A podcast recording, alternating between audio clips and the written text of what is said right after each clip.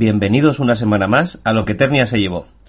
Otra semana más estamos aquí, otra semana más vamos a hablar eh, de películas eh, que fueron filmadas y distribuidas en los 80, pero a la vez y como solemos hacer de vez en cuando, eh, también vamos a hablar de una película muy en boga en estos momentos y que viene a colación de esta otra película. Como habéis podido ver por Facebook, eh, estamos hablando de Blade Runner y su secuela actual porque los Eternios eh, nos han puesto un cine, un cine de verano, porque ahora es verano en Eternia y nos hemos ido con, con el coche y las palomitas a disfrutar de, de la película de Jacques Villeneuve.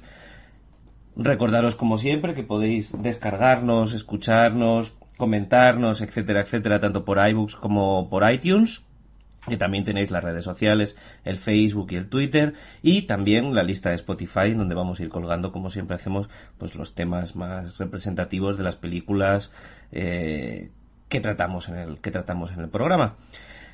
Vamos a hacer un programa un poco amplio porque son dos películas y eso lleva un poco de empaque y lo vamos a partir evidentemente en, cada una de las dos. Vamos a comenzar por el clásico de 1982 de Ridley Scott y para hablar de ello tenemos aquí a unos cuantos eternos. Big Vega, buenas. Muy buenas. Alicia, buenas. Hola, buenas. Y Asumaro, ¿cómo estás? Buenas noches, fantástico. Bien. Bueno chicos, eh, yo me había, y lo estábamos hablando eh, off the record eh, pensado y había pensado y programado de soltar un rollo muy largo sobre la producción, que es muy interesante y es muy larga. Eh, parece mentira que al final esa película saliera adelante con, con todos los follones que había de por medio, pero creo que es más interesante ir empezando a charlar de la película y bueno pues poco a poco ir desenmarañando todo esto y según vayan saliendo los temas pues lo vamos lo vamos acotando y como es una película muy controvertida porque creo que para mí es un poco como, como Wagner, ¿no? Es una película que o te gusta, si te gusta, te gusta mucho, y si no te gusta, no te gusta nada. Lo primero que voy a hacer es preguntaros, evidentemente, chicos, ¿os gusta la película? Big Vega. Bueno. Eh, me gusta que me haga esa pregunta, señor, señor Marnurti. Eh, a ver, yo como todos sabéis la saqué en, en nuestro programa de, de películas sobrevaloradas. Lo que no quiere decir, y ya lo dije en su momento, es que, es que le quite méritos a, a, esta película, o ciertos méritos, ¿no? Gustar, gustar, tengo que reconocer que no. Pero ya van como cinco visionados, porque esta semana le pega otro, y poco a poco, digamos que le voy sacando más juguillo cada vez, cada vez que la, que la veo. No sé si en realidad le saco más juguillo cuando la veo o cuando la comento después, que es cuando realmente mmm, a mí las películas, sobre todo las películas más ambiguas o con, digamos, algún desenlace más ambiguo, que tienen un, algún mensaje por debajo, es cuando las saco, las saco mucho más jugo y las disfruto más en la, en la tertulia de después. Entonces podemos llamarlo un sí pero no, no pero sí. ¿Vale? Uh muy bien. ¿Ya sumaron? Bueno, a ver, eh, yo estoy totalmente en contra de la tibieza de, mi colega, porque mm, yo creo que estamos ante una de las grandes películas de ciencia ficción de la historia del cine. Yo la incluiría sin duda en un top 5. Me encanta visualmente, de hecho creo que ha influido muchísimo en películas posteriores eh, a nivel visual tiene aura, tiene textura, una composición artística eh, brutal y después eh, también una mezcla de géneros muy interesante, ¿no? Porque juega con el cyberpunk, mezcla con el, el género noir, eh, tiene tópicos de todos ellos, pero a la vez eh, tiene personalidad propia mm, para eso, ¿no? Para influir en todo lo que vino después. Y además tiene un trasfondo complejo, filosófico y, y tal. Entonces, eh, yo creo que estamos ante una de las grandes películas de ciencia ficción de la historia del cine, si no, si no, mmm, ante la mejor. Y lo dejo. Te has venido muy arriba. A ver qué, qué te dice Alicia. Alicia, ¿tú qué opinas sobre la película? Así en general. Yo intento no reírme porque tampoco estoy a favor de la tibieza de nuestro amigo Big Vega y por supuesto no estoy nada de acuerdo con nuestro amigo Yasumaro, a mí me parece lamentable la peli. Eh, lamentable en casi todos los aspectos excepto en el filosófico. La peli tiene dos subtramas, una de las cuales no aporta absolutamente nada durante todo el metraje, por lo menos en la versión que he visto yo últimamente, que también tengo, tres o cuatro visionados, es verdad que ha ido creciendo en mí. O sea, yo la veo y ya no salgo corriendo de la habitación. Pero así a priori no, no es mi peli, no, para nada. No, no. Eh, bueno, la película, mm, hablando ya como ha introducido Alicia este concepto de subtramas, tramas y demás, por acotar dos cosas que habéis dicho, eh, costó mucho que Philip K. Eh, diera el brazo a torcer y, y, dejara que se hiciera una versión cinematográfica de su relato. Él estaba, por aquella época, en los 70, ya por el 74, estaba muy enfadado con, con la industria del cine porque eh, ya había habido un primer intento de hacer un desafío total eh, que ya hemos hablado de esta película también aquí en Eternia, que luego no, no, no, fue adelante. Hubo también un intento de hacer Ubik, una de sus, de sus novelas más, más conocidas, que tampoco fraguó. Y también se hizo, o se intentó hacer un primer proyecto de Screamers, em, basado en otra novela de Philip K. que se hundió y luego finalmente volvió y se convirtió en otro, en otro clásico de, la ciencia ficción, pero un poco, un poco posterior. Total que por aquellas fechas eh, Philip K. no estaba muy, muy por la labor. De hecho, Scorsese eh, intenta convencerle para hacer un guion, no, no lo consigue. Luego los Jaffa en el 74 sí que, sí que le presentan un guion que Philip K. Dick, pues poco, poco menos que dice que es, que es, que es una mierda y que eso hay que mejorarlo, así que incluso se mete al final y ahí es donde consiguen, pero llegado el momento de nuevo vuelven a fallar a Philip K. Porque la productora, mm, el año que tenía que realizar la película, al final apuesta por otra película, no la realiza, caduca los derechos que tenía comprados y vuelve a quedar en un cajón perdido hasta que Hampton Fatcher eh, lo vuelve lo vuelve a recuperar y, y, bueno ahí empieza ya la verdadera la verdadera historia de cómo se hizo la película. Y con respecto a a la estética. Yo no sé yo estoy de acuerdo con vosotros que la película para mí es mucho más estética que, que película en sí. Creo que que el argumento es un poco flojo, creo que no está bien, no está bien hilado, pero sin embargo creo que estéticamente pues la película es mucho. Y bueno aquí ya hemos hablado muchas veces en Eternia de, de la influencia de la publicidad que, hay en el cine de Ridley Scott que en esta película yo creo que se ve claramente pues las, las grandes eh, prerrogativas ¿no? de, del cine de Ridley Scott como puede ser esa fotografía de tonos azulados ese ese tratado eh, minuciosísimo eh, de los escenarios, del detalle de las ropas, la arquitectura, etcétera, eh, el layering, ¿no? Este, este tipo de filmar que tiene, que siempre ha hablado Ridley Scott sobre sí mismo y sobre su producción de crear las imágenes por capas y poner muchas, muchas capas. He a decir que si una imagen es como una tarta y la, una tarta que tenga menos de 500 capas no, no, no vale y es una mierda. Eh, también es cierto que esto es lo que hace a Ridley Scott eh, ser un cineasta muy caro ya en aquella época. Eh, porque encarece mucho las producciones. Era un hombre que ya venía con la fama de haber triunfado con Alien y que había finalmente eh, pues dejado a un lado ya su intento de, de producción de, Dune em, él entra en el finalmente entra en, entra en la producción y bueno ahí se encuentra con un, con un montón de dificultades de las que ya hablaremos. Em, chicos eh, porque como supongo que tenemos que hablar de, de la banda sonora voy a haceros una pregunta un poco trampa que sería ¿Es mejor la banda sonora o la película? Alicia. Pues con todo lo que he dicho antes, es mejor la película. Eh, la banda sonora, a ver, yo sé que tiene muchísimo renombre, yo sé que, se, ha masterizado, remasterizado, evolucionado masterizándose, que se ha comercializado hasta la saciedad, que hay una caja por ahí con tres CDs con, fragmentos o incluso temas enteros que, ni están en la película ni se les esperaba, pero dentro de la peli a mí me parece cargante hasta la extenuación. Quiero decir, eh, yo estoy de acuerdo contigo, eh, la, la, Blade Runner, la, original, y comparte esto con, con la nueva, es un álbum de cromos impresionante, pero teniendo en cuenta que la mitad de la peli como historia no existe, si encima lo subrayas con una banda sonora monótona, aburrida, mm, cargante, o sea, en serio, yo no, no, no. y ya, no. No, ¿verdad? Bueno, Big Vega, ¿qué dices? Que te han, al final te han achacado todos que te has quedado ahí entre la chicha y la limona. Mójate ahora. Tú ya sabes, tú ya sabes que yo soy especialista en ver el lado bueno de las cosas.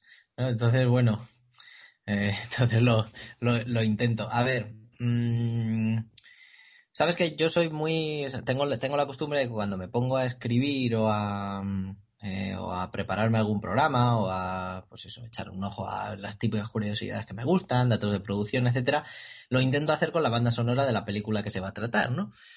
Em, y me puse esta de Blade Runner. El caso es que eh, durante la película, no sé si es porque estoy nubilado con lo que a mí me gusta mucho, que ya hablaré después de los, pues eso, de, toda la ambientación, de todas las localizaciones, todo lo visual, ¿no? Que a mí me mola. Eh, o es que realmente mm, mi oído no está preparado, o simplemente es que está mal elegido los momentos en los que la banda sonora entra. De la misma manera que la semana pasada decíamos que Conan era un todo un acierto cuando entraba la banda sonora y, y, en Conan el Destructor pasaba precisamente lo contrario, ¿no? Pues aquí me parece que, o, la meten poco o la meten a destiempo. Y, y, os digo por qué. Básicamente porque me la he puesto mientras que hacía, mientras que preparaba el programa y me ha encantado. O sea, la banda sonora por sí sola, pista por pista, además ni siquiera la he puesto en, en aleatorio, la he puesto desde el principio hasta el final, me ha encantado. Eh, me parece que luego sí que es cierto que si hablamos de cine negro eh, y también ciencia ficción tiene sus partes, sus partes así como decadentes, ¿no? Además, eh, en la única, en el único corte que utilizan el saxofón, que es en estas escenas ya más o subidas de tono o que tienen más que ver con sentimientos de Descartes.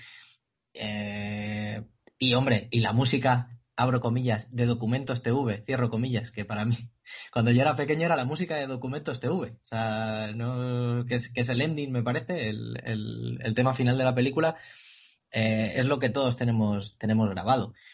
Entonces, para ese, ese tema en concreto, el del final, y algunos otros como ciencia ficción, por ejemplo, el del principio, principio, cuando vemos las pirámides, vemos todo el, todos Los Ángeles, está muy bien, pero cuando yo veo la película, ya te digo, no sé si es porque tengo todos los sentidos un poco, mm, sobre todo vista y lo tengo muy, muy ocupado en ciertas cosas, eh, la banda sonora dentro de la película no me convence. Fuera de la película, yo os digo que un nivel muy alto para mí. Bueno, salvamos a Vangelis por el momento, ¿no? Ya Ah, por cierto, no es Los Ángeles, es San Ángeles es eh, un momento en el futuro en el que tanto Los Ángeles como San Francisco crecen tanto que geográficamente se unen. Ahí lo dejo, esto se lo inventó Ridley Scott. Yasumaro, ¿qué nos dices del trabajo de Evangelis? Mira, yo creo que lo mejor que se puede decir es que eh, la banda sonora de Blade Runner tiene personalidad.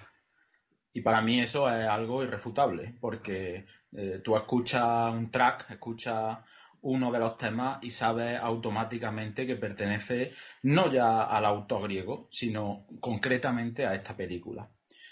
Me parece que cumple una función atmosférica, ¿no? Eh, aupa la solemnidad de algunas escenas, eh, algunas escenas, pero sin robarle protagonismo a las escenas, que eso a mí también me parece que es de agradecer. Eh, estoy pensando en muchas películas que tienen bandas sonoras tan impactantes, tan magníficas, que a veces las escenas se quedan en eso, ¿no? En la música. Y sin embargo aquí, pues, se introduce de tal forma eh, que se empasta muy bien la imagen con, eh, la música hasta el punto de hacerse indisoluble, ¿no? En algunos momentos. Eh, entonces, también me transmite mucha frialdad. Una, una banda sonora que está hecha, pues eso, a base de sintetizadores. Eh, de hecho, este hombre en el 79 creo que gana el Oscar con Carros de Fuego, que es el primer Oscar a la mejor banda sonora eh, que gana los sintetizadores en la historia del cine. No sé si hubo más después, de luego, así, con esa carga tan, tan importante. Y y eso, y entonces eh, fluye muy bien por ese universo mm, de metal, con personas tan despersonalizadas. a mí me transmite muchísimo la banda sonora y creo que, está escrita perfectamente para, este universo. Bueno, por hablar un poquito más de la producción y seguir, seguir metiéndonos en, en faena, eh, lo hemos dejado antes con, con Hampton Fancher. Eh, este hombre vuelve a empeñarse en hacer un guion, esta vez con el auspicio de Philip. Dick, y de hecho no realiza uno, sino que va realizando una suma de ellos.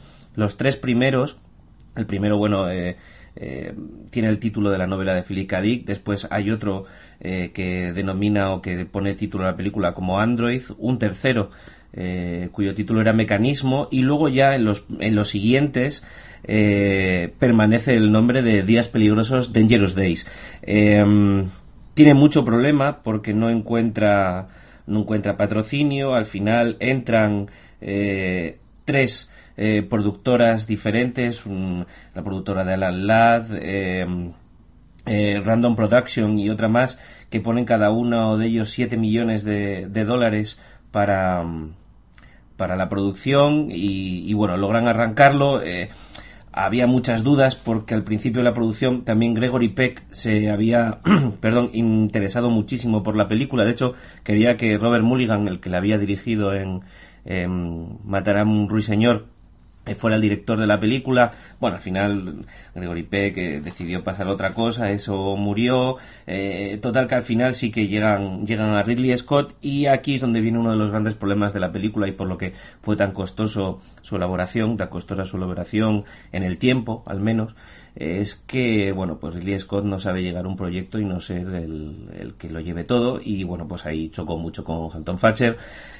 comienzan a trabajar en el, en el guion conjuntamente, eh, no se llevan bien. Eh, bueno, al principio Ridley Scott quería cambiar esos Dangerous Days eh, porque, bueno, influido por ese, ese concepto del cine negro y oscuro que ya tenía muy claro que quería representar en la ciudad y en la sociedad utópica del futuro, distópica mejor dicho, que quería presentar, pues él dice que la ciudad tenía que, que la película tenía que llamarse mm, Gotham, Gotham City.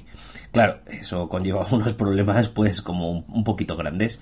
Em, después de muchas peleas, etcétera, etcétera, eh, Hampton Fancher eh, lee una novelita eh, que se titula, si no recuerdo mal, Blade Runner, Runner Movie y, le gusta el nombre y, y, bueno, la compra. Justo cuando la compra, los derechos para poder usar el título, descubre que hay otra novela más, otra novelita que también se titula igual, Blade Runner solo, a secas, y bueno, compra las dos, que he encontrado el dato, creo que por 5.000 dólares, o sea que realmente, realmente no era dinero, y bueno, ahí ya por lo menos se institucionaliza eh, el título.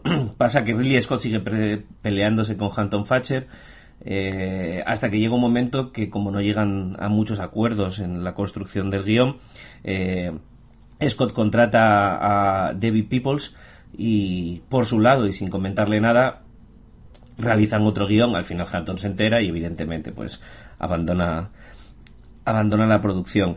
Em,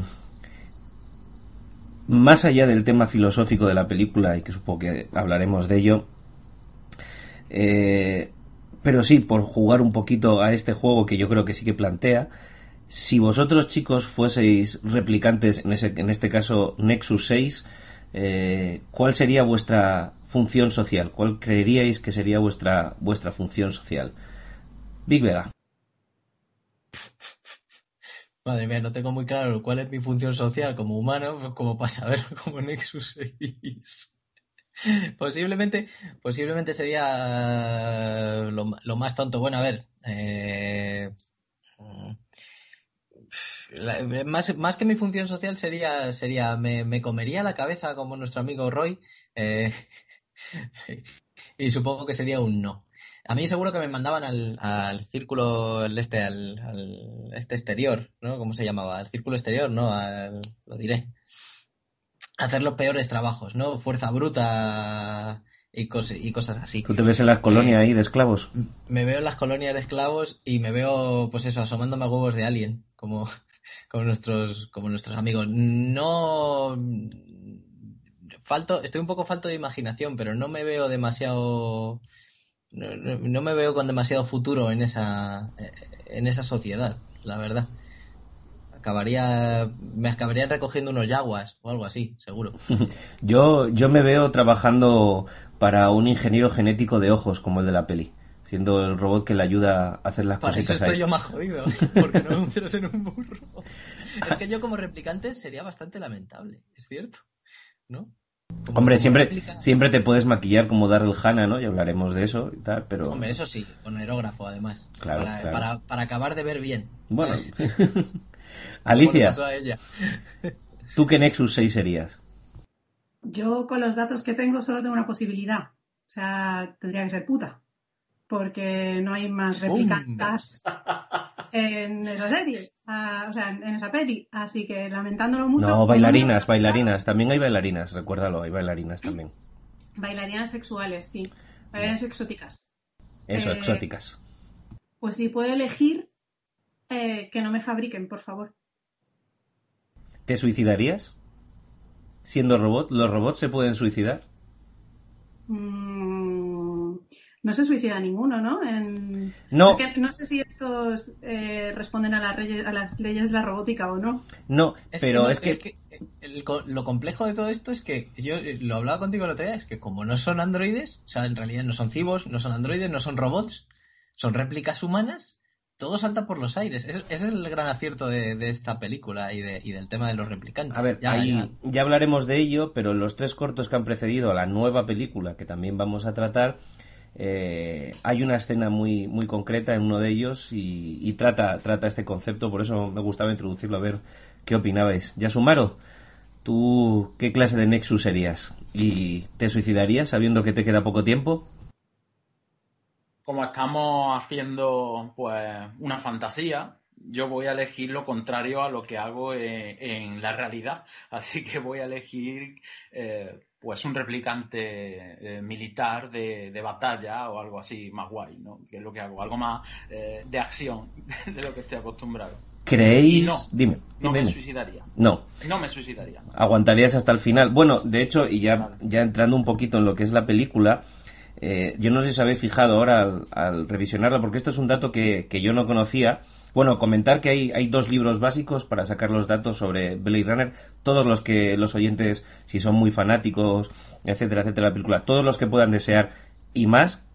Uno, uno se llama, eh, lo tengo por aquí apuntado, que es el que he consultado yo, eh, Futuro Negro, de Paul S. Saman. Y hay otro de Judith Kerman, que se, se llama Retrofitting eh, Blade Runner. Y creo que los dos tienen los mismos datos aproximadamente. Yo el que, el que sí que he leído es el de Futuro Negro y ahí tienen absolutamente, vamos, al milímetro toda la producción. Toda la producción. Y yo quería preguntaros, bueno, hay una escena primera, y no sé si, si la habéis visto, que fue eliminada, ¿vale? Y de hecho, cuando hablan del grupo de, de, de Nexus 6, ¿vale? Hablan de 6 en la película, pero luego no salen 6, son 5 y es porque había una, una Nexus más, una Mary, y se rodó esa escena. De hecho, pretendía ser una de las escenas iniciales de la película, luego no tengo muy claro por qué, por qué fue eh, cortada, en la que, bueno, esta, esta Mary, esta Nexus, llevaba, había elegido tener una vida de ama de casa normal, ya sabes, este, este rollito, pues muy como Ana de Armas en la nueva al principio, muy cincuentero, muy Doris Day, ¿verdad?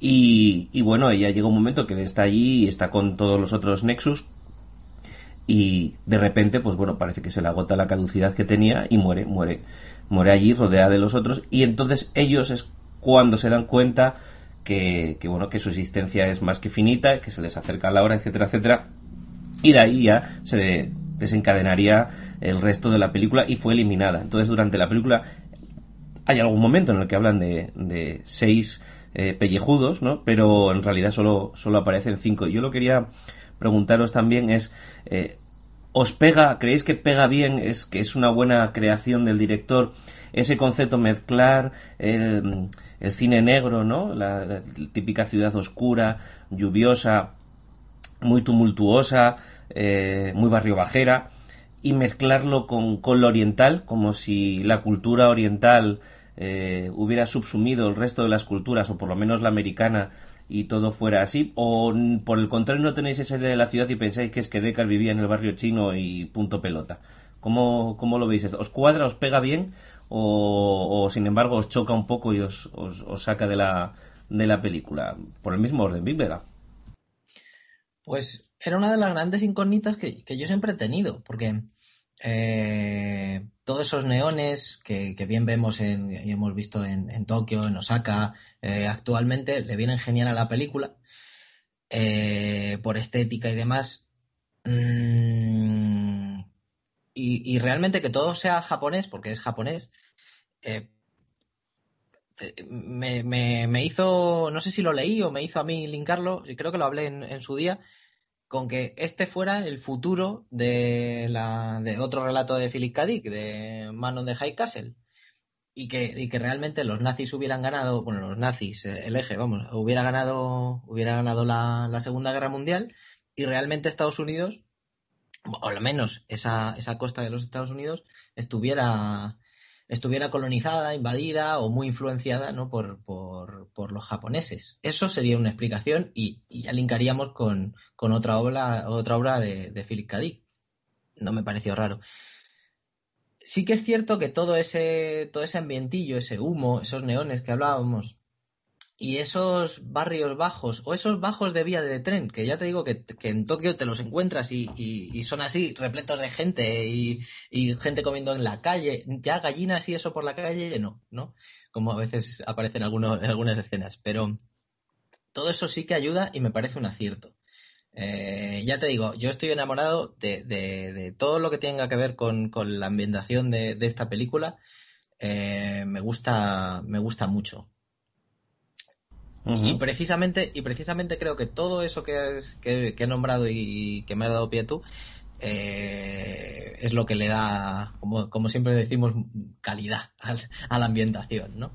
Aparte de lo de cine negro, que sí que es verdad que a mí se me queda un pelín cortillo, eh, me mola, porque, porque me mola mucho esa, esa, investigación, esa de me voy a ver a este, al otro, incluso cuando Deckard come o intenta comer antes de que le interrumpan en el puesto de noodles, ¿no? Que es muy como cuando el típico investigador, eh, el PI, ¿no? llega ahí y, va a tomarse un whisky a la barra, ¿no? Es todo, todo tiene su, su todo parece un poco analogía del cine negro. Alicia, ¿tú te comerías un udón mientras la lluvia va cayendo sobre tu rostro en un pequeño tenderete abandonado del peor barrio de San Francisco? Me lo pones tan, tan, tan, tan sexy que sí, claro, cómo no, cómo no. los tenderetes en los que está Harrison Ford eh, tienen, tienen, tienen tontillo, entonces parece que no se moja. En cuanto a la pregunta original, a, mí sí me parece un acierto. Eh, para hacer un, álbum de cromos bonitos necesitas buenos escenarios y me parece que la ciudad está, está muy lograda. el punto de sordidez eh, las, muchedumbres en las que nunca destaca ningún, ningún sujeto concreto, eh, a, mí me, gustan mucho, me parecen muy atractivas, porque además me obligan a fijarme para ver si hay algo más.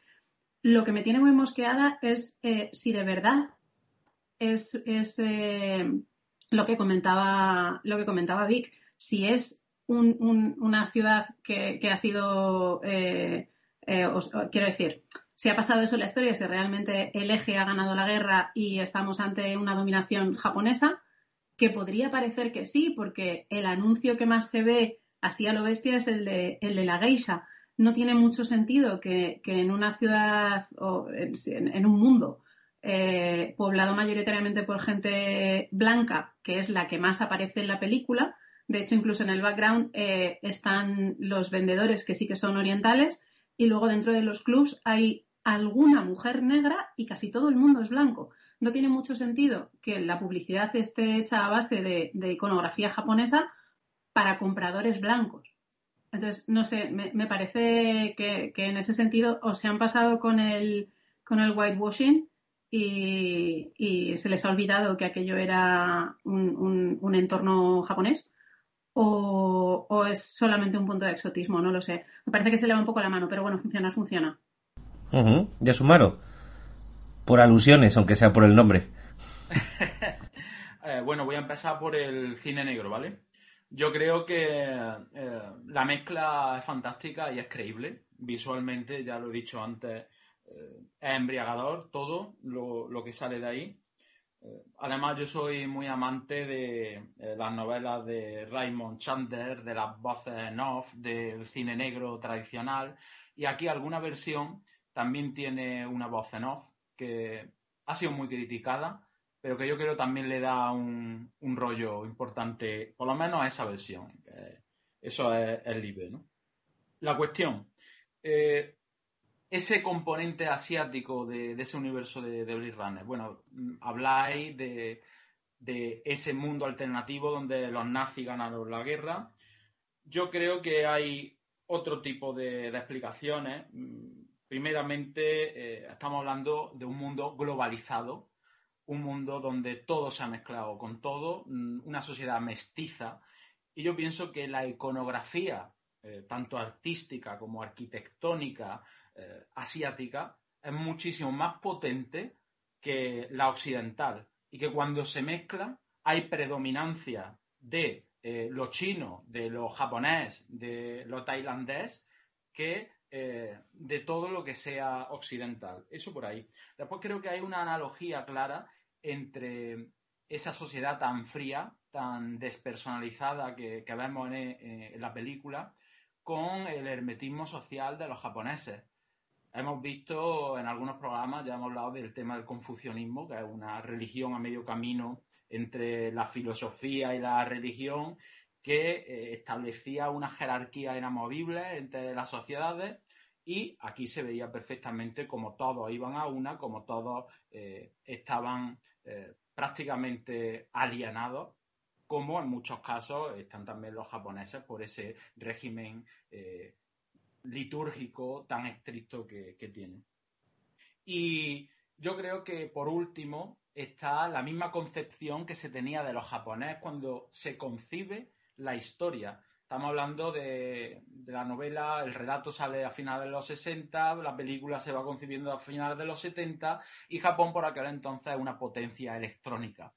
Todo apuntaba, y además en auge económico, todo apuntaba que en 20, 30 años eh, Japón iba a superar a Estados Unidos eh, en economía, en potencia, eh, a nivel global. ¿Qué ocurrió? Que Estados Unidos se mantuvo y Japón se quedó un poquito anclado pero apuntaba esa eh, imagen que había eh, a finales de los 70, principios de los 80, de ese Japón que lo iba a engullir todo a nivel económico y, global. Así que yo creo que por aquí se puede sacar un poquito de, explicación del tema ambiental asiático. Eh, a ver, sobre el, sobre el diseño de producción, el diseño, eh, todo esto que estamos hablando, de eh, esa ciudad, ese tipo de ciudad, esos interiores, esas calles con vías, ese, bueno, etcétera, etcétera, etcétera, hasta los más mínimos detalles, ¿no? si bien la parte de los mínimos detalles proviene de Ridley Scott y de su manera de entender el cine y su cine, cosa que, como ya he dicho antes, encareció muchísimo muchísimo la producción. Y no sé si recordáis por ejemplo eh, las muñecas que hay en, en la casa de JF Sebastian son muñecas de colección de un museo tuvieron que pagar muchísimo dinero por el alquiler de cada una de ellas cuando podía haber puesto cualquier otra cosa. Es decir, todo está mimado al, detalle y todo este diseño del que estamos hablando, eh, eh, los interiores, los exteriores, la ropa, los coches, ¿no? que no se deja entrever muy bien, aunque sí que se puede dilucidar en, en la película, y esto es una idea que también, también viene de Ridley Scott, son coches voladores, pero lo que él quería transmitir es que era una cosa muy novedosa que por el momento solo el ejército y la policía disfrutaba de ello y a lo sumo alguna persona muy muy adinerada, pero que todavía faltan, quería transmitir como que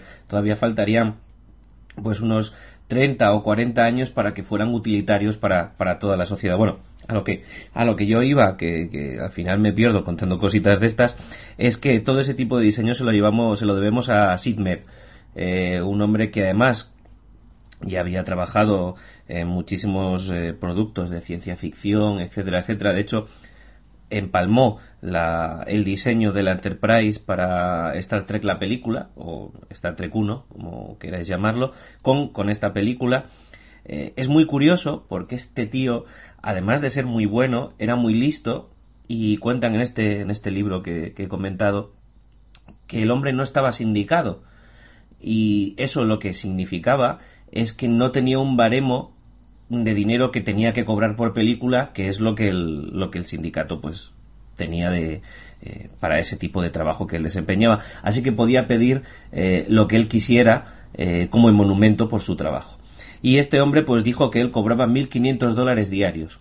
Y como la producción se alargó muchísimo, muchísimo, muchísimo, muchísimo, muchísimo, es una de las personas que más cobró dentro de, de todo, de todo el reparto. Sí es cierto que aparte del trabajo increíble de, de Sid, eh, está la influencia estética que ya venía cargando con ella de, de tiempo atrás Ridley Scott, ¿no? Eh, eh, pues eh, hemos hablado aquí en el especial de Alien de Giger, pues a Giger tenemos que, que sumarle, ¿no? Pues personas como Moebius, con el que trabajó también en el proyecto de Dune. Por aquella época él era muy fan de la revista Heavy Metal, eh, etcétera, etcétera. Es decir, todas esas influencias estéticas y la importancia de la estética en el cine de, Scott, y bueno, ya hablamos en su momento, ¿no? De cómo él provenía de, de la publicidad y, y, demás, son las que marcan todos, todos estos diseños y, y esta ambientación que yo sí creo que, que, es, eh, como ya he dicho, una de las cosas más destacables de la película y de la, la que lo hace, la que la hace particular. El concepto este de la ciudad y del cine negro, etcétera, etcétera, proviene de Ridley Scott porque Hampton Fatcher sí quería hacer un, un relato visual mucho más cercano al, al, relato de Philip K. Dick, pero bueno, como ya he comentado, al final se impone, se impone y ya está. Y, y no hay más. Chicos, si queréis empezamos a hablar un poquito del reparto. Eh, que me... Sí, dime. Hola, venía. Eh, Adelante. Ya que, has, ya que has nombrado a Moebius, tenía por aquí un, una, una cuestión muy interesante. Eh, a nosotros que nos gustan los cómics y, y demás, eh, existe un cómic por ahí eh, que se llama The Long Tomorrow, que no sé si lo habéis, si lo habéis leído, es, es muy cortito, que, que según se dice, es el, el cómic, siendo tan chiquitito, es el cómic que, que, más ha influenciado a la ciencia ficción en, en los últimos, bueno, últimos, en, desde el, antes de los 80 a esta, esta parte. Eh, y no quería perder la, la, oportunidad de comentarlo. Resulta que cuentan las historias, ¿no? Que Moebius y Dan O'Bannon que por aquel entonces andaban aburridos porque, porque Jodorowsky no se aclaraba con, con, el tema de Dune. Otro gran amigo de este programa, porque Dan O'Bannon, eh, yo creo que después de Spielberg es el que más sale y no sé cómo se lo hace el tío, cómo se lo monta, pero sale. Pues porque tiene un currículum mejor que el de Mako. No, no, que, y es, es, es, verás, verás, espera. Esta, esta película que estaba basada en un relato de Philip K. Dick que no dije que dije que no salía y que era Screamers y que luego sí se rodó, ¿no? Y asesinos cibernéticos. Bien, pues ese primer proyecto que al final eh, no se hizo y que cabreó a, a Philip K. Dick, ¿sabes quién era el director de ese producto, de ese proyecto, no? Dan O'Bannon. Claro, si están todos los fregados. Aquí siempre hay una mano que mete la cuna. El caso es que estos dos señores, ¿sabes? Eh, esto es como, bueno, este nos aclara con Dune, pues ¿qué hacemos? Pues vamos a hacer un cómic, ¿no? Venga, venga, va, hacemos un cómic. Y resulta que le, que le salió un cómic de 16 páginas. Eh, lo, lo, editaron en dos entregas en la revista que has, que has comentado, eh, Jarvis. y lo hicieron para pasar el rato, en realidad, ¿no? Se llama Long Tomorrow. Era pues, algo experimental en cuanto a la ciencia ficción y estaba mezclado con el género, con el género detectivesco, novela negra y tal. Ya, ya os van empezando a sonar las cosas, ¿no? Eh, y lo curioso de este cómic es que podemos ver una influencia tremenda en películas en las que ha intervenido el propio O'Bannon, como Alien o Desafío Total, ¿no? Y reminiscencia en otras como Star Wars o El Quinto Elemento, en por, por, por eh, vamos, por causas indirectas, ¿no? Eh, en cuanto a los que nos, nos, incumbe hoy, ¿no? En cuanto a, a Blade Runner. Se cuenta por ahí que Ridley Scott quiso contar con O'Bannon, pero O'Bannon luego ya lo vimos con su muerte, que estaba siempre un poco chunguillo de, salud eh, y no podía. Y Moebius estaba dando un break, pues estaba dando un descansillo y se tuvo que encargar los, diseños a, otras, a otras, a otros, a terceros. Estos terceros le comentaron en un momento dado que no tenían mucha idea de cómo encarar, de cómo abordar el diseño de Los Ángeles, o San Ángeles, como ahora, como ahora ha dicho Jarvis. Y por ahí se rumorea que Scott cogió un ejemplar de Long Tomorrow y se lo dio y dijo, mira, leeros esto y ya luego veréis cómo la cosa os, os, va, os va fluyendo. Así que ahí os dejo la semillita, está por ahí en inglés para, para leer y muy, muy interesante. Muy, ah, muy, muy correcto. Nos lo apuntamos, nos lo apuntamos. Decía que íbamos a empezar con el casting y, y bueno, como siempre al final no sé cómo nos arreglamos, pero nos damos alguna sorpresita con qué actores estaban pensados para el papel, ¿verdad? Pues esta película tampoco le va la zaga a las demás. Eh, a ver, tenía muy claro, y volvemos, vuelve a salir el cine negro, ¿no? El Philippe Noir, el film noir, etcétera, etcétera, y, y también tenían muy claro que querían un, un actor eh, potente. Así que pues mezclando el cine negro y el actor potente, su primer candidato fue Robert Mitchum. Eh, yo le veo en aquella época ya un poco mayor para el papel, pero bueno, a ver, eh, no lo sé. El caso es que al final Robert Mitchum, por una cosa por otra, pues el hombre no se vio y dijo que no. Así que, y esto es lo sorpresivo, durante mucho tiempo y además colaboró eh, y, trabajó en la película durante un tiempo además. Eh, Dustin Hoffman fue el elegido. Ya lo sé yo tampoco veo mucho a Dustin Hoffman no lo sé pero bueno. El caso es que por lo visto y esto lo comentó no hace mucho tiempo Ridley Scott todo iba bien con, con Dustin Hoffman hasta que, bueno, ya estaba cerrado el guion, ya sabía, etcétera, etcétera, etcétera, se iba a empezar a rodar y Dustin Hoffman levantó la mano y dijo, espera, espera, espera, eh, ¿cuánto voy a cobrar? Y dijeron, pues hay esto. Y dijo, pues como estas, hasta luego. Y, se marchó. Así que eh, Barbara Hersey, que estaba trabajando en la producción, eh, muy amiga de Steven Spielberg, recomendó a Harrison Ford. Harrison Ford estaba acabando de rodar en esos momentos Indiana Jones. Y, bueno, aunque no era la primera elección, pues les pareció eh, bastante interesante. Por lo visto le preguntaron a Steven Spielberg y Steven Spielberg les dijo que si querían a alguien potente y con peso que tendrían que coger a Harrison Ford porque, según dijo, y esto también lo dice Ridley Scott, abro comillas, iba a ser el actor más predominante de los próximos 15 o 20 años. Así que bueno, pues Ridley Scott dijo, pues chico, aquí vuelve a salir Spielberg, otro gran amigo de este programa, dijo, pues nada, nada, para adelante. Sí es cierto que como no quería que se le identificara con, los personajes más famosos de él mismo, pues si bien en Star Wars llevaba el pelo largo, se lo cortó muchísimo, y si bien al ser una película influida por el cine negro, él iba a llevar sombrero, como ya había sido estereotipado en el rodaje de Indiana Jones con el sombrero, también se lo quitó, se lo quitó al personaje. Y con esta pequeña anécdota de bandazos de actores, eh, la utilizo sin más para, para daros pie a empezar a hablar a empezar a hablar un poco del cast. Y vamos a cambiar el orden y vamos a empezar por Alicia. Alicia, ¿a ti qué actores te gustan de aquí? Si es que hay alguno. A mí me acabas de descubrir eh, un, motivo por el que pasa lo que pasa en Blade Runner, que es que le quitas el pelo largo a Harrison Ford, le quitas el sombrero y ¿qué te queda? Pues nada, que es lo que se ve de, de, de Decar en toda la peli. De hecho, he estado leyendo así un poco por encima y parece ser que el tío no tenía ni la más remota idea de lo que estaba haciendo, no entendía el guion, no entendía su personaje. Sí, luego, luego voy a comentaros una cosita de esto cuando terminemos la ronda porque es muy interesante. Sí, sí, estoy de acuerdo contigo. No, entendía nada. Y de hecho, la famosa escena del unicornio, que es cuando se supone que, tenemos que saber que, que Descartes es un replicante, el tío no tenía ni idea de lo que estaba pasando, entonces se queda mirando al, unicornio con cara de alelao. Y claro, con esa interpretación, el pobre espectador tampoco tiene muy claro eh, qué es lo que pasa en la pantalla, porque no, te están diciendo nada. Total, que Harrison Ford, que de todas formas es, de mis actores menos favoritos del mundo, eh, fatal. Eh, Ruther Hauer, pues creo que es lo mejor que ha hecho en su vida. Hizo luego de, judío revelado en una peli que se llama Treblinka, que está bastante bien. Eh, no, no es Treblinka, es bueno, otro nombre de campo de concentración, no recuerdo.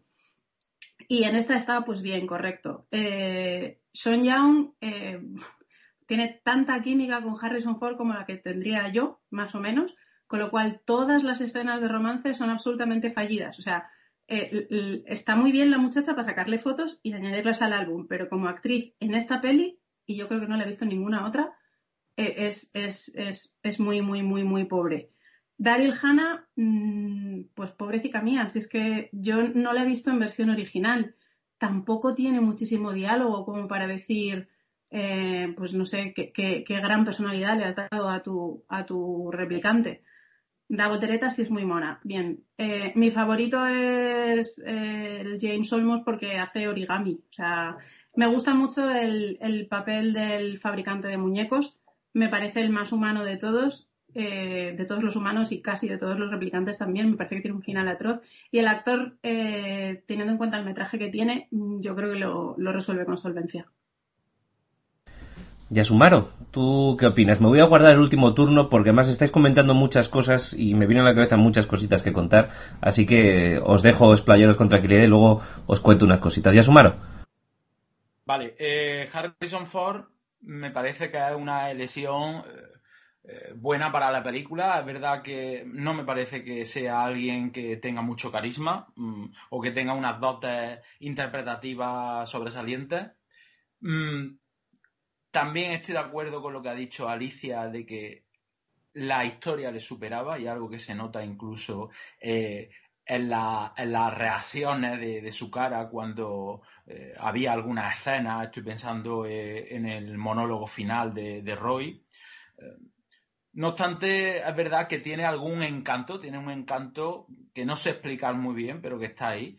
Yo no sé si quizá por las películas tan buenas que ha hecho, o, o, no sé, no sé, pero bien, Descartes también sería una cuestión, una, una cuestión interesante pensar si, si eh, esa platitud, digamos que ese, esa interpretación tan seca, tan, tan osca, vendría bien para potenciar, digamos, la humanidad de, del resto de, de replicantes.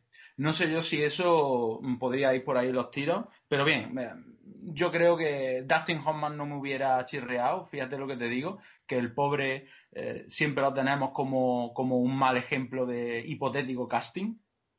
Pero ojo, que el hombre podría salir de pie del coche, ¿sabes? Es tan chiquitito Dustin Hoffman que podría, no tenía ni que agacharse para salir. Es que, no sé yo, ¿eh? Sí. Es que tú miras, Ruther no. tú imagínate a Ruther Hauer pegándole un bofetón a Dustin Hoffman. No te sale creíble que se levante, es imposible. No tiene, no tiene tanta presencia, eso es verdad. Pero igualmente creo que, que hubiera valido. Eh, bueno, vamos a ver, ¿qué hay más por ahí? Saint Jung como Rachel me parece que es eh, un gran acierto. Eh, no fue muy prolífica como, como actriz, pero desprende una ternura eh, magnífica que es esencial para empatizar con el personaje ¿no? y con, su, con sus emociones, con su frustración. Rutger Hauer, bueno, es un actor que ha estado muy delimitado por la serie B, por el cine de bajo presupuesto, aunque lo recordemos también en otras producciones, como Los Señores del Acero, que fueron potentes en su momento. Yo creo que aquí tiene eh, su papel más relevante, sin duda, y encima tiene eh, ese despunte de genialidad improvisando, o eso dicen al menos, el diálogo final que me parece una, una preciosidad, eh, además con una plasticidad física que él tenía eh, extraordinaria. Edward James, que es Gaff, que es el compañero del, replicante, que por cierto también tiene un cameo en la nueva película, eh, me convence. Además, me gusta el detalle de que hable muchos idiomas a la vez y ninguno, que habla de esa sociedad multicultural que no se define hacia ningún lado o se define hacia todos. Daryl Hannah, pues sí, eh, eh, replicante de, de, entretenimiento, replicante sexual, tampoco es que tenga un, un papel tan, tan, importante, pero visualmente sí que, que tiene fuerza y, y, me acuerdo mucho de esas volteretas que daba en la casa de, de Sebastián desde pequeño. A ver, eh, Joe Tarkel como el Don Tyrell, que por cierto es el camarero que salía con Jan Nicholson en el Resplandor. Resplandor, correcto, sí. Exactamente, un, un apunte. Eh, me gusta, aunque siempre me he planteado como en, un futuro donde eran, capaz, eran capaces de crear humanos eh, por tecnología, no se podía operar el hombre los ojos y tener esas gafas de, culo de vaso. Eso me, chirría un poquito. Y bueno, aparte eh, James Hong, que es eh, también un actor con mucho carisma, que interpretó años después a David Lopan en golpe de en el golpe de la pequeña China y que aquí hacía de Aníbal Cheu, ¿no? que era el ingeniero de ojos. A mí el casting en general me gustan, solo está eh, la pequeña discordancia de Harrison Ford, que en ese caso sí tengo que decir que es un sí, pero no, no, pero sí, como ha dicho antes Vega. Aunque, en fin, lo, queremos como es y lo aceptamos y, ya está, y nadie es perfecto. Muy bien. ¿Por alusiones, Vic? Joroba, tenía yo aquí una listilla de, de, los que se habían, bueno, se habían postulado, se habían barajado para, para los papeles, que ya sabes que a nosotros nos gusta mucho eso. Dusty Hoffman, ¿te acuerdas de lo de la semana pasada con Conan, verdad? Eh, Jarvis. Pues también se habló del Chuache. Ojo. Bueno, es que en aquella época el Chuache estaba en todo habría pagado por ver, eh, como tantas otras veces lo hemos dicho, habría pagado por ver al, al Choache cazando, cazando replicantes. La película hubiera durado tres minutos, caza los cinco en diez minutos y fin de la película. Y, y le sobra. El caso es que, bueno, eh, a colación de lo que has dicho antes, eh, sí que es cierto, y lo, y lo, que había hablado Alicia, se cortó el pelo y se quitó el, y se quitó el sombrero Harrison Ford. Bueno, le quitaron el, sombrero y el pelo. Cuenta, cuenta eh, Ridley Scott que, le fue a visitar a Londres para justo al final del, del rodaje del Arca Perdida. y le vio con el sombrero y dijo, mierda yo quería un tío, pues eso, como has dicho tú, cine negro con sombrero y no sé qué, y, como este le tengo que quitar el sombrero como sea. Y, de ahí viene el, de ahí viene todo el cortarle el pelo y, quitarle el sombrero, y no me extraña. Em, como a mí me parece el más, el más flojo, siendo el, siendo el protagonista, como habéis dicho los dos. Em, sobre todo porque, joroba, volviendo al tema del cine negro, cuando tú esperas a un tío que esté, pues sí, eso, con sus con sus problemas, con sus demonios, ¿no? Que siempre hablamos, que bebe, que, mm, que, va por la va por la calle y va pensativo, pero no va a tener esa cara que hemos hablado del Elo que, lleva a veces, ¿no? Que a veces parece que está, se está jugando la vida, está cazando, está investigando y está cazando em, replicantes y parece que la cosa no va con él. Es como, bueno, me da igual. E, en eso sí que parece un automata. No sé si está hecho a posta o no. Imagino que no, porque tampoco Ridley Scott es muy de, dirigir y demás. Eh, me refiero a los, a los actores. Y, sí que hace buen contraste con, la supuesta humanidad que están desarrollando los, los replicantes, pero Joroba, como detective privado de los que a mí me gustan, ¿no? De los de revólver que les pesa en la gabardina y, el, y, el, y el bolsillo interior de la, de la misma dado de sí de la botella de bourbon, ¿sabes?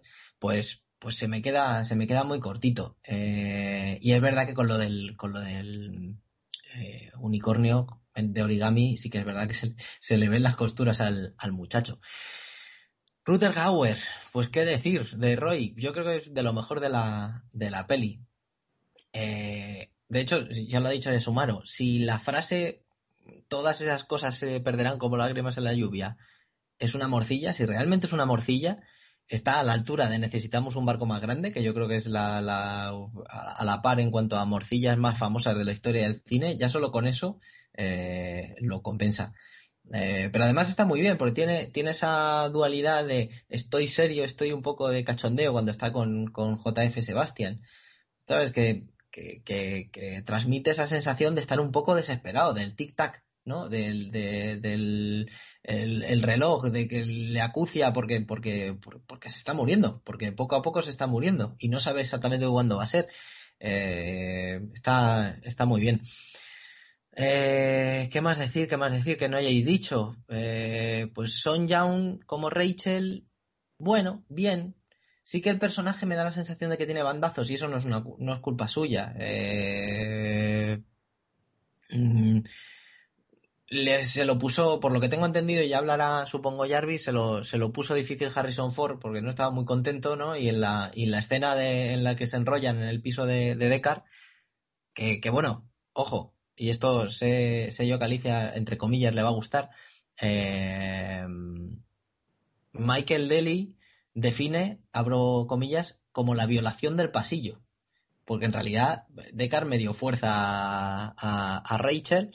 Por lo visto la muchacha lo pasó, lo pasó bastante mal porque Harrison Ford estaba bastante frustrado y, y bueno, digamos que fue, fue bastante brusco con, con ella. Y, y por eso ahí se lo, se lo puso bastante fácil, fue bastante realista, entonces tampoco. Y bueno, Joe Turkel, pues qué decide Joe Turkel. Eh, le tenemos todos en nuestro corazoncito como nuestro barman favorito, ¿no? Y, y hace un, hace un, hace un papelillo sin más. El, el actor que no tengo aquí apuntado, el que hace JF Sebastián, que lo ha, lo ha comentado, lo ha comentado Alicia, sí que es cierto que tiene poco metraje, como ha dicho, pero me gusta mucho, me gusta mucho. Eh, cómo se le nota a él que sufre ahí y todos lo pasamos, yo por lo menos. Eh, yo lo, lo, pasé muy mal y, siempre me ha resultado de las cosas más injustas de Blade Runner porque este hombre tiene que morir antes de tiempo, incluso con sus problemas de, de salud, ¿no? que, que, que el, el, hombre se le ve cómo está sufriendo, cómo le están presionando, eh, cómo sabe que algo malo va a pasar y cuando pasa le ves ahí acochinado un poquillo al lado de una, de una, de una columna diciendo, pero ¿por qué? ¿Por qué? Está, es, es muy buen papel para, para, el poco tiempo, ciertamente. Mm, William Sanderson. William Sanderson. Perfecto, que lo nombres porque se lo merece, la verdad. Uh -huh. Bueno, a ver, habéis dicho muchas cosas y yo también estoy de acuerdo que Harrison Ford al final es el que se queda más descolgado. Eh, vamos a ver, eh, hay que empezar contando que Ridley Scott es un tío que si bien cuida al milímetro todo esto que hemos hablado de los detalles, la escena, la producción, el diseño, la iluminación, la fotografía, etcétera, etcétera, etcétera, eh, si bien él luego es muy amigo de dejar a los actores darles el guion y decir, ala pa'lante lo que tú quieras. Y además no es solo amigo de eso, sino de no darles ninguna explicación, ninguna orientación de lo que quiere, ni nada de nada de nada. Ya comentamos esto eh, en el especial de Alien, que lo mismo le pasó a Sigourney Weaver, y por lo visto lo mismo le pasó a Harrison Ford. Harrison Ford llegó llegó pues muy ilusionado al, al, al, set de rodaje porque bueno iba a firmar con Ridley Scott que ya era un, un, director con mucho peso estaba muy ilusionado le gustaba el guion etcétera etcétera etcétera y se encontró con que Ridley Scott no le hacía ni puñetero caso con que Ridley Scott no le daba ninguna orientación con que le decía todo que vale y ya está. Y sin embargo, le era, bueno, el súper voluntarioso, por lo visto, lo, las veces que haya que rodar, el no sé qué, no sé cuánto. Oye, eh, se pasaba el día preguntando por qué, por qué, por qué, y Ridley Scott pasaba de, hasta de responderle. Si a esto le sumas ya, ya hay que imaginarse a un Harrison Ford, pues como muy bien habéis dicho, ¿no? Perdido dentro de un poquito porque no, no, no sabía ni a qué atenerse ni, ni nada cuando, cuando estaba interpretando. Si esto le sumas que bueno, que estaba por ahí Son Jan, eh, que por cierto, creo recordar, la creo recordar en el pelotón chiflado y en Ace Ventura, y para los muy frikis, eh, hay una serie que luego no acabó haciéndose entero, pero sí está el piloto por ahí, que es Star Trek Renegados, en la que creo que hace un papel. En, en, en, ese, en ese piloto. En fin, ya me voy. Por lo visto Son Yang eh, pues eh, estaba como pues muy ochenter feliz y estaba todo el día de jajas por ahí, bailando, jiji, jaja en el rodaje, se va bien con todo el mundo, no sé qué. Y llega el primer día de rodaje Harrison Ford y lo primero que le toca, la primera escena que graba es la escena en la que sale con Rachel y el búho. ¿Os acordáis del búho? Bueno, pues tuvieron que repetirla 27 veces porque la otra estaba de jajas y se descojonaba cada vez que decía la palabra búho y al final no era capaz de decirla. Así que Harrison Ford al final empezó como a, a decir, mira, yo aquí interpreto, pero yo, de hecho, tú ves las fotos de, los, de los rodajes, del, del, rodaje y demás, y ves a Harrison Ford solo sentado. No, no, al, al, final no acabó relacionándose con nadie más. Le dolía mucho y otra de las razones, habéis hablado, y yo estoy también de acuerdo que Ruther Hauer es probablemente el que más destaca en la película, Eh, bueno, Ruther Hauer era uno de los pocos que sí hablaba con Ridley Scott, que Ridley Scott sí le contaba cosas y, sí desarrollaba su personaje, lo cual creo que a Harrison Ford no le, no le debió hacer ninguna, pero ninguna gracia.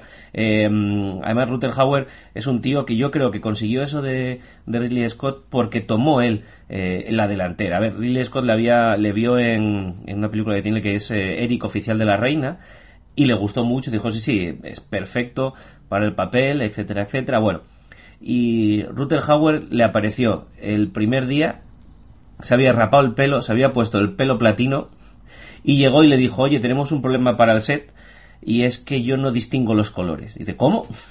Bueno, en fin. Empezó a meter sus morcillas, como muy bien ha dicho Vega, y sí parece que la parte de como lágrimas en la lluvia, no todo el texto, pero sí esa parte, es una morcilla de él, como la idea de la paloma, etcétera, etcétera. Y bueno, pues fue creando su personaje eh, auspiciado por Ridley Scott y yo creo que eso, aparte de que interpretativamente él está muy bien y eh, es eh, un portento físico y es una actuación la que tiene muy física como la de Harrison Ford, pero sin embargo creo que está mucho mejor plasmada la de Ruther Hauer y hace un, hace un papel tremendo. Pero creo que eso fue una de las razones por las que además, como muy bien decís, luego Harrison Ford no, no brilla de la manera que a él, que a él le hubiera gustado. Em, Harrison Ford no se trata con Ridley Scott. Eh, en los últimos años han intentado, pues bueno, oye, ya estamos muy mayores los dos, eh, en fin, el cuerpo nos pide tierra, hay que arreglar las cosas, etcétera, etcétera. Pero él siempre que le han preguntado por Blade Runner eh, ha tenido una palabra no positiva o no buena sobre su experiencia en ese rodaje. Él, y me ha, me ha hecho mucha gracia porque creo que ha sido tú, Vega, él mismo, cuando le preguntan sobre el personaje, eh, dice que, que, no ni en su momento lo entendió ni lo entiende ahora, que él mientras rodaba le decía muchas veces a Ridley Scott, le decía, si soy un detective, soy un policía, soy un detective, ¿por qué no investigo nada? No es que no investigo nada durante la película, voy aquí para allá, pero es que no, no, no él no lograba encajar las piezas del personaje y, y así quedó, y así quedó. Yo tengo que admitir que a mí de pequeño me fascinaba mucho el personaje de Tyrell, me llamaba muchísimo la atención y, debo decir que de él es eh, mi frase favorita de la película que es no cuando está con Roy y, le está explicando que, bueno que va a morir que sí que es cierto y le dice que, las estrellas que brillan muy fuerte eh, se apagan antes. Y, siempre me llamó, me llamó mucho la atención me pareció un, un ejemplo interesante. Edward James Olmos bueno, pues tiene un papel que pues está muy bien, pero a ver, mm, lo puede hacer él como lo puede hacer mm, eh, cualquier actor, por muy malo que sea. Eh, lo que pasa es que el tío tiene una presencia, ¿no? Este, este hombre, este teniente Castillo de, mm, de corrupción en Miami, ¿no? O este, este capitán de serie de ciencia ficción que todos tenemos también en la mente, que, yo creo que está muy bien. Y claro, ahí entra también el juego de la papiroflexia, como, como ha dicho Alicia, y demás. Y voy a engancharlo de la papiroflexia, voy a intentar ir haciendo las cositas así. Em, dos preguntas. Eh, antes de hacer un pequeño resumen de la película y a ver qué más sacamos. Dos preguntas, chicos, uniditas. La primera, ¿montaje original o montaje del director? Y segunda, ¿Es Deckard un replicante o no lo es? Luego cuando terminemos la ronda os cuento lo que, lo que dice al respecto Ridley Scott. Eh, Alicia, empezamos por ti. Eh, mala elección, porque no estoy muy segura de haber visto el montaje original o el del director o alguno de los otros 12 que hay por ahí rondando. Eh, por lo visto en alguna entrevista o algo parecido, no sé si es Ridley Scott el que dice que, la, la película original era una historia de detectives y el montaje del director es una historia de, un replicante que busca el sentido de la vida. Em, no sé, esto lo digo un poco por, parecer inteligente, porque honestamente no sabría con cuál quedarme, no me gusta mucho ninguna de las dos. Y sí, es un replicante. Sí, tajante y directo. ¿Ya sumaron? Yo pienso, eh, primero voy a empezar por, por el final. Mm, yo voy a decir que, que de cara a un replicante y además, si queréis, lo puedo hasta justificar, ¿no? Porque eh, hay una escenita, eh, una escena que, que, es difícil reparar cuando Rachel está en el apartamento de Deckard, donde a Deckard, eh, a fondo de plano, se le ilumina el iris por un momento. Esa escena está ahí y denota que es un, replicante. Después también está eh, el origami que le deja el compañero al final de la película, que es un unicornio, lo cual significa que conoce los sueños de Deckard y por tanto los sueños de Deckard serían injertos. Y finalmente estaría también la escena eh, en el agón, este final eh, entre Roy y Deckard, cuando está eh, pendiente de, caerse. Cuando Roy lo coge, en la versión original le dice kinship, que vendría a ser como pariente o parentesco en inglés, ¿no? No es algo explícito, pero también ayuda a concretar la, naturaleza no humana de, de Descartes en un sentido literal. Entonces, eso por ahí. Y en cuanto a las versiones, yo creo que básicamente la primera, las diferencias son, son mínimas. Mm, bueno, no son mínimas en realidad, hay bastantes diferencias, pero yo me quedaría con el corte del director es verdad que prescinde de, la voz eh, en off, que hay un final, eh, digamos que eh, más coherente con el tono de, la película y me quedaría con, esa, con esa edición, con el corte del director. Sí. Big Vega. A mí me pasa igual que Alicia. Tengo, tengo un problema con las versiones. Tengo un tinglado montado de un quilombo muy serio. Eh, entonces, creo que vi la original, me parece, me parece. Desde luego, no he visto la de la voz en off, que, a mí me pasaría como a Yasumaro. Eh, me gustaría, me gustaría verla y seguro que me, que me, que me gusta más, porque ese rollito de voz en off le pega mucho a, a ese tipo de cine, ¿no? Eh, como era una noche de perros y yo llevaba a mi chica al club, algo así. El caso es que mm, la que no he visto seguro es la de la del final este, que no sé si eso es, se llegó a editar alguna vez, este final medio edulcorado de Deckard y Rachel en el coche y los planos prestados por por el amigo Kubrick eh, del Resplandor, eso no, no, esa no la he visto, no sé, no sé si eso rula por ahí. ¿Cómo, se cierra, ¿Cómo se cierra el círculo eternio? ¿eh? ¿Cómo al final hemos cogido el resplandor y hemos llegado aquí a Blade Runner y lo hemos vuelto a sacar? Qué bonito es, qué bonito es el podcast. ¿Cómo disfrutamos, eh? eh sacando ahí los trapos sucios. Em, y luego, respondiendo a la pregunta, la mítica pregunta, yo creo que sí. Yo creo que sí. Todo lo que ha dicho Yasumaro lo, lo, lo suscribo, sobre todo lo del tema del unicornio. Eh, eso es, imposible que lo sepa si no es, si no es porque conoce, conoce sus, eh, sus sueños y, realmente, como dice él, son injertados, son, eh, se los han puesto ahí. Y luego, por otra parte, me hace mucha gracia cuando Rachel le iban a hacer el test y dice, oye, ¿esto no te lo has hecho nunca a ti? que es como diciendo, a lo mejor te sorprendes, mm, gilipollas, ¿sabes? Pero sí, sí, hay, hay muchas cositas por ahí que nos, que nos hacen creer que, que sí que, que sí que es replicante el amigo de Carl. A ver, Ridley Scott sobre este tema, y le han preguntado, como podéis imaginaros, 30.000 veces. Algunas veces ha dicho una cosa, otras veces ha dicho otra. Pero últimamente lo que él ha dicho es, y, eh, estoy de acuerdo con, con Yasumaro, que, que sí, que en teoría y en la película eh, se deja, y según él, según él, se deja una pista solo de que es un replicante y es evidentemente el origami final, como demostrando que bueno, que, que sus recuerdos son lo que son, etcétera, etcétera. Pero que eh, si bien hay eso y se deja ahí, bueno, pues para que, para que, bueno, pues el que lo descifre le quede claro que es un replicante, si bien dice que la peli está rodada el resto de una manera bastante ambigua, porque no buscando una segunda parte, que luego sí se lo plantearon, pero sí dejando una historia abierta para que cada, cada espectador decidiera eh, lo que quería pensar del final de la película, decidiera eh, hacer en su mente eh, o terminar en su mente la historia como, como a él le gustara o gustase. Es decir, que si tú querías pensar que no, que era humano y que el unicornio es en realidad es solo pues como un venga, que te dejo marcharte con ella, ¿vale? Pues que si tú querías verlo así, que estaba bien y que también la película estaba enfocado en eso. Que si querías pensar que al final no se marcha con ella, pues bueno. Que si querías pensar que se marcha con ella y que son felices, que también.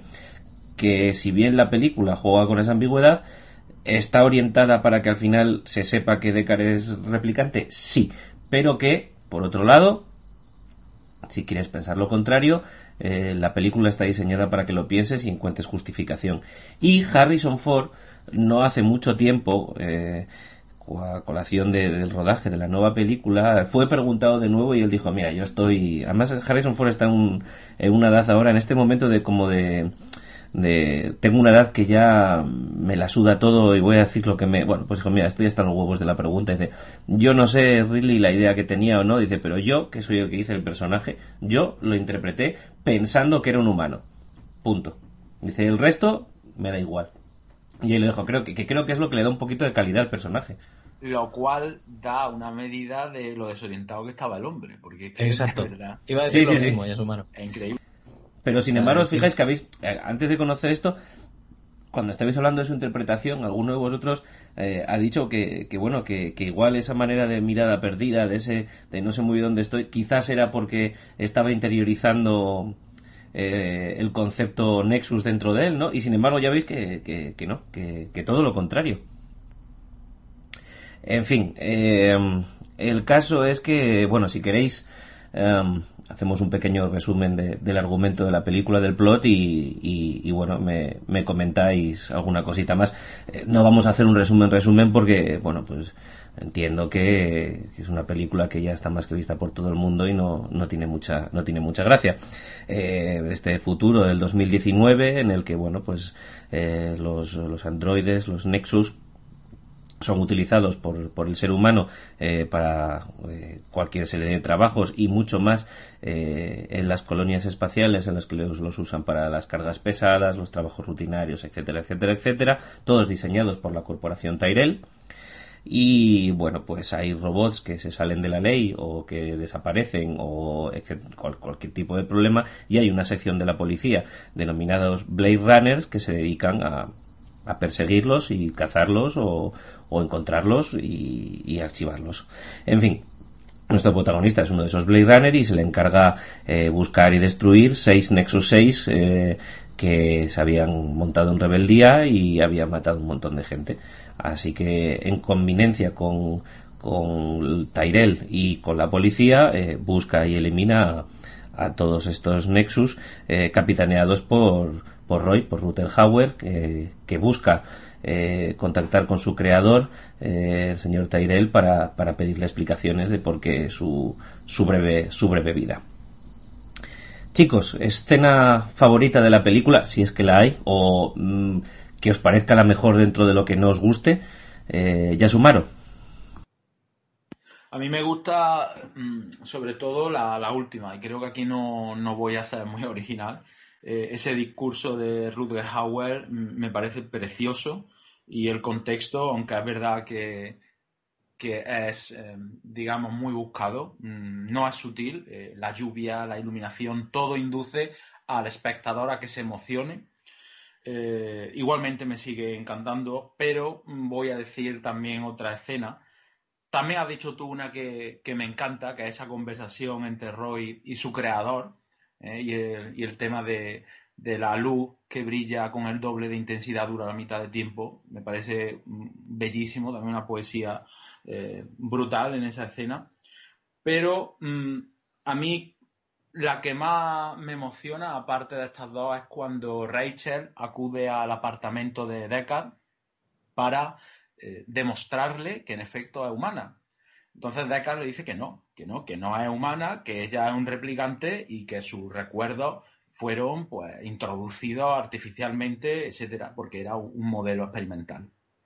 Entonces ella cuando se da cuenta de que Deckard conoce su pasado con el tema de la araña, eh, etcétera, eh, se queda llorando con un, con un rostro de verdad tan, tan sincero que, me emociona. Y después está Deckard cuando ve esa cara de pena diciéndole que no, hombre, que era broma, que te estaba gastando una broma y evidentemente no coló. Esta escena a mí también me, llama mucho la atención y creo que habla de la humanidad de estos replicantes, en contraposición a la deshumanización que había en esa sociedad, ¿no? tan alienada. Me quedo con esas tres. Alicia. Yo te contesto con la condición de que luego nos preguntes cuál es la escena que menos nos gusta de la Sí, sí, lo iba a hacer, créeme. Adelante. Vale, hay dos escenas que me gustan mucho, secuencias. Me encanta eh, desde que entra Harrison Ford en el camerino de la bailarina exótica y tiene toda esa conversación en, la que el subtexto te, te, está diciendo no me creo nada de lo que me dices, no me creo nada, pero me tengo que vestir porque no puedo salir de aquí desnuda. Entonces, hasta que yo me ponga el, impermeable transparente, te voy a dar como coba y luego te vas a cagar. Y efectivamente, le deja allí medio planchado en el, en, en el camerino. Eso me parece muy gracioso. Me parece un sentido del, humor así majete que no tiene el resto de la peli, que es así como muy densita. Y luego me gusta mucho, eh, me parece muy, muy conmovedora, me parece lo más conmovedor de toda la película cuando el constructor de muñecos, tengo un problema tremendo con los nombres, lo siento. Eh, JF Sebastián. Sí, le está contando a, Daryl Hannah que es que tiene una enfermedad y envejece muy rápido. Y, a pesar de que lo que les está diciendo es eh, que soy como vosotros, eh, no encuentra ninguna piedad después. Me parece muy, muy, muy triste y muy conmovedor. Muy conmovedor. Big Pega. Bueno, bueno, bueno. Pues yo tengo que decir que lo que me mete, mm, se me metió por los ojos de primeras, además es que es el principio de la película, es toda la primera, toda la primera escena, ese ojo que vemos y, cómo se reflejan las luces de, la ciudad enorme. Eh, me encanta, me encanta mm, toda esa parte cómo llega el, cómo llega el coche. Eh, es un escenario tremendo, tremendo, tremendo. Además hay un vídeo por ahí eh, que ya, ya, colgaré, ya colgaré en Twitter porque es, genial ver cómo, cómo hacen eh, las maquetas con perspectiva, ¿no? cómo, cómo, hicieron, cómo hicieron todas las pequeñas luces que vemos. se le quita un poco la magia al cine, pero, pero es, es, genial porque estamos en el 82, ¿no? No todo es CGI y, ver, eh, es como cuando ves la guerra de las galaxias, cómo, cómo rodaban la estrella de la muerte y las naves, o sea, eh, te da una sensación de, de, ser todo tan artesanal que le coges más cariño aún. Eh, me impresionó mucho. La primera vez que vi la película me sigue impresionando, sobre todo por el año en la que, en la que fue rodada. y me quedo, y me quedo con ella. No se dice nada apenas es genial. Y luego, cualquier escena que... Ya os digo que estoy, estoy realmente enamorado de las localizaciones y todo lo que va ocurriendo en el apartamento de JF Sebastian, eh, que, es el edificio Bradbury de, Los Ángeles, es, genial por dentro. Es genial, todas esas escenas están, eh, están, un nivel, están un nivel altísimo, sobre todo por el, por el, por la ubicación. Y hombre, tengo que decirlo porque si no reviento, la, la, última, la lucha final no me, no me gusta demasiado, pero sí es cierto que la última, última, última escena con el, con el monólogo de, de Ruther Hauer, pues hombre, no la tenemos, no la tenemos que quedar. Por cierto, aprovecho, esa escena que ha dicho Alicia de, de, que él le está dando, que la otra le está dando coba y el otro está fingiendo, eso es lo más parecido a investigador privado, ¿no? A, detective que vemos en, la película. ¿Sabes? Eso de colarte a un sitio. Soy del sindicato de no sé qué, no sé cuántos, y cambia el tono además. Eh, cambia el tono, lo dice de otra manera y se le intenta cambiar de alguna manera. Es, lo más parecido a, a, un investigador. Pues ahora que has nombrado al edificio Bradbury, es curioso, me ha acordado que los productores cuando, cuando quisieron contratar por primera vez con Philip K llamaron a Roy Bradbury eh, el escritor de ciencia ficción, eh, para preguntarle, dijo, oye, ¿tú tienes el teléfono de Philip K. Dick? Y Badbury le dijo, eh, no, pero tengo el de su abogado, que es con el que vais a hablar y vais a tener que aguantar. Y os recomiendo que vayáis con el vuestro. Por lo visto tenía Philip K. Dick un, una personalidad un poquito, un poquito potente. No vio, no llegó a ver el estreno, Philip K. Dick, porque murió antes del estreno, pero sin embargo antes de, de, morir, sí, sí se le ofreció un pase, un pase personal y privado con el primer montaje eh, y, salió muy contento por lo visto, dijo que no era su libro, pero sin embargo sí había sabido plasmar la sociedad y el ambiente que él había querido eh, describir en, en, su obra. Y bueno, vuestra escena menos favorita para unos o, más odiada para otros. Y voy a empezar con la mía, porque a mí es una escena que me saca de me saca de la película y es ese concepto que una fotografía eh, en papel ¿Eh? y una, imagen impresa eh, puedas ampliar y no solo ampliar sino girar las esquinas o sea como si tuviera tres dimensiones a mí eso desde la primera vez que la vi me sacó muchísimo fue un mira hay cosas que sí y hay cosas hay cosas que no y a mí esa escena no me, no me, no me gusta nada Alicia eh, yo, bueno, toda la subtrama detectivesca, o sea, todas las que aparece Harrison Ford las quitaría de la peli porque me parece que no tienen sentido. Pero lo que de verdad me saca de la película y me parece que le quita el sentido a la trama buena, que es la de la, de la búsqueda de Dios, es las dos veces que un replicante le dice al humano como si hubiera descubierto, no sé, la rueda, a que es muy incómodo tener miedo, que te dan ganas de decirle, a ver, Tú sabes que los humanos nos morimos, ¿verdad? O sea, vosotros tenéis una, obsolescencia programada muy corta, pero que nosotros no somos eternos, colega, que nosotros nos morimos igual. ¿Es que sois tontos o es que sois tontos? Me parece absurdísimo. O sea, me parece ese comentario repetido en dos ocasiones, me parece para darle al tío, decir, mira, esta la mierda, te, apago aquí. Eh, venga, Big Vega. Mmm... Mm, mm, difícil me lo pones. Bueno, ya, ya he comentado antes. Eh, bueno, a ver, cuando, cuando mata a Tyrrell, bueno, lo puedo soportar, pero ese momento en el que se gira y sabes lo que va a pasar con, con nuestro amigo JF Sebastián no, no, me gusta. De todas maneras, la peor, peor, peor escena con diferencia de, de toda la película es la que hemos llamado, bueno, la que llamó Michael Daly eh, la definió como la violación del pasillo. Eh, a mí eso me sigue, me sigue poniendo un poco de los nervios. Puedes tener una discusión, ¿no? Pues puedes mostrarlo como una discusión, como hacía en Indiana Jones, ¿no? De tú más, tú más, o, que los dos, o que ella le, le pegue una bofetada y él le bese o cualquier cosa así, pero mm, no, no, no me gustó, no sé, me, me, incomoda bastante esa, esa escena.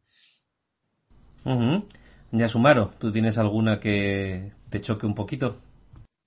Yo estaba repasando mentalmente la película porque así a bote pronto no recordaba nada así muy, muy eh, censurable, muy criticable, pero al decir tú el tema este de la fotografía que se amplía y se cambia el ángulo y tal, eh, es verdad que no hay por dónde cogerlo. es verdad que no hay por dónde cogerlo. Y ya en su momento, mm, la primera vez que la vi, también me, me chirrió. Así que sí, eh, también la película eh, mm, tiene una tecnología analógica que no ligan muy bien con el desarrollo que ha habido real ¿no? del mundo tecnológico. Pero bueno, como es ciencia ficción, eso se puede perdonar y, no pasa nada. Pero eh, en casos tan extremos como, como este, eh, no, no, aquí se saca tarjeta amarilla. bueno, tarjeta amarilla, algo es algo. Algo es algo. Eh, chicos, última ronda en la que eh, sobre esta película en la que os soltéis, digáis lo que queráis, eh, tanto que eh, os parece fascinante y habéis cambiado de opinión, como que os parecía buena y ya no, o que tiene muchas influencias en el cine posterior, o no, lo que queráis. Última ronda abierta y sin censura. Alicia. A ti te gusta la marcha, ¿no? Por eso me pides a mí que empiece. Claro, hombre, un poquito sí. eh, yo creo que he dicho todo, todo lo que, todo lo negativo que tenía que decir y, no he dicho nada de lo positivo, casi. Es verdad que a medida que yo me he ido haciendo más mayor, eh, la peli me ha parecido menos terrible, me ha parecido que, el ritmo no era tan, tan, tan, tan lento como yo recordaba de, visionados pues posadolescentes. Yo esto, esta peli la vi por primera vez eh, en un ciclo de aquellos que hacían en la 2 hace millones de años y era, era uno de, ciencia ficción. Pusieron esta y la semana siguiente pusieron una de unos señores que comían, comían pastillas de comida deshidratada o algo así. Y yo flipé, yo dije, si esto es la ciencia ficción, nunca volveré a hacer, a ver, ciencia ficción. No, no, no entendí nada, la verdad. Eh, me gusta mucho todo, todo el, rollo de, Nietzsche, todo el rollo de yo soy mortal, tú me has creado porque me has creado con, con estas limitaciones. Y esa parte de la peli me interesa, me interesa por el debate que plantea. Lo que pasa es que me parece que está tan mal integrada con, la trama de investigación que en el momento en el que Roy mata a, a Tyrell y mata de manera totalmente injustificada a, he vuelto a olvidar el nombre, al creador de muñecos. Eh, Sebastián, Sebastián. Sebastián, sí. JF, Sebastián. Correcto. la, peli deja de tener cualquier tipo de interés.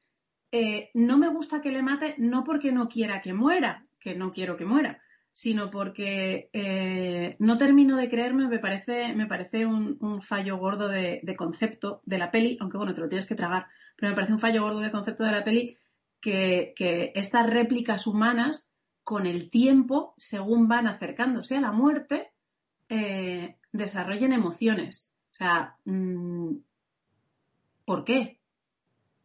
¿Por qué? No tiene sentido. Desde mi punto de vista no tiene sentido. Yo habría preferido que no tuvieran emociones. Por lo y, sobre todo, eh, puestos a tener emociones, tener unas emociones eh, que, aporten a la trama. Yo lo siento, pero a, mí, yo soy escritora, me gusta escribir y me gusta que las cosas eh, tengan pues una cierta coherencia. Y ese, ese asesinato me parece que no la tiene. Y esto es todo lo que tengo que decir al respecto. Muy bien. ¿Ya sumaron? Vamos a dejar a Big Vega con su gama de grises para el final. Adelante. Creo recordar que Gaff, que es el compañero Blade Runner de Deckard, dice al final, lástima que ella no pueda vivir, eh, refiriéndose a Rachel, pero al final, ¿quién vive? Yo es que creo que un poquito aquí se mueve eh, la historia, ¿no? Entonces, si los replicantes, como dice Alicia, eh, no sintieran, no nos podríamos preguntar qué es ser humano, en realidad. Yo creo que es eh, el, trasfondo, el eslogan de, la película. Porque aquí los replicantes son más humanos que los propios humanos. y es, la gracia. Los que se revelan de verdad no son eh, esas personas que vemos transitar por esas calles masificadas, eh, que están totalmente anuladas. Los que se revelan eh, los que son superhombres son los, robots.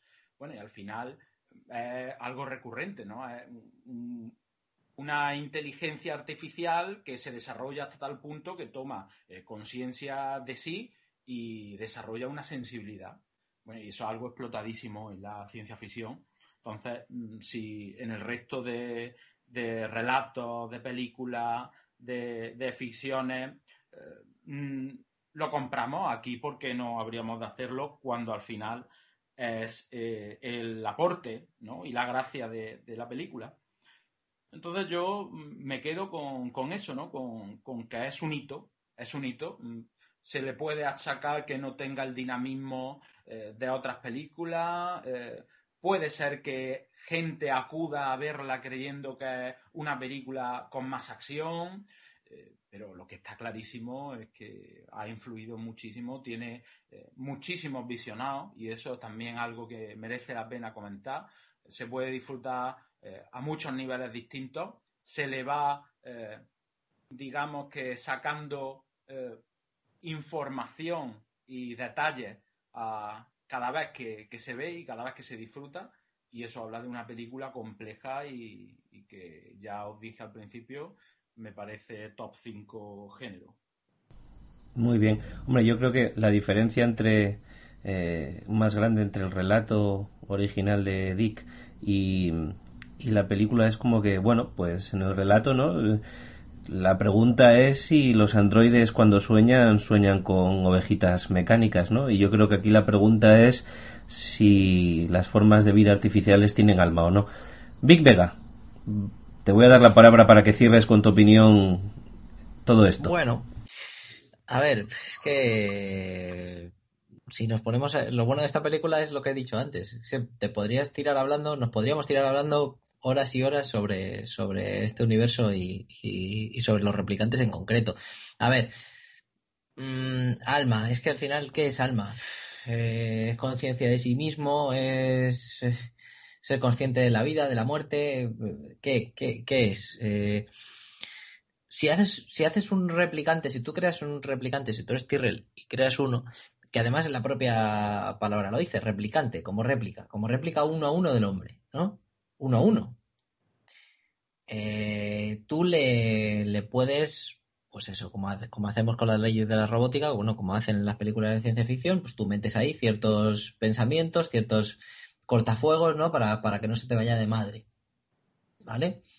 Eh, pero también, yo lo pensaba hoy, decía, joder, ¿y por qué vamos a replicar al hombre? Quiero decir, ¿somos tan imperfectos los hombres o sea, ¿para qué? ¿Para, para, para luchar en colonias? Coño, pues pasó este Terminators, ¿no? Como, lo, como, el, como Cybernet, tú, te haces un te haces un ¿cómo se dice? Cyberdyne, no era.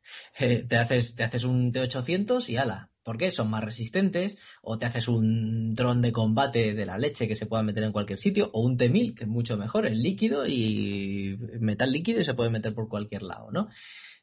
han creado replicantes. Joder, si son tan parecidos a las personas, está claro que por algún sitio, por algún sitio va a salir. No puedes ponerle diques al mar, eso está claro. Y como nos enseñó nuestro queridísimo eh, doctor Malcolm, la vida se abre camino. Y es que al final, aunque sea artificial, ¿sabes? Se va a abrir camino igual. Y cuando digo abrirse camino, ya luego hablaremos de la nueva, ¿no? que se abre camino de otras maneras diferentes, pero se abre camino de pensamiento, eh, se abre camino de conciencia, se abre camino de muchas cosas más. Sí que a mí me molestaba mucho lo que decía Alicia, eso de, del miedo, ¿no? O sea, pero joder, si nosotros empezamos a morir desde, desde que nacemos, colegui, somos conscientes cuando somos más mayorcitos de lo que hay. Pero, pero no me puedes decir a mí que no. Incluso tú podrías vivir mucho más feliz si supieras que dentro de cuatro años palmas, palmas además sin ningún tipo de sufrimiento, eh, pero, pero bueno, te apagas, ¿no? Poquito a poco te vas apagando. Entonces, ahí tendríamos que ver las motivaciones de la Tyrrell Corporation para, crear los replicantes tal y como son y como replicantes, no como, no como otra cosa. A lo mejor porque quieren integrarlo mejor en la sociedad y como decían eh, en Alien, eh, pues los, los, humanos se sienten más a gusto trabajando con entes que parecen humanos, ¿no? No con entes que parecen máquinas. A lo mejor es eso, ¿no? Eh, pero bueno. luego aparte, de todas estas polladas mentales, eh, está muy bien porque la película tiene un poco de todo, tiene un poco de carga, eh, digamos, eh, entre comillas, ecologista, ¿no? Tú ves, la, ves el entorno en el que estás y dices, hostia, esto nos vamos a ir convirtiendo poco a poco si seguimos así, ¿no? Puede tener un cierto trasfondo. Luego el tema del esclavismo de, la, de los replicantes también, también tiene su aquel. O sea, tú creas una inteligencia artificial te crees con derechos, eh, la creas como el hombre, ¿sabes? Como, exactamente como el hombre, que no es un televisor, una lavadora, ¿no? Que piensa por sí misma, que toma decisiones y la puedes esclavizar, ¿sabes? ¿Hasta dónde puede llegar esa legislación, ¿no? Y el individualismo, eso es algo que se repite en esta y en la nueva película, el lo ha dicho antes ya Sumaro, eh, cómo los individuos se, se, cierran, se cierran en sí mismos, eh, nadie habla en la calle con otros, eh, como es la ciudad es, es lo que es. Eh, está todo cada vez más, cada vez más va la gente a lo suyo, eh, por ese aspecto. Y bueno, ¿y qué decir? Ya para cerrar, el buen uso de las sombras y, los, y los claroscuros. Eh, no lo he dicho antes en el tema de las escenas. Creo que es cuando, eh, cuando Deckard va a hablar con, em, con el creador, lo diré, con Eldon, Eldon Tyrell, hay un plano genial que entra toda la luz del sol, todos son tonos ocres, eh, entra la luz por, por, el, por un ventanal enorme, es, es, una pasada, eh, es una auténtica pasada. Cuando hay luz, que es pocas veces en la película, eh, la manera en la que incide, y ya te digo, ya os digo, esos, esos tonos amarillentos, esos tonos ocres, que luego vamos a hablar de ellos en la, en la nueva película y que también se han, se han perpetuado, se han utilizado, están, están genial, genial hechos. Y por último, ya del todo, que me voy dejando cosas por el camino y luego me pasan estas cosas. Como sé que, Jarvis también es, fan de, de, la arquitectura, habría que nombrar la casa Ennis, que fue diseñada por Frank Joy de Wright, eh, que es la casa de Deckard. Y es una auténtica pasada de edificio de Los Ángeles, que por cierto esta película ayudó bastante en que se haya podido restaurar y salvar y ahora se puede, creo que se pueden hacer visitas, visitas guiadas eh, por allí. La una pena no haberlo sabido hace un año que estuve por ahí. Y si veis, si volvéis a ver la película ahora, echad un ojo a cómo es el, apartamento de Deckard, que sale bastantes, varias veces, y verás cómo, y veréis cómo, cómo os va gustando, y luego ya busquéis en Google imágenes que, que está genial. Es un, es un gran sitio. Muy bien, estaba pensando yo, em, estaba pensando primero en Ruther Hauer y, claro, luego me he acordado que ya Sumaro ha citado Los Señores del Acero, ¿no? Y, me ha venido la idea de cómo hubiera sido Blade Runner si en vez de estar dirigida por Ridley Scott lo estuviera por Paul Verhoeven. Creo que me hubiera molado muchísimo la película, creo que no hubiera tenido nada que ver, probablemente nos estaríamos hablando de todas estas disquisiciones pseudofilosóficas sobre el alma, el pensamiento y la conciencia, pero creo que hubiera sido muy, muy divertida. Y creo que Dustin Hoffman saldría, pero moriría. Y, creo que Harrison Ford hubiera sido eh, sustituido por Schwarzenegger clarísimamente. Chicos, vamos a hacer aquí un alto en el camino. Vamos a refrescarnos y a echarnos aceitito en las juntas como buenos nexus que somos para no chirriar y, volvemos con las pilas cargadas y las baterías como buenos replicantes para tratar el estreno, el estreno del mes y esta nueva secuela de Blade Runner con todos nuestros oyentes.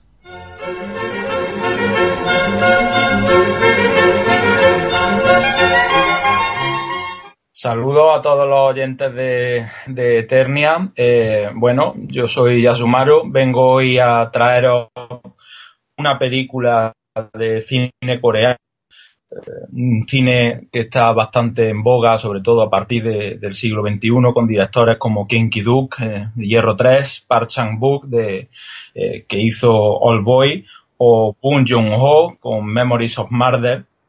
el film que os vengo a traer hoy se llama El extraño, es de 2016. El director se llama Na Hong Jin.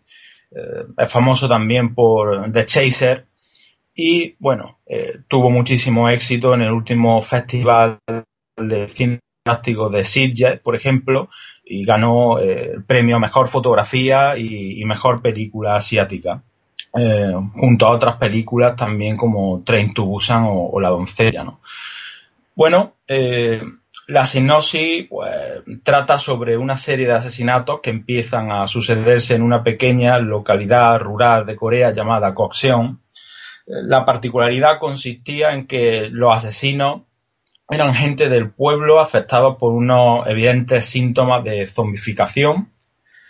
La comunidad, bastante supersticiosa, achacó todos estos males a un recién llegado eremita japonés. ya sabemos la, relación tan tumultuosa que han tenido eh, los coreanos y los japoneses a lo largo de su historia. Y este hombre rápidamente fue tachado de brujo.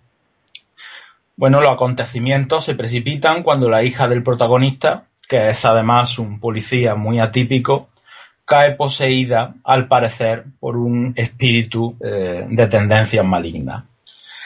todo en el film es ambiguo durante el primer tercio eh, en cuanto al componente sobrenatural, al estilo de otras ficciones como El perro de los Baskerville, El Sleepy Hollow, eh, series como Twin Peaks o más recientemente True Detective. La película tiene un acabado visual inmejorable, además de presentar un trasfondo religioso bastante complejo en el que se entremezclan el, cristianismo, para quien no lo sepa, el 33% de la población en Corea o bien es católica o bien es protestante, y el muismo, que es la religión autóctona de origen chamánico propia de los coreanos. Si a todo ello le unimos uno de los finales más impactantes desde Ringu, los oyentes se van a convencer desde luego que están ante una apuesta segura.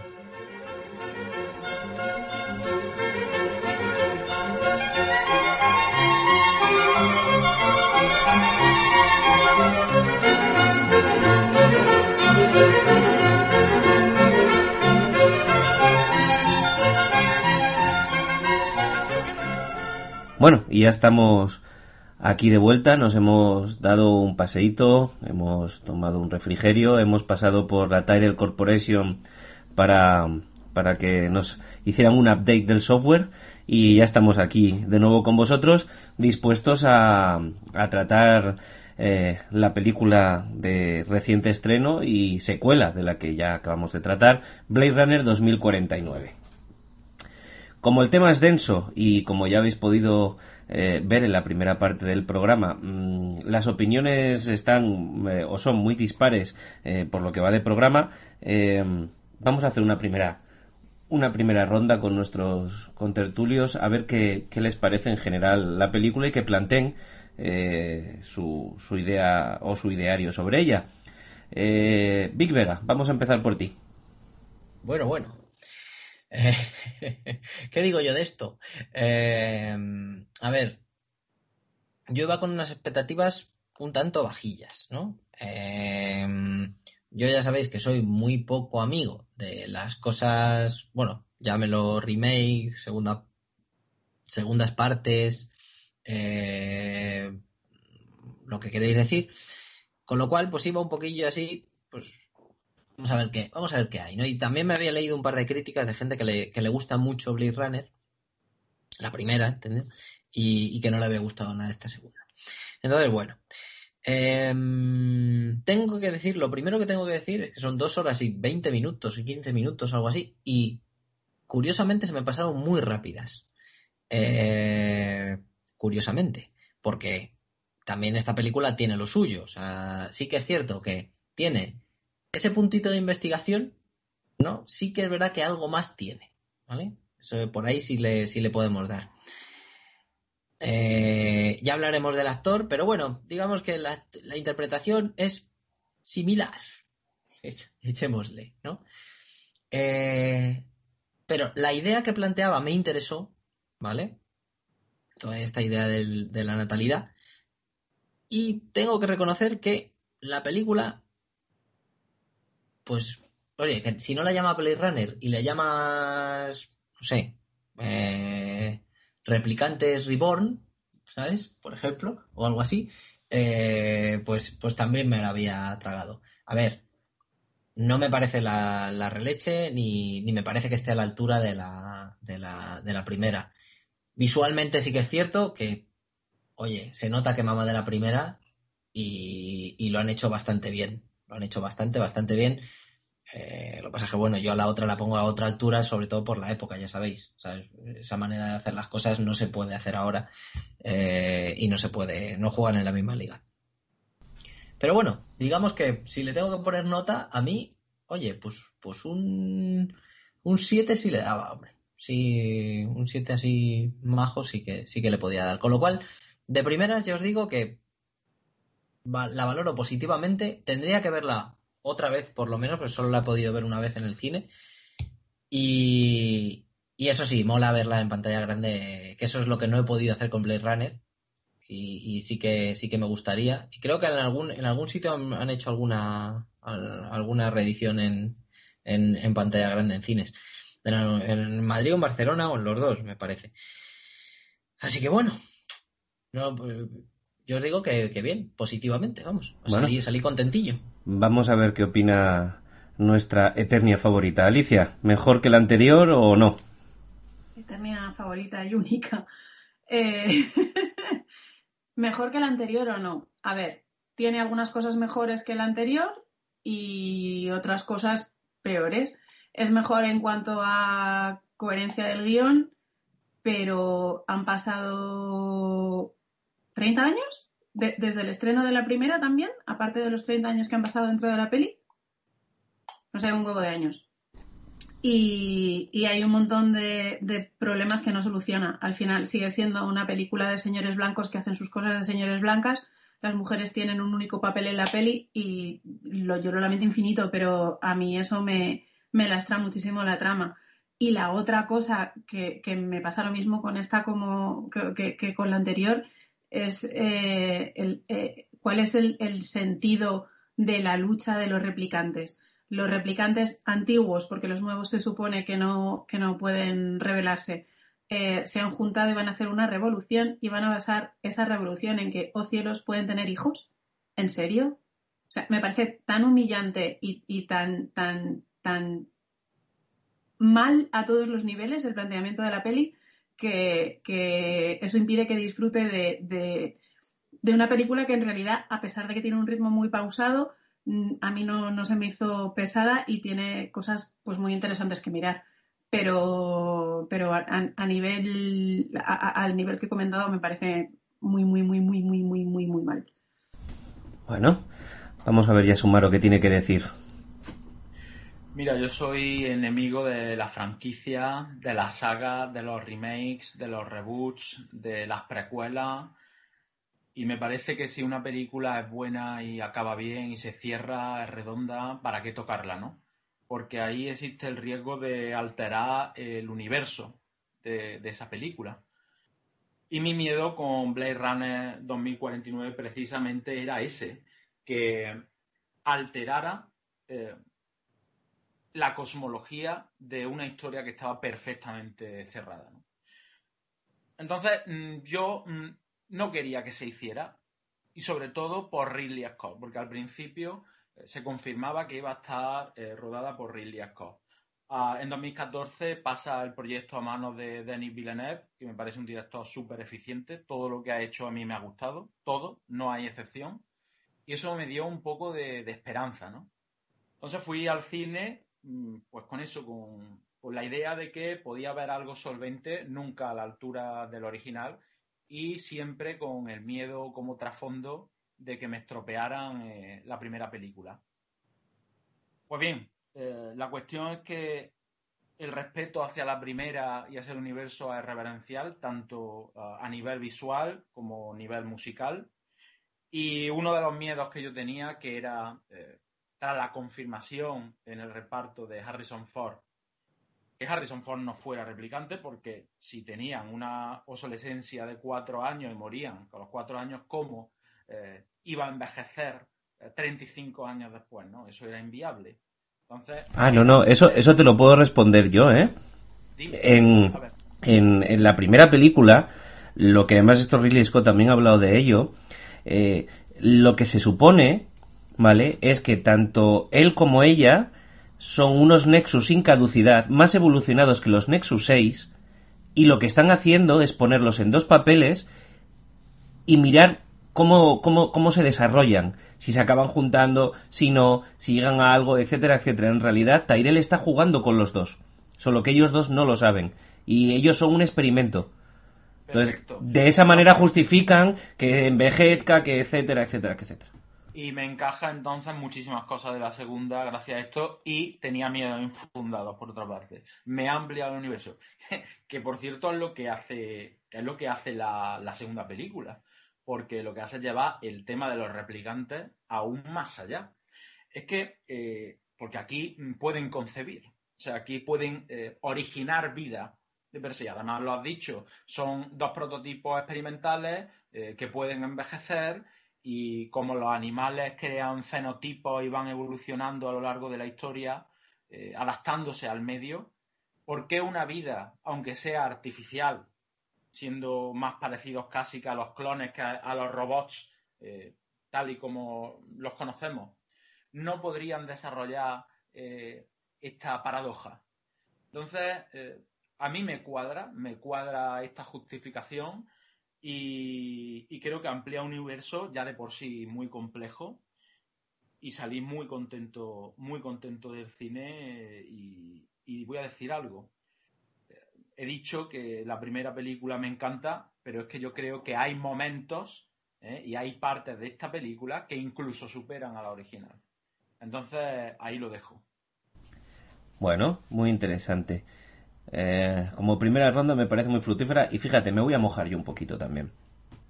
Eh, estoy de acuerdo con vosotros en que pese a que tiene un ritmo lento, eh, a mí tampoco se me hizo lenta. Estoy de acuerdo con vosotros en el que es muy reverencial con la original, tanto que por un lado me parece muy bien y por el otro, bueno, pues mm, esperaba que me aportara algo más, aunque desde luego es maravilloso, eh, es una impresión fotográfica tras otra impresión fotográfica. Es decir, el, trabajo de la importancia de la imagen y la fotografía, tanto para Villeneuve como para el Scott, queda más que patente. Eh, si bien uno lo hace con tonos azules, pues otro lo hace con tonos ocres. Pero al fin y al cabo, tanto me da que me da lo mismo. Eh, no me voy a mojar todavía en lo de la historia porque lo vamos a analizar y no me voy a mojar tampoco en el cast porque los vamos a analizar. Lo que sí voy a decir y que no estoy de acuerdo, por ejemplo, con Yasumaro, es que la música mm, tenga el mismo nivel o la misma calidad que, que, para mí tiene, tiene el anterior. Ahí mm, creo que flojea un poco, pero creo que, eran, que es normal y creo que además con, con una banda sonora como la de Vangelis que es tan, tan, tan reproducida y está en la mente de todas las personas, es muy, muy difícil luchar contra, contra eso. Em, vamos a ver, la película nos plantea eh, una situación 30 años después de lo que había sucedido en la película original.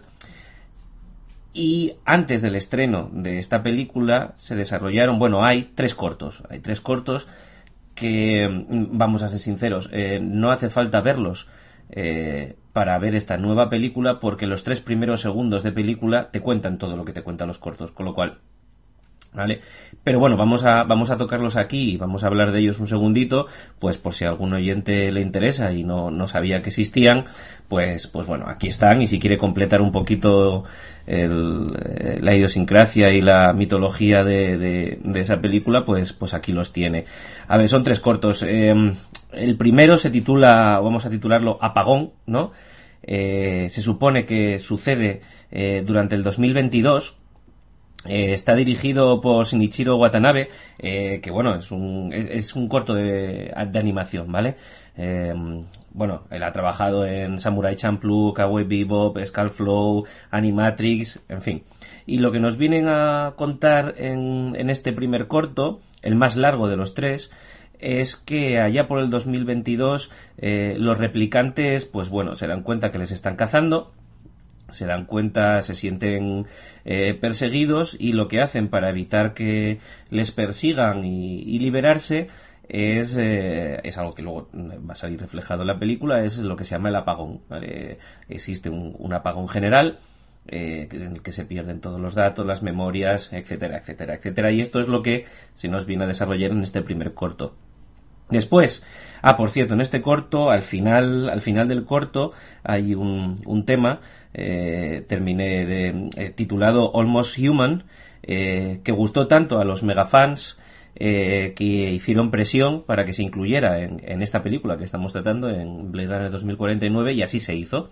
Así se hizo, está incluida en, en el montaje final y proviene de, esta serie de cortos que se hizo para, para contar la historia del 2019 al 2049. El segundo de los cortos se, se, denomina Nexus Down, el amanecer del Nexus, eh, está planteada en el 2036.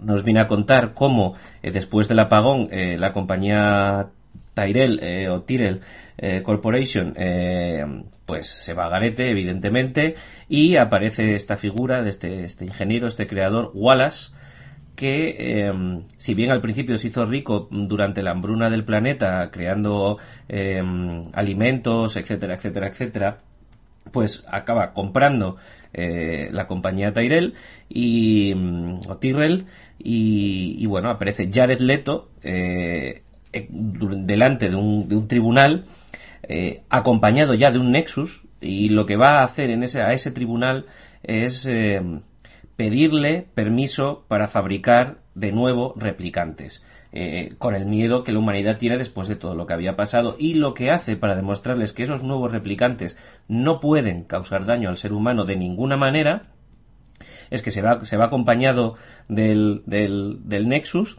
Nexus 8, y coge una botella, la rompe, le da el trozo eh, al Nexus y le dice, le viene a decir algo así como hay dos opciones, o me matas con, esta botella rota o te matas a ti mismo, pero uno de los dos tenemos que morir aquí.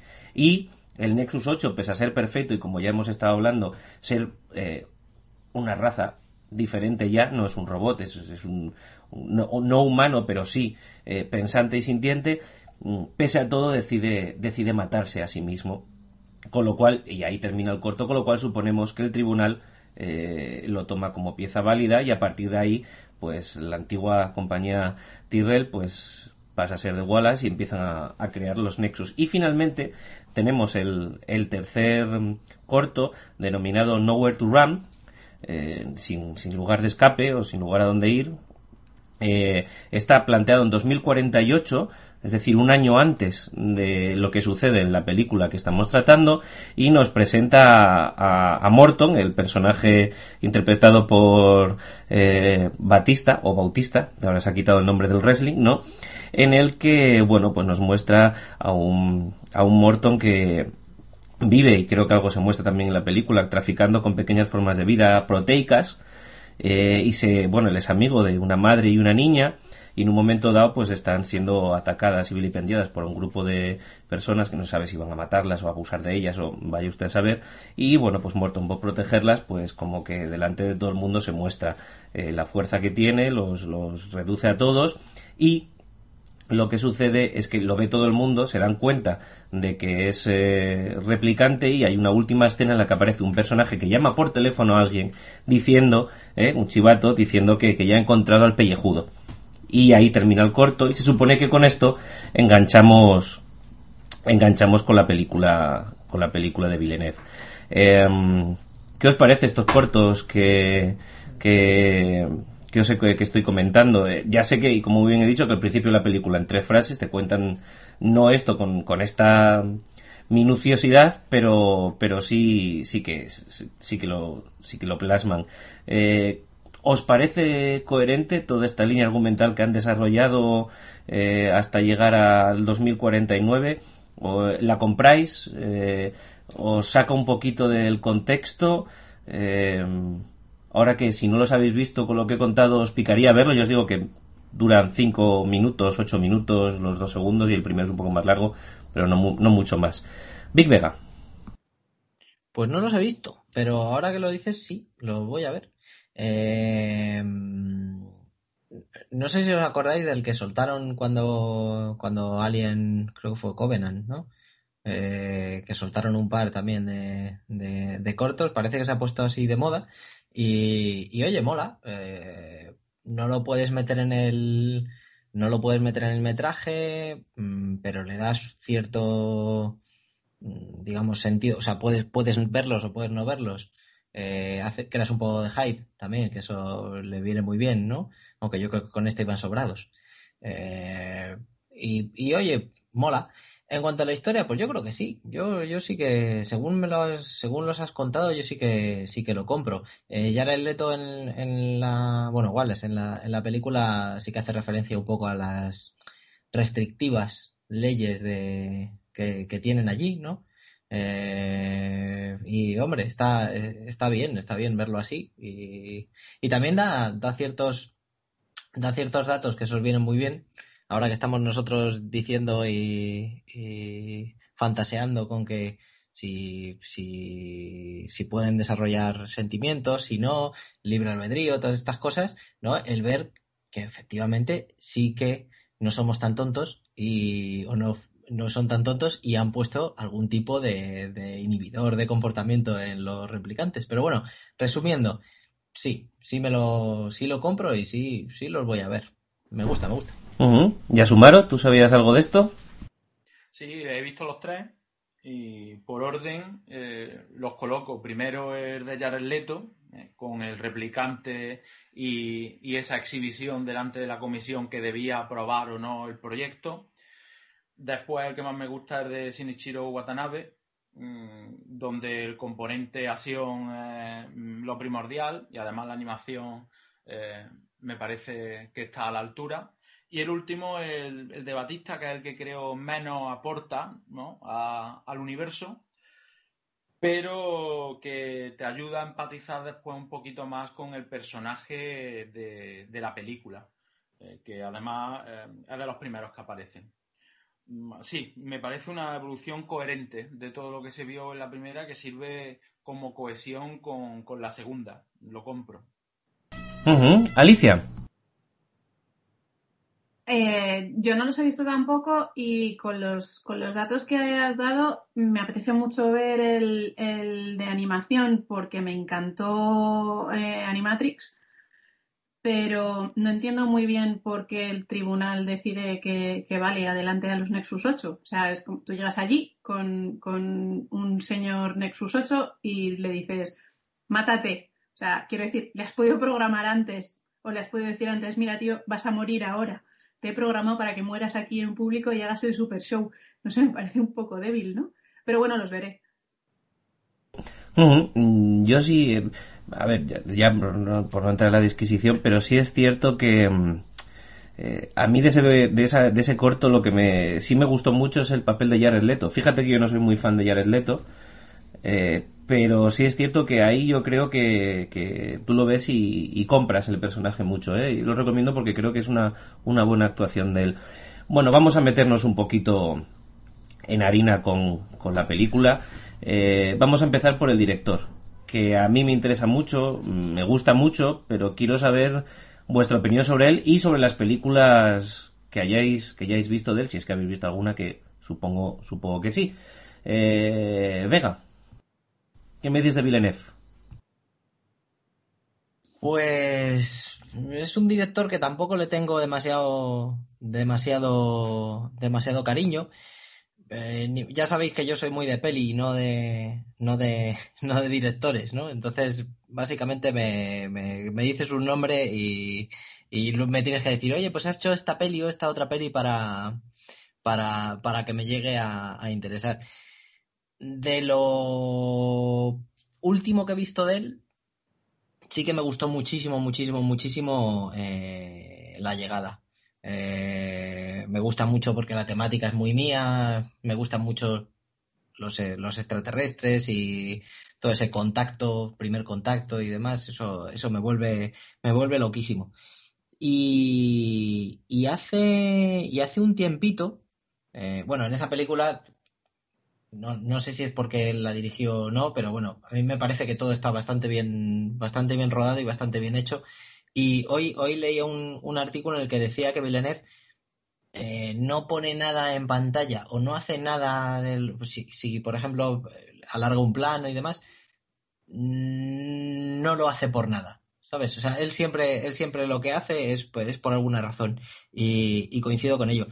Hay una película que vi hace relativamente poco que se llama Sicario, que me gustó bastante y, creo que es, me parece que es suya, si, si no me equivoco. Y, afirmativo, afirmativo. Sí, sí. es. Fue una, fue una sorpresita, fue una... ahí tienes, ahí tienes los tonos ocres ya. Sí, hombre, sí. Lo, del tema de los tonos ocres le va, le va, le va a perseguir. Pero sí, sí, me, me gustó bastante. Y es lo último, esas dos han sido lo último que he visto de él. Y en esta película no sé cuánta mano, cuánta mano tiene y cuánta no, porque, porque ando corto de, información de, producción. Pero, pero hombre, yo, así a valoración positiva, todo lo que he visto de él mm, últimamente me, está gustando y parece, y parece que funciona, incluido esta última, así que no tengo nada en contra de, del amigo Villeneuve. Alicia, ¿tú qué opinas de este hombre? ¿Te motiva o te da un poco, te deja un poco indiferente? Eh, yo he visto únicamente la llegada, que me empeño en llamar cosas como la llamada y la señal. Vete tú a saber por qué. Tengo el día hoy, tengo, va a sembrar, estoy sembrada. Eh, he visto esa y me gusta mucho, excepto eh, por, la motivación que se supone que nos tiene que llevar a identificarnos con la protagonista, que es que, oh Dios mío, va a perder a su hija. No entiendo la fijación de este hombre con los hijos y los padres y las madres y las hijas. No la entiendo. Además me pone muy nerviosa. Es problema mío, ¿vale? Yo, yo sé que a la mayor parte de la gente esto no le pasa. Eh, la llegada me gustó. Esta me parece que, está muy bien hecha y yo le doy un voto de confianza y, casi todo mi amor a alguien que decide hacer un cine tan pausado, una vez más, en los tiempos que corren. O sea, si la gente lee en diagonal y, no está dispuesta a ver películas en las que tenga que pensar o en las que tenga que preguntarse mm, por qué, pues un poco lo que decía Big Vega, por, por qué separan siete segundos en este plano, pues, pues ole, ole sus bemoles. Eh, por otra parte, me han comentado eh, y estoy buscando que hizo una, una, peli basada en el hombre duplicado de Saramago que se titula The Enemy y que por lo visto debe ser extrañísima, es una especie de puzzle, hay que verla como dos o tres veces y, crear tú mismo la historia con, con, los datos que te da y me... me sí lo es, es, es, muy, es una película muy interesante, no es como tú dices de un visualizado fresco y rápido para una tarde de sábado, pero sí es una peli muy interesante. Es, yo, es más un, más un experimento que una peli. Pero a, mí me gusta mucho también. Yo también te la recomiendo. Pues, pues eso, mm, positivo, positivo, balance positivo para Brené. Mm. Bueno, y antes de darle paso a Yasumaro, pues tampoco es un hombre que tenga una filmografía muy extensa por el momento, ¿no? Y pues bueno, tenemos aquí Blade Runner, tenemos La Llegada, de la que ya hemos hablado, Sicario, la que ha visto Big Vega, eh, Enemy, que la ha citado Alicia, y eh, bueno, está Incendies, ¿verdad? Que es la primera, creo que por el 2010 o algo así, pero está Prisioneros en el 2013, también una película eh, con una carga bastante interesante dentro del punto de vista ético o moral. No tanto filosófico, pero sí ético y moral. Y, bueno, este es su, su bagaje cinematográfico. A mí, a mí es uno de los directores de hoy en día que más me, más me llama la atención. Y creo que sí es cierto que yo creo que en la llegada, esa adaptación del relato corto de ciencia ficción, eh, la llegada es, eh, yo creo que fue el billete, ¿no? El ticket, el, visado para, para, poder agarrar un proyecto como Blade Runner y que las medios y el público eh, tuvieran la idea de cierta garantía a la hora de, a la hora de afrontarlo. Ya Sumaro, ¿tú qué nos dices de Villeneuve? la llegada, Blade Runner y ojo que viene Dune también, ¿eh? dirigida por, por, este hombre. Así que eh, parece que se va a convertir en un Master of Science Fiction eh, de, de, nuevo cuño. Todo lo que había hecho anteriormente, ya lo he dicho, me gusta y para mí era una garantía de, de dar un mínimo en la película. Ya os digo, Incendies me, me encantó. Enemy, mm, yo también la recomiendo. Tiene un rollo especial la película. Ahí también se ve muchísimo eh, el ocre, ¿eh? pero a unos niveles brutales, eh, casi dorado, ¿no? Y Prisioner me gustó mm, y Day Reval, por supuesto, también. O sea que el tío tiene muchísima mano y, es que tiene el listón altísimo porque pienso en los grandes directores y todos suelen dar una de cal y otra de arena. Tendemos a acordarnos de las películas buenas, ¿no? Y lo recordamos por eso. Pero es que este por ahora no, no ha pegado todavía ningún paso en falso. Así que ahí estaremos, ahí estaremos. Esperemos, esperemos que no lo haga con Dune, esperemos que no lo haga con Dune porque es bastante fácil hacerlo, ¿eh? Sí, es fácil, es fácil y fíjate que David Lynch eh, tiene ahí una versión que, que es un poquito controvertida y enlazo diciendo que a mí Enemy me recordó también un poquito en algunas partes al cine de David Lynch para que Alicia se, se haga una idea del tono y de la forma. Sí, tiene un puntito terciopelo azul, ¿no? Mulholland Drive, una cosita así que sí, que sí, que sí, que no. Eh, bueno, vamos a empezar las hostilidades. Vamos a empezar con el cast, chicos.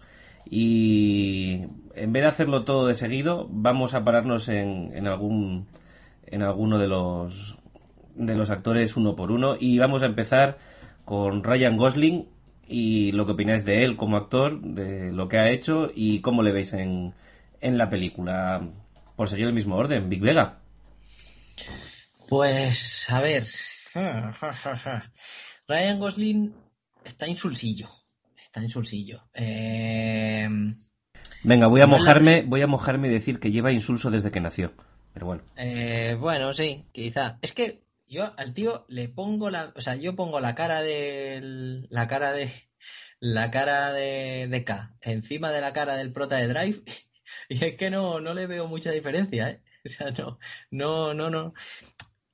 Y las veces que intenta expresar algo, como cuando habla con la creadora de, de recuerdos y pega una pata a una silla, jo, macho, es que no me lo tomo en serio, de verdad, ¿eh? Es que no puedo tomármelo en serio. Y luego, con Harrison Ford no, no tiene, los momentos que interaccionan no tienen química ninguna, no me, no me, no, me los creo, no. Bueno, a ver, esto de.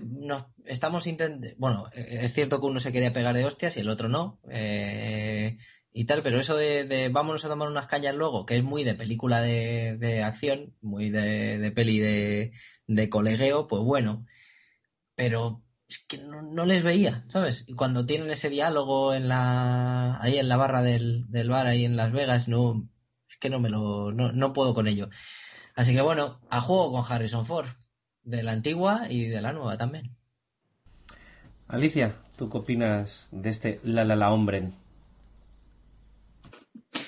Eh, a ver, a mí no me parece que está tan mal como podría haber estado para ser él, porque es verdad que es como un insecto palo pero rubio.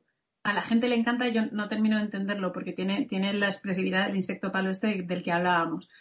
Sin embargo, en la primera escena, cuando está ahogando al, replicante, ahí sí que me lo creo, sí que se le ve, eh, se le ve conmovido. Yo, lo interpreto como cabreado, pero según otra interpretación de otra persona, de la que espero que podamos hablar más adelante, eh, se, le nota, eh, se le nota que, que, que, hay un hombre debajo de, de la máscara de Ryan Gosling. Me pasa lo mismo que a Big Vega con la escena de voy a coger la silla y a golpearla contra la pared. Tío, no. O sea, me parece súper sobreactuado, pero es que me parece que es un error de dirección. Me parece que, tendrían que haber elegido otra manera de, expresar esa emoción que es muy importante para el desarrollo del personaje de la trama. Por lo demás, pues bueno, sin pena ni gloria. Eh, ha hecho cosas mucho peores Ryan Gosling en, su vida que, que esta. ¿Ya Sumaro? Antes de nada, saco la banderita blanca para que no me den a diestro y siniestro, porque a mí, sí, sí, porque es que a mí sí me encanta Ryan Gosling. Y alguna vez lo he dicho aquí, eh, me gustan los, actores palos, sin alma, y Ryan Gosling es uno de ellos. Eh, además, yo creo que ha evolucionado de una forma parecida a Matthew McConaughey y Jake Gyllenhaal, que al principio de sus carreras eran más guapos oficiales, más galanes, y ahora están haciendo papeles un poquito más complejos. Complejo porque al final se puede hacer un papel complejo sin mucha expresividad ni mucha expresión, ¿no? Eh, este hombre, todo lo que ha hecho, Drive, Neon Demon, eh, La La Land, tampoco requería de, de mucho. Pero es que yo de verdad lo pienso eh, la mirada triste de Ryan Gosling me transmite muchísimo más que algunas actuaciones histriónicas o mm, presuntamente eh, más académicas. Me transmite muchísimo y estoy pensando en algunas escenas y, el tío para mí tiene magnetismo. Yo no soy capaz de justificarlo mediante datos objetivos, pero es la sensación que me da. Y además estamos hablando, no lo olvidemos, de una nueva generación de Nexus eh, donde eh, la pasión eh, es omitida, donde se hace una especie de controles de empatía, en fin, que tampoco el tío iba a hacer la alegría de la huerta ¿no? en la película y no lo era. Y por ejemplo, la escena esta de la patada y del grito, a mí me impresionó, porque no me la esperaba. Yo en el cine, además la vi en versión original, me, me sorprendió mucho, no me esperaba una reacción así y me transmitió. Y, después, pues sí, los primeros planos que, aguanta, pues me los creo. Y hay otros actores que no me los creo. Y entonces yo me dijo en un defensor total de, Ryan Golding eh, que creo que me voy a quedar solo. Bueno, pero lo bueno, importante es que es que haya debate. Vamos a ver a Robin Wright. ¿Qué decís de la princesa? Big Vega. Por cierto, antes de que se me pase, eh, sí que tengo que darle a Yosumaro Ryan Gosling eh, como K, en ese puntito en el que mm, él asume que puede ser, eh, digamos, el, meollo de la cuestión, o sea, puede ser el hijo pródigo, sí que le notas un pelín ahí cuando habla precisamente con Robin Wright, con la teniente Yoshi, sí que hay, un pelín de, cambio en, en, la expresión, ¿sabes? Desde ahí sí que podemos decir que a lo mejor, en realidad, en este caso, no en el de Harrison Ford en su día, sí que le han dicho tienes que ser un tío que ni sienta ni padece y precisamente ese es tu fuerte, tío, explótalo, ¿vale? Y entonces, bueno, por ahí, por ahí sí que sí que es cierto que se lo tengo que dar. Eh, y, hombre, hablando de la teniente Yoshi, de Robin Wright, es que ella es perfecta siempre, eh, en todo lo que hace. Eh, yo no la he visto mal nunca, de, realmente, últimamente. Aunque últimamente siempre la veo como Claire Underwood. entonces, se me hace difícil. Es que, si Frank estuviera en ese en esta película no habría problema con los replicantes. O sea, esto estaba más que controlado. Pum, pum. El caso es que que me la creo mucho como, como mujer fuerte, como jefa en el departamento de, de policía y, y, me gusta cómo le aprieta las tuercas a, a, K. Me gusta muchísimo esta, esta, esta actriz. Alicia, ¿qué nos dices? Eh, Robin Wright empezó haciendo una telenovela larguísima que se llamaba Santa Bárbara y ya entonces era lo mejor de la telenovela. Eh, oh, en Santa Bárbara había uno eh, que era como chicano que le llamaban Cruz. Cruz Castillo. Eh, efectivamente, efectivamente. Sí, sí, sí, sí, sí, sí. Que, tenía, tenía un lío con la hermana mayor. Efectivamente. que se llamaba Iden. Iden, sí, sí, que muy rubita ella también con hoyuelos. Iden, sí, sí, sí, sí. Robin Wright está perfecta, perfectísima. En la única escena en la que yo no me la creo no es culpa suya es que la escena no se sostiene, pero si queréis lo hablamos después. Es justo, bueno, ya, ala, venga. Venga. Es justo cuando eh, la, que, la que comentaba Big Vega ahora, cuando llega K y le dice, sí, sí, esto que me habías dicho que hiciera ya lo he hecho. Y la tía se lo come con patatas. Eh, te, está mintiendo. O sea, es muy evidente que te está mintiendo. Y, y se lo come. Decide, uy, le dice, uy, has, desactivado una bomba y se queda tan feliz y tan contenta. Ahí es, es, el único momento en el que, en el que no, me la compro porque me parece que esa escena está mal construida. Pero bueno, ella, ella es perfectísima. Muy bien, a ver si esta vez estáis los tres de acuerdo. ¿Ya sumaron? Eh, Robin Wright me encanta como actriz, tiene además mucha elegancia, me parece una mujer de bandera en todos los aspectos lo que pasa es que aquí el papel que tiene es un poco periférico, ¿no? Es un poco intrascendente. Mm, yo creo que si otra actriz hubiera interpretado a, la teniente, pues casi que no nos hubiéramos dado cuenta. Y, lo digo encantándome ella como actriz, ¿no? Porque estoy pensando en, como habéis dicho, The House of Cards y, es un despliegue eh, increíble. Aquí, pues, da el perfil, hace, hace todo bien, pero bueno, no creo que tenga eh, tampoco una incidencia mm, tan grande como, como otros. Y, siento decirlo, pero eh, Ryan Gosling sí me transmite más u, otros como Ana de Armas, que ahora entraremos. Sí, ahora íbamos a entrar en el fenómeno femenino hispano-cubano, ¿no? A ver, ¿qué os parece esta inteligencia artificial, esta Joy? Big Vega. Pues la verdad es que tiene, tiene mucho, tiene mucho metraje. A mí me gusta cómo lo, me gusta cómo lo, cómo lo hace, y incluso como inteligencia artificial, o sea, cómo ella lo, lo, gestiona. Y me gusta mucho el cambio de registro que hace en la última, en la última vez que se la ve, en, en, ese momento holograma a lo grande, ¿no? Como cómo cambia el registro de tal manera que, pues eso, que lo, lo aísla de, de, K y, digamos, le quita, le quita toda la personalidad que tenía antes, como, ¿cómo se llamaba la muchacha? Eh, eh, Joy. Joy. Le quita toda la, toda la, la personalidad como, como la Joy que conocíamos hasta ahora y que nos había acompañado toda la, toda la película y se queda pues eso en el producto, que es, que es la, inteligencia artificial como, como entretenimiento para, para hombres o replicantes o lo que, o lo que sea, pero, pero está, está muy, muy bien, muy bien. La escena de, en la escena del, del ¿cómo decirlo? Eh, el polvete coordinado, este que hace con, con Mackenzie Davis, que, que, ya aprovecho para decir, por si no la nombras, eh, eh, Jarvis, que a mí me gusta mucho. Ya en Halt and Catch Fire eh, me encantaba y aquí lo poco que sale también. En esa escena las dos están, están, están muy bien, pese a lo tenso que está Ryan, Ryan Gosling. Pero vamos, sin más. Bueno, está bien verle tenso de vez en cuando al hombre.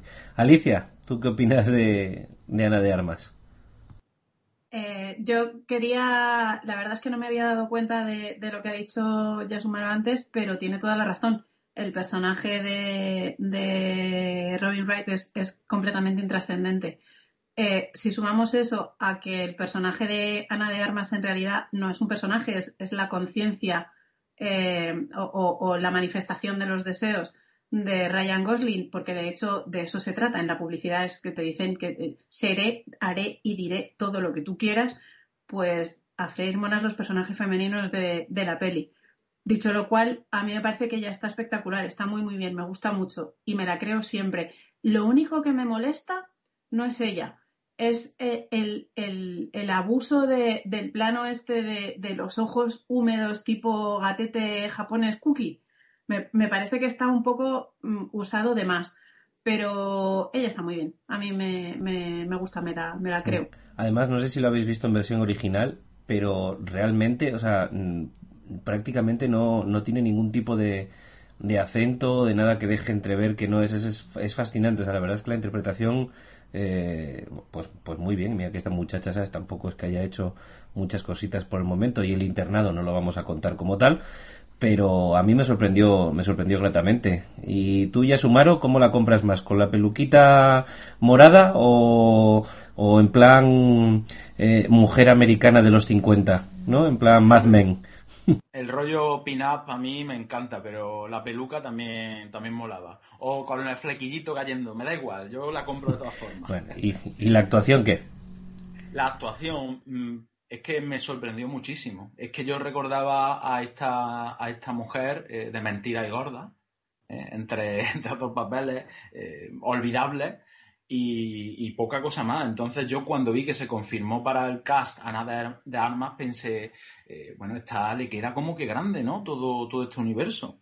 Y no solo no le queda grande, sino que le da muchísimo juego al personaje principal, que es verdad que es un concepto que ya vimos en Her, la película de Spike Jones, eh, con Joaquin Phoenix de protagonista, y además tiene un desenlace similar Mm, pero eh, aporta también eh, la posibilidad física que no tenía Her, ¿no? Y es verdad que esa escena eh, donde se coordina ella con la prostituta, a mí mm, me resultó un, hallazgo, porque no lo había visto nunca en la ciencia ficción. Hay gente que no, no la ha comprado, pero la verdad es que a, mí sí que, que, me gustó.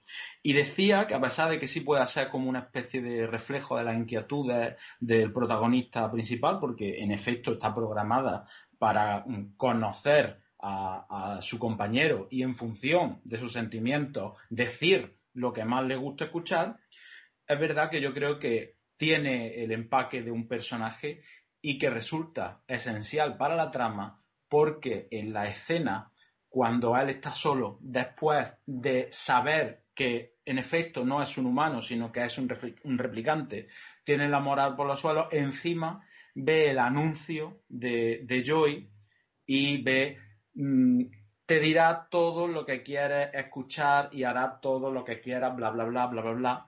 eh, utilizando incluso el mismo lenguaje que empleaba con él. Y se da cuenta que toda la historia de amor que, tenía, si, si, es que se podía llamar así, pues era mentira, igual que, su vida, igual que eh, las ilusiones que había tenido con ser un, humano de, verdad.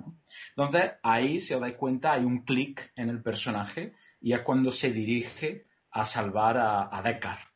Entonces, eh, esa frustración que genera, eh, digamos, que la relación con Joy fuera una fachada, fuera falsa, fuera eh, programada, tiene su repercusión en el guion y entonces hay que darle el valor a, nada de Armas de, una interpretación solvente y de un personaje importante. muy bien. bueno, ¿qué opináis de Harrison Ford, de Yayo? Eh, en esta película o en las últimas que está haciendo y que va a hacer porque parece que va a coger todas las pelis que ha hecho y hacer secuela. Así que, que ¿le compráis a Decar en esta película o, también sobra? Big Vega. Bueno, ya lo he dicho antes, lo vuelvo a decir, eh, no, no, no me va. No, no, no le veo no le veo, no le veo con Ryan Gosling, no, no veo ahí, no, no, no me gusta, no me gusta, no me gusta. Y, por cierto, lo tengo que decir, el doblaje que le han puesto de señor mayor a, Harrison Ford ahora a estas alturas, peor, mucho peor, ¿eh? Joroba, es que no puedo con él, de verdad. Y hasta aquí puedo leer ya, porque me caliento. Alicia, ¿qué opinas de Indy?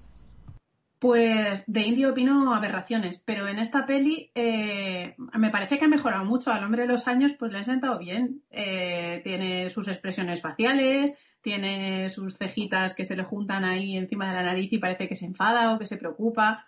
A ver, se ha tomado unos bollicaos desde que hizo Blade Runner eh, original y, ha mejorado, ha mejorado mucho.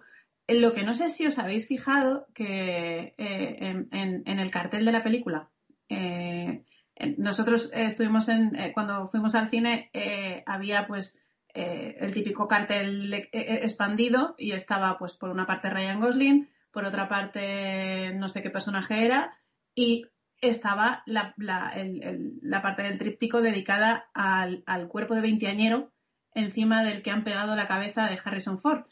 Y estuvimos discutiendo Big Vega y yo, pues que Harrison Ford está fuerte pues eh, que no, que este, este chico que le han puesto en el póster tiene 20 años y lo han pegado con Photoshop.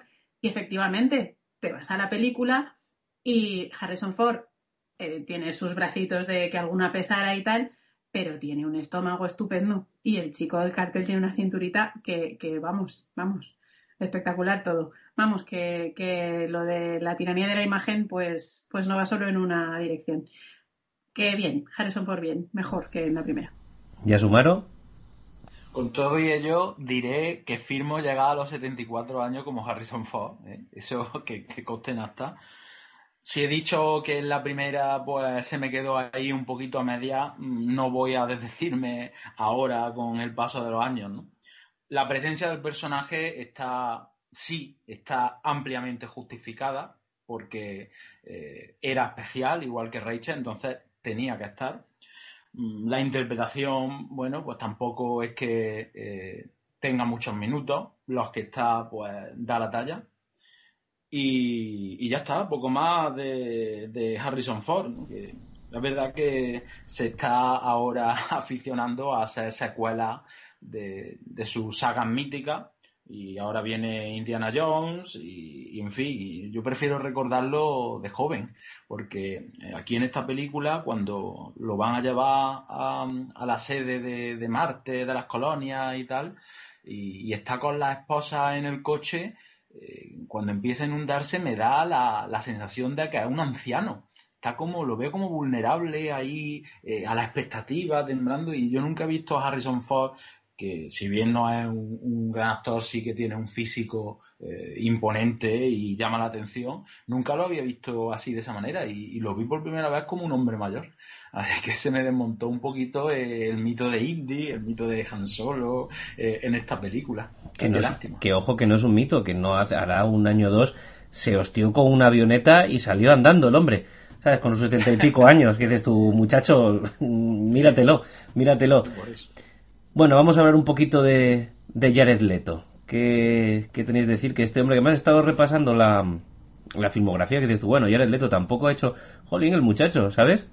American Psycho, Requiem por un sueño, La habitación del pánico, Alejandro Magno, el señor de la guerra, eh, ¿qué más tiene por ahí? Bueno, ya el Escuadrón Suicida, ya tal, Dallas Valles Club, eh, el hombre parece que no, pero va poquito a poquito, ¿no? Y Suicide Squad y demás, y va, va comiendo terreno y haciendo sus cositas. ¿Os gusta Jared Leto en general? Y sobre todo, ¿os gusta el papel eh, que hace o la interpretación que hace de Wallace? ¿Os gusta el personaje? ¿No? ¿Sí? Vamos a verlo. Big Vega. Pues la verdad es que sí me gusta, sí, eh, sí que es cierto que, que, está un poquito pasado de rosca, no es un poco intensito, pero es que el personaje se, se, presta a ello, está clarísimo. O sea, es el típico eh, creador, ¿no? Digamos, eh, es un hombre, bueno, mitad hombre, parece un cyborg, ¿no? Con esas, esos implantes que tiene y demás. Y me gusta, me gusta bastante cómo lo han, cómo lo han resuelto tanto el personaje, eh, dirección ha resuelto el personaje como él mismo interpretándolo. Eh, me da esa sensación que le da igual eh, quién vive y quién muere, le da igual la humanidad, da la sensación, pues eso, de lo que te transmite, que él solo quiere um, pasar a la historia, ¿no? Él vive por su utopía y, Santas Pascuas. A mí me ha sido una grata sorpresa y, y, me ha molado mucho este tío. ¿No os parece, y hago la pregunta a los tres también, la incluyo, ¿no os parece un poquito un malo de James Bond? ¿O un Lex Luthor? Sí, así un pelín como calmado pero estridente al mismo tiempo, ¿no? Y con, Le y con Lex Luthor no quiero decir el último Lex Luthor de Batman contra oh, ya, Superman, ya, ya. por favor. ¿Vale? Entendedme, entendedme. Sí, sí, sí, coincido contigo, sí. Sí, ese, ese rollito, ya te digo, estridente, pero, pero al mismo tiempo calmado. No, que parece que en cualquier momento te va a hacer, va a reventar. ¿Sabes? Como le salga mal el tema. Alicia, ¿tú eres letista o no eres leti letista o eres yaredista? A mí me gusta mucho 30 Seconds to pero en el cine no, no, termino de disfrutarle mucho. Es verdad que en esta peli, hijo, al pobre no le tratan bien, le ponen las cataratas, las cataratas esas, que yo estuve pensando que era un replicante hasta el final de la peli, porque como en, en la original se les ponían las pupilas y los iris así como reflectantes y a este le pasa desde el principio, dije yo, jugué el, el, eh, el Wallace este va a ser, se, se, la cola a todo el mundo. No sé, como también está escondido y no sabía si le veían o no le veían. No me dice mucha cosa. Es verdad que lo que yo quiero que haya es un, un spin-off eh, Wallace versus Wayland. O sea, Wayland, el, el de Alien, Alien Covenantes, eh, mm. el señor que busca a Dios y el señor que quiere ser Dios. Eso tiene que ser un peliculón. Eh, el personaje tampoco, tampoco da para mucho.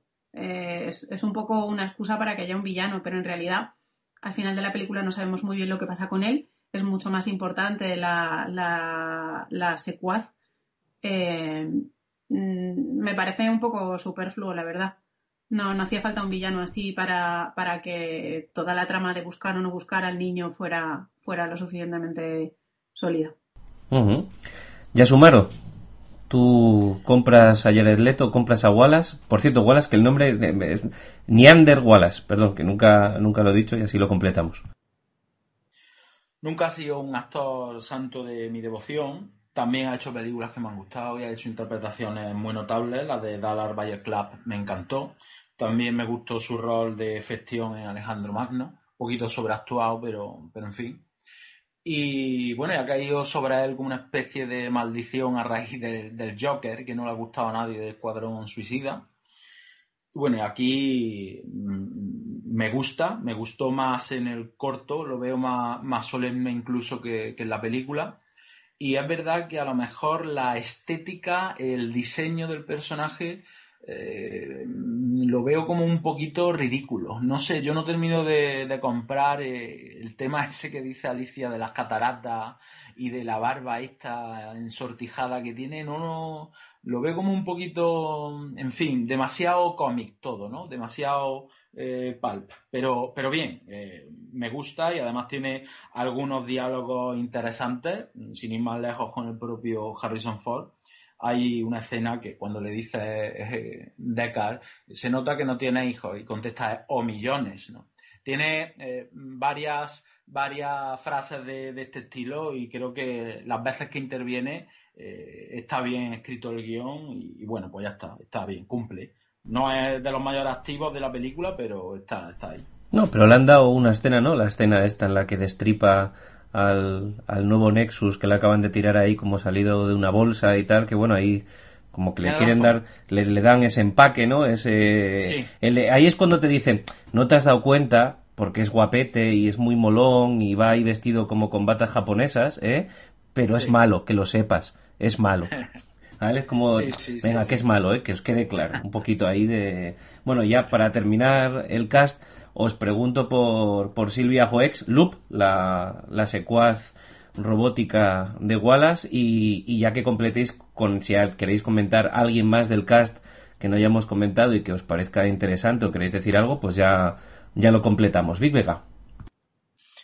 Silvia Joex, bien, eh, sin más. Eh, es, una, es una esbirra chunga de, libro, o sea, además muy estirada. ella tiene que ser, tiene que no tener ningún tipo de sentimiento, tiene que ser, esta sí que tiene que ser un palo y repartir hostias como panes. O sea, y, lo hace bien, con su, con su estética chachi, con su flequillo recto. Eh, a mí me parece que lo clava, esa inexpresividad y esa, muchas veces esa, esa cuando está delante de Robin Wright, esa inquina, y, eh, pero, pero sin expresar gran cosa, está, está muy, muy chula.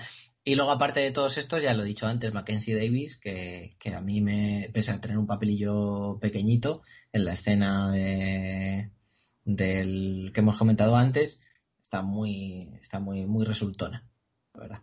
Muy bien, muy bien. ¿Alicia?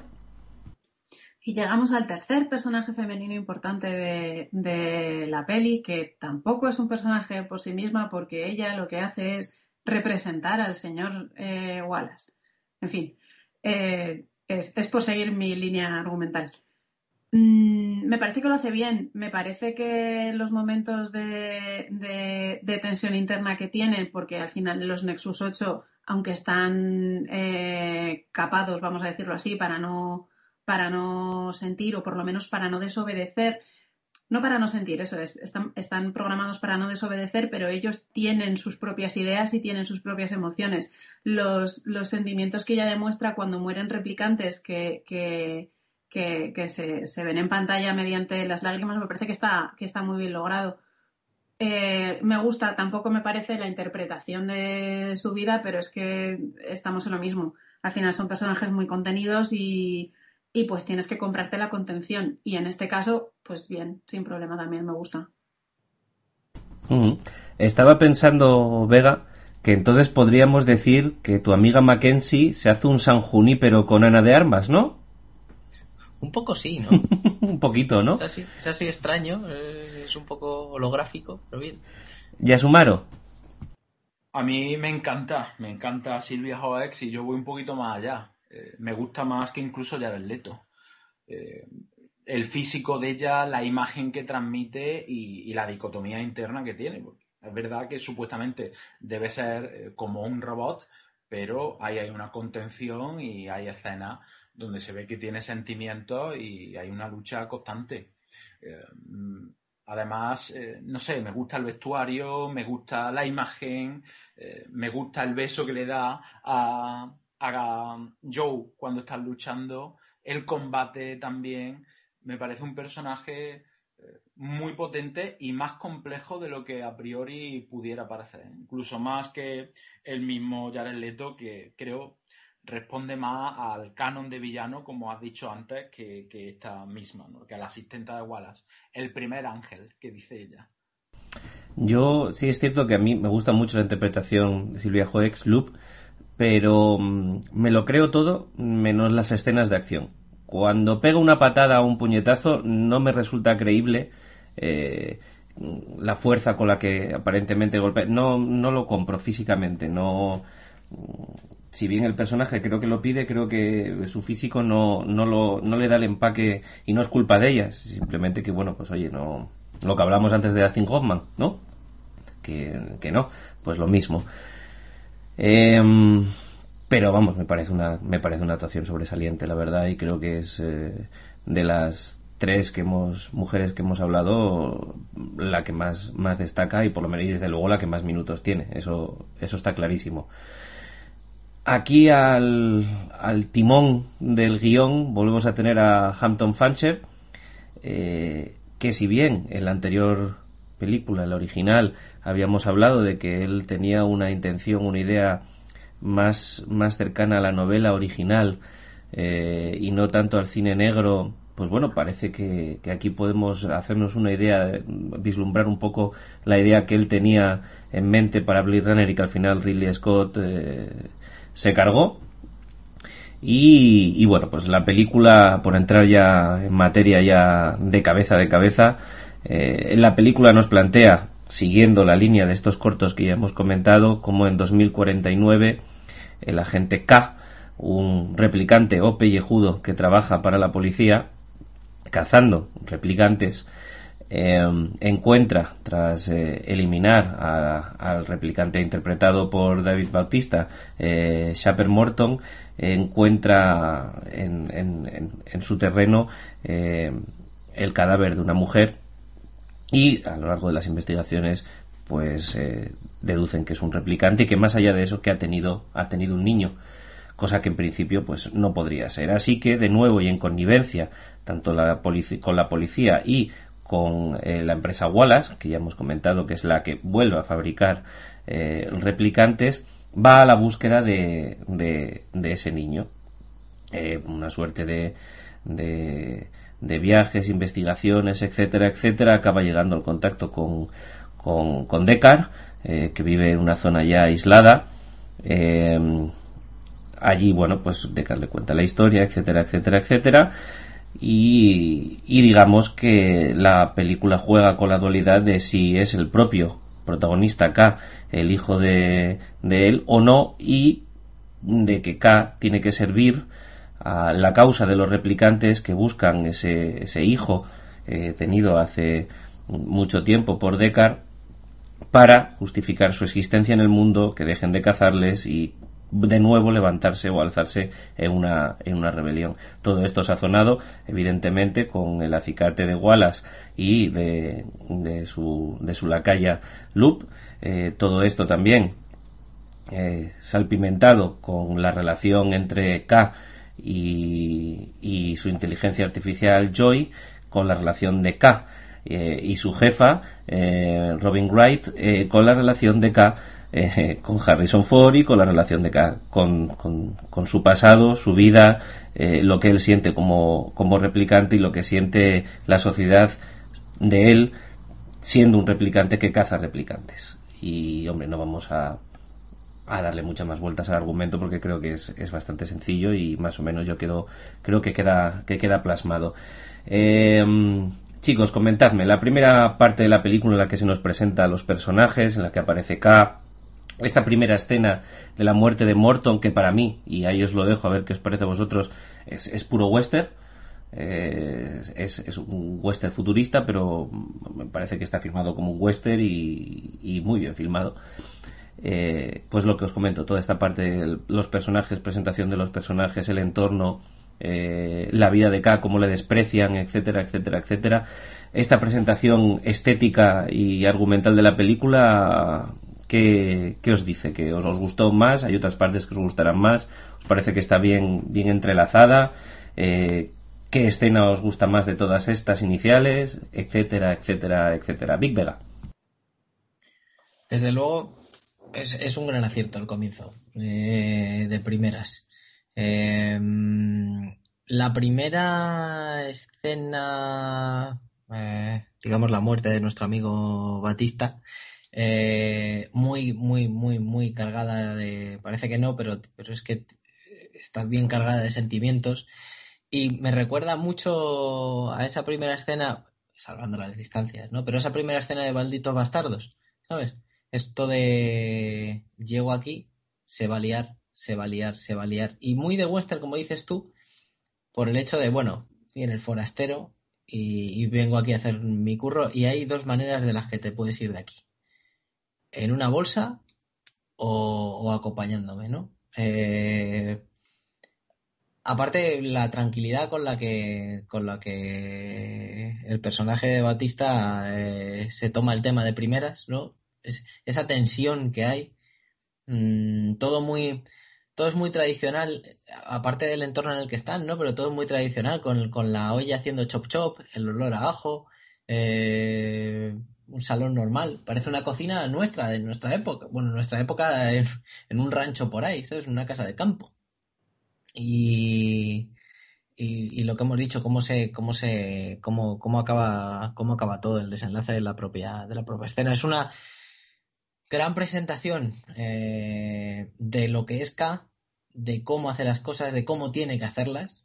Ahí ya enlazamos con el tema de, con el tema de conocer a, Robin Wright y, empezamos con la investigación.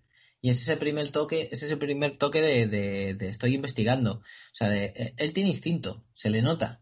O sea, tiene cierto instinto de, investigador cuando, cuando de repente se da cuenta y dice, mmm, esto del árbol mm, y esto, y, al final consiguen la caja de huesos gracias a, ese instinto que él, que él tiene. Ya te digo que es un principio de película en el que a mí realmente me, me, entra por los ojos, eh, como me pasó con la anterior, eh, porque luego ya cuando él tiene que trasladarse a la ciudad y tal, pues ya es, es tremendo. Eh, pero también me entra un poquito por el, por el rollito sentimental, por, por eso que habíamos hablado de, cómo tiene que cazar al, al replicante y, y, cómo el replicante se, se, resiste. Luego, cómo le tratan a él es tremendo. Yo todavía recuerdo, porque lo hablábamos el otro día Alicia y yo, cómo me gusta eso de que suba por las escaleras y tenga ahí a una señora que le está minando la vida y le trolea cada vez que sube diciéndole ¡Eh, pellejudo! Que, si nadie te espera en casa, ¿pero qué quieres? No sé qué, ya estás aquí otra vez. Ah, ah". Eso subiendo por las escaleras, ¿sabes? O sea, también, también nos muestra otra vez la sordidez de la, de la, de, la sociedad en la que, en la que está. Cómo no ha avanzado prácticamente nada. O sea, estamos en el 2049 y aquí han pasado 20 años y aquí la cosa no ha avanzado, incluso ha ido a peor si te das cuenta, menos gente por la calle, eh, todo más individualizado, más encerrado en, sus casas, ¿no? todo, todo, todo ha ido a peor en lugar de ir penina mejor, ¿no?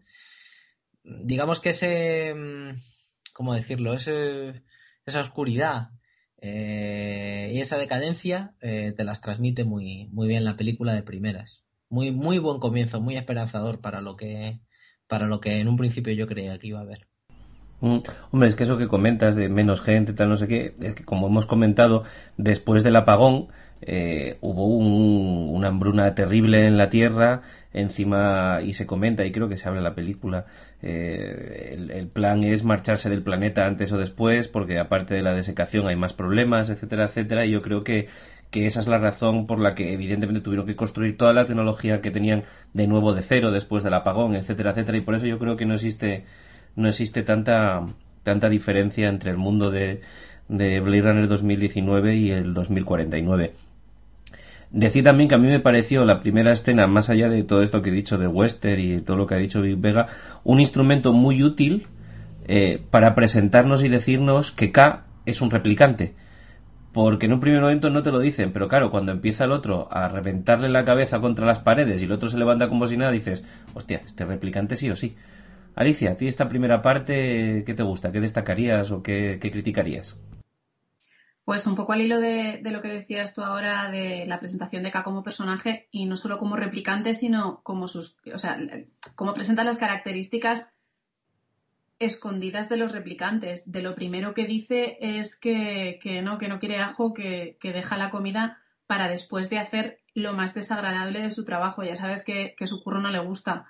Eh, y además en, muy pocos minutos hay una escalada de, desagrado dentro del propio K durante la pelea. O sea, primero le dice eso, cuando finalmente lo reduce, le dice por favor no te levantes eh, en, algún momento de, la secuencia tienes el, primer plano ese de, Ryan Gosling en el que verdaderamente está disgustado porque no quiere hacer eso y finalmente lo mata desde lejos de la manera más fría posible porque es que ha habido muchísimo contacto físico entre los dos. A mí me parece que, que ese primer inicio de construcción del personaje de K es genial para que luego te lo deshumanicen completamente en cuanto se sube en el coche habla por radio con, su jefa, a la que llama señora, y lo único que recibe son órdenes y órdenes y órdenes. Es brutal. O sea, el contraste entre la relación con, el replicante al que tiene que matar y la relación con su jefa, que luego también tiene un giro estupidísimo en mitad de, la película que no tiene sentido ni justificación, es, un, contraste, un contraste tan alucinante que luego además eh, se, vuelve sobre él y se acentúa en la escena esta que a mí me recuerda muchísimo, muchísimo a la de el final de, de, ay, de esta peli de Clive Owen em, en, la que no nacen niños y ellos están bajando por una escalera. Hijos de los hombres. Esa es, sí. Es, es, un, un, plano muy, muy, muy, muy, muy parecido, una escena muy, muy, muy parecida, eh, eh, pero el, el, sentido es completamente contrario. Es, me parece muy, muy chula esta primera parte. ¿Y a Sumaro?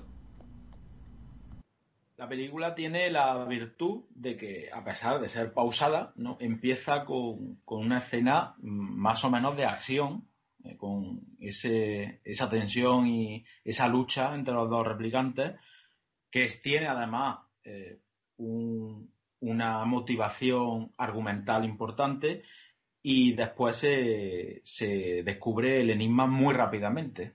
O sea, hay un banderín de enganche desde primera, porque ya te explican eh, en este primer tercio de película que los replicantes podían concebir, ya empieza a, sucederse la investigación, todo empieza rápido.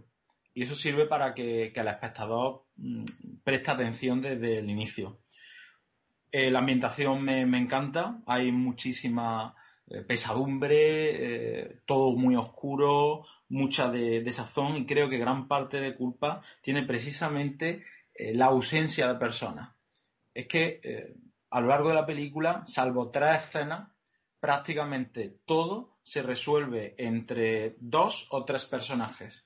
Y eso de verdad que genera como una especie de, vacío ¿eh? que, te va ahí lastrando a lo largo del desarrollo y, tiene una repercusión. Me quedo también con, una imagen que es muy, muy esclarecedora de, toda esta falta de, gente, ¿no? Cuando va sobrevolando la ciudad, se ve que toda la ciudad está apagada, absolutamente toda, menos las grandes avenidas que están llenas de anuncios, llenas de neones, como en la primera. Pero ya es imposible de mantener las luces que eh, eran eh, generalizadas en la primera película. Ahora solo se mantienen las grandes avenidas, sugiriendo que, no había energía o bien que había toques de queda, eh, etcétera. Entonces lo veo eh, todo muy, muy coherente, eh, narrativamente bien utilizado y no hay pega. Mm, voy a haceros una pregunta. Le hemos hablado off the record y, quiero, quiero sacarla aquí. ¿Os gusta este giro argumental de, los replicantes teniendo hijos, de Rachel muriendo en el parto? Eh, ¿Os lo compráis? ¿Os parece creíble? Eh, este concepto de, bueno, pues un robot generando espermatozoides, eh, con carga genética, un, robot masculino o uno femenino, óvulos con, con, la misma carga genética, etcétera, etcétera. ¿Os parece una buena entrada? el argumento que os proponen es interesante. ¿Os parece que le hace justicia a la anterior película y oye, es una manera muy digna de enlazar las dos? ¿O por el contrario, eh, os saca un poco porque os parece demasiado fantasioso o no os interesa? ¿O, qué? Big Vega.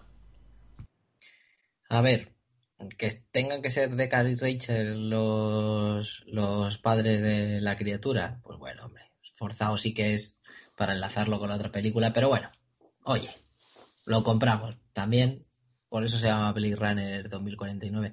Yo creo que si no llega a ser Deckard y, la premisa sigue siendo, eh, oye, mira, los replicantes están teniendo o han, sido capaces de, reproducirse. Eh, pues como premisa está muy bien y yo creo que había dado igual que estuviera Deckard y Rachel por medio o no. A lo que voy, como premisa a mí me mola. De hecho, yo la primera vez que, supe de qué iba la película, me, sedujo la idea. Dije, coño. Mm".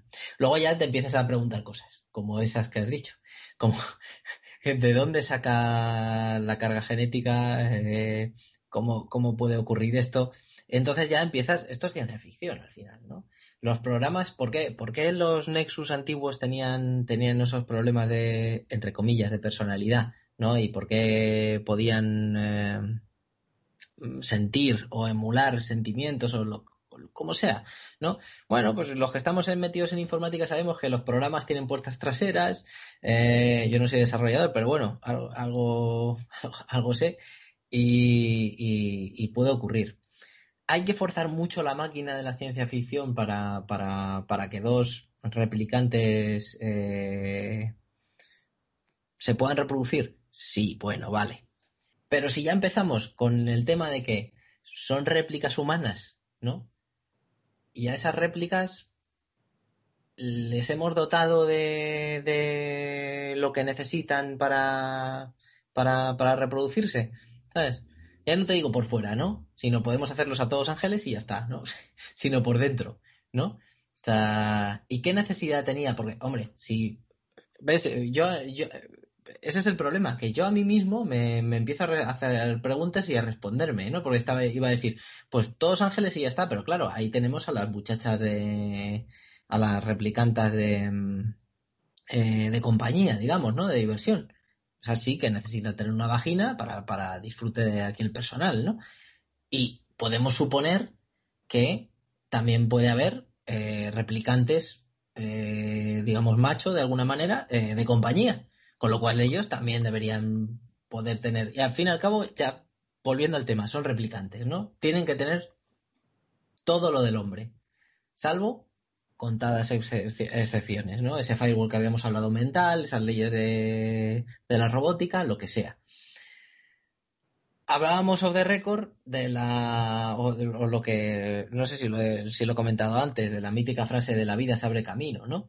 Eh, yo creo que en este caso pasa lo mismo. La vida se abre camino de una manera o de otra. Eh, si has creado algo sintético uno a uno al hombre, eh, generará vida sintética. ¿Cómo lo hace? Pues ahí ya, ahí ya tendríamos que utilizar nuestro, nuestra imaginación y mucha ciencia ficción. Lo que está claro es que no podemos justificarlo todo, y menos en un, en un género como este. Sea, no es que nos lo traguemos todo tampoco, pero no creo que sea tan descabellado pensar que un replicante uno a uno con el hombre eh, pueda, pueda, pueda generar vida eh, artificial, por supuesto. Lo que yo había pensado al principio era, bueno, pues mira, Deckard eh, o, o Deckard o Rachel, uno de los dos, era, era humano, ¿no? O al final eh, tal. Y digo, mira, así ya resolvía la mitad del problema, ¿no? Pero claro, la otra mitad del problema la tengo sin resolver. El caso es que esto precisamente que estamos, que estoy haciendo yo con mi cabeza y mi pensamiento desordenado, porque, porque soy un desastre dentro y fuera de mí, es lo que mola de este tipo de, de películas y es lo que esta película, en cierto modo, ha perdido con respecto a la primera, en su, en su, digamos, en el desarrollo, pero sí que en esta premisa da juego a todo esto, a todo lo de lo que, lo que hablaba de la anterior, de, tener preguntas sin resolver, eh, de tener tertulia después de la película. A esto me refiero. ¿Vale? Entonces, bueno, me he enrollado mucho, pero en resumidas cuentas, forzando la máquina, sí, y, a mí me seduce mogollón la idea. Y de hecho me da que pensar, ya lo has visto, que doy vueltas y vueltas. Muy correcto, para que luego digan que te quedas ahí en tierra de nadie y no te mojas, ¿eh? Alicia, ¿tú cómo ves este principio? Bueno, a mí el, tema de que los replicantes sean capaces de, procrear eh, no me parece en absoluto descabellado. En, cuando te sueltan los, títulos del principio para explicarte un poco de, qué va el rollo, te dicen los replicantes son humanos. ¿Humanos qué? Pero humanos. A partir de ahí, pues si son humanos podrán tener hijos. Entiendo. No entiendo por qué querrían tenerlos, pero bueno, mm, eso es otra historia y debe ser contada en otra ocasión. Así que sí, yo, yo me creo que, que puede haber bebés replicantes. Lo que no entiendo, eh, y esta es la segunda parte de, tu pregunta, es ¿por qué es eso lo que determina que vaya a haber una revolución a gran escala? Porque bueno, tenemos a los, a los modelos antiguos que son los que, eh, los que ya se habían revelado previamente. Eh, y, los que están escondidos y a los que se están cazando. No, no, los modelos antiguos no son los que se habían, porque esos ya, ya estaban eliminados. Ahora, los, todos los que ves, incluso los, los, los que son rebeldes, son Nexus 8. Los Nexus 6, fin. Eh, no, me refiero a generaciones anteriores de, de, ah, ah. ah hay, hay, hay, los antiguos que, que, estaban hace 21 años cuando, cuando Rachel tiene el bebé y ahí está la mamá comadrona. Sí, eso sí, eso sí. La líder de la revolución. Sí. Vale. Eh, no entiendo por qué si ellos son humanos y tienen autoconciencia, eh, no, entiendo por qué el nacimiento de un niño determina el derecho a vivir. Además, me molesta muchísimo porque yo no quiero tener hijos. No sé si eso me hace menos humana a ojos del director o del guionista o de la gente que se compra esa premisa. Me parece horrible. Me parece además que le quita muchísimo debate al asunto. Porque si estamos hablando de hasta qué punto tienen derecho a, la vida y a, las mismas, pues a los derechos humanos, vamos a decirlo así, eh, si lo basas todo en que puedan procrear o no, pues francamente, estás quitándole la mayor parte del aliciente a, la peli. Así que creo que pueda pasar, pero no me parece necesario. De hecho, me parece un lastre. Creo, Alicia, creo, Alicia, que ahí va a tener que ver la legislación vigente en Blade Runner 2049. Yo creo que el interés de los replicantes por tener hijos es que sus hijos tengan los derechos que ellos no tienen por no haber nacido. Sí, estoy de acuerdo. Como si fuera un final de Espartaco de tu hijo nacerá libre. Eso es. Entonces, yo creo que puede ser que la legislación diga. Yo estoy, estoy lucurando, ¿vale? No, esto es todo conjetura. Eh, los replicantes no tienen derecho y pueden ser esclavizados, bla, bla, bla, porque no han nacido, o porque no han sido concebidos, o porque no han. Estas cosas que pueden poner los americanos en una enmienda, ¿no? Eh, y yo creo que por ahí van los tiros, pero bueno. No, no, de hecho lo tenemos, lo tenemos nosotros en nuestro código civil, ¿eh? Tú para tener derechos, primero tienes que haber nacido y hasta 24 horas vivo después de nacer no tienes derechos, sino que una vez que vives los 24 horas esos derechos se te aplican retroactivamente, pero también tienes que haber nacido y haber sobrevivido 24 horas. O sea que es inherente casi, es inherente casi a todo, todo derecho civil de, de todo país más, más, o menos evolucionado. 29 y 30 del Código Civil, los derechos del nasciturus, que yo Correcto. me acuerdo de este... abogado, abogado. Correcto. Yasumaro, ¿tú qué tienes que decir de todo esto? Pienso que si los replicantes eran capaces de evolucionar a nivel mental y a nivel emocional, eh, y teniendo en cuenta, y vuelvo a subrayarlo, que tienen más semejanza con un clon que con un robot, ¿eh? ¿por qué no iban a evolucionar también a nivel corporal? Estamos hablando al final de bioingeniería. La cuestión aquí eh, es por qué tenían hijos. Bueno, pues al final estábamos hablando de emociones, estamos hablando de, alma, el amor, supuestamente es la emoción eh, más potente y sobre la que gira toda la narrativa, toda la literatura, toda la poesía, eh, se consuma teniendo hijos. Eso por ahí. Eh, también existe otra cuestión, ¿no? Si sentían como los hombres, ¿qué les faltaba para ser como los hombres? Poder crear vida ellos mismos sea, era eh, el único matiz eh, para construir eh, esa justificación moral para una rebelión. Pero que también hay otro, otro tema interesante. La unión de Deckard y Rachel y su hijo fue programada por Tyrell o fue una evolución espontánea mm, que surge de esos modelos tan avanzados? Es que si es espontánea, hay un componente casi mesiánico. Hay una justificación casi religiosa. Es como si fueran Adán y Eva para los replicantes. Eh, son unos símbolos. Y, creo que aquí también merece la pena incidir. O sea que el tema es complejo. Claro, ojo, eh, basándome en lo que te he contado antes, que, que, te sorprendió y tal, en teoría sí debería, probablemente el argumento más generalizado sería decir que Tyrell sí jugó el experimento de juntar a Deckard y a Rachel para conseguir, sí, efectivamente, que procrearan. Y probablemente sean diseños especiales generados para procrear, lo cual justificaría todo esto y quitaría las dudas que he planteado. Lo que pasa es que sí es cierto que el resto de los replicantes no tienen por qué saber eso, porque en realidad no lo sabe ni Deckard. No es consciente de ello. Entonces, para ellos sí tendría ese componente mesiánico, aunque en realidad no lo tiene. Exactamente, sí. Sí. ¿No? Algo, algo así sería. Pero sí, es, interesante. Me encanta. Me encanta lo que ha dicho este Yasumaro, porque tenía yo por aquí apuntado Rachel en la Virgen María, Decar, la paloma del Espíritu Santo que soltó Roy, y Gosling, el troleado autoengañado Jesucristo. O sea, ha sido, ha sido, como, como profético, macho. Me, voy a dejar barba y me voy a ir con túnica por ahí.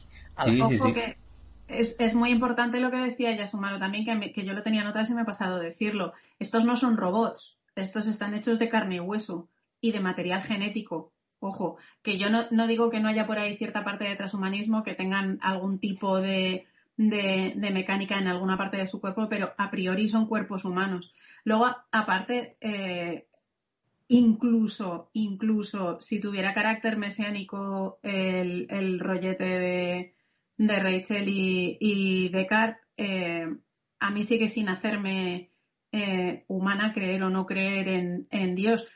Por otra parte, Adán y Eva, a priori, no podían tener hijos. Fue después de cagarla. Que igual era para que se lo pensaran. Sí, verdad. Cierto, cierto.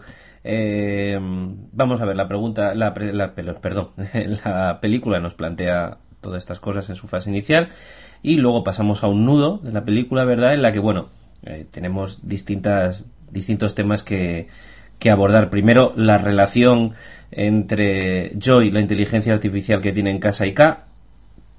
¿Qué os parece? ¿Os gusta? ¿No? Es interesante. Eh, sobre todo planteado desde el punto de vista de K es una, es una inteligencia artificial también.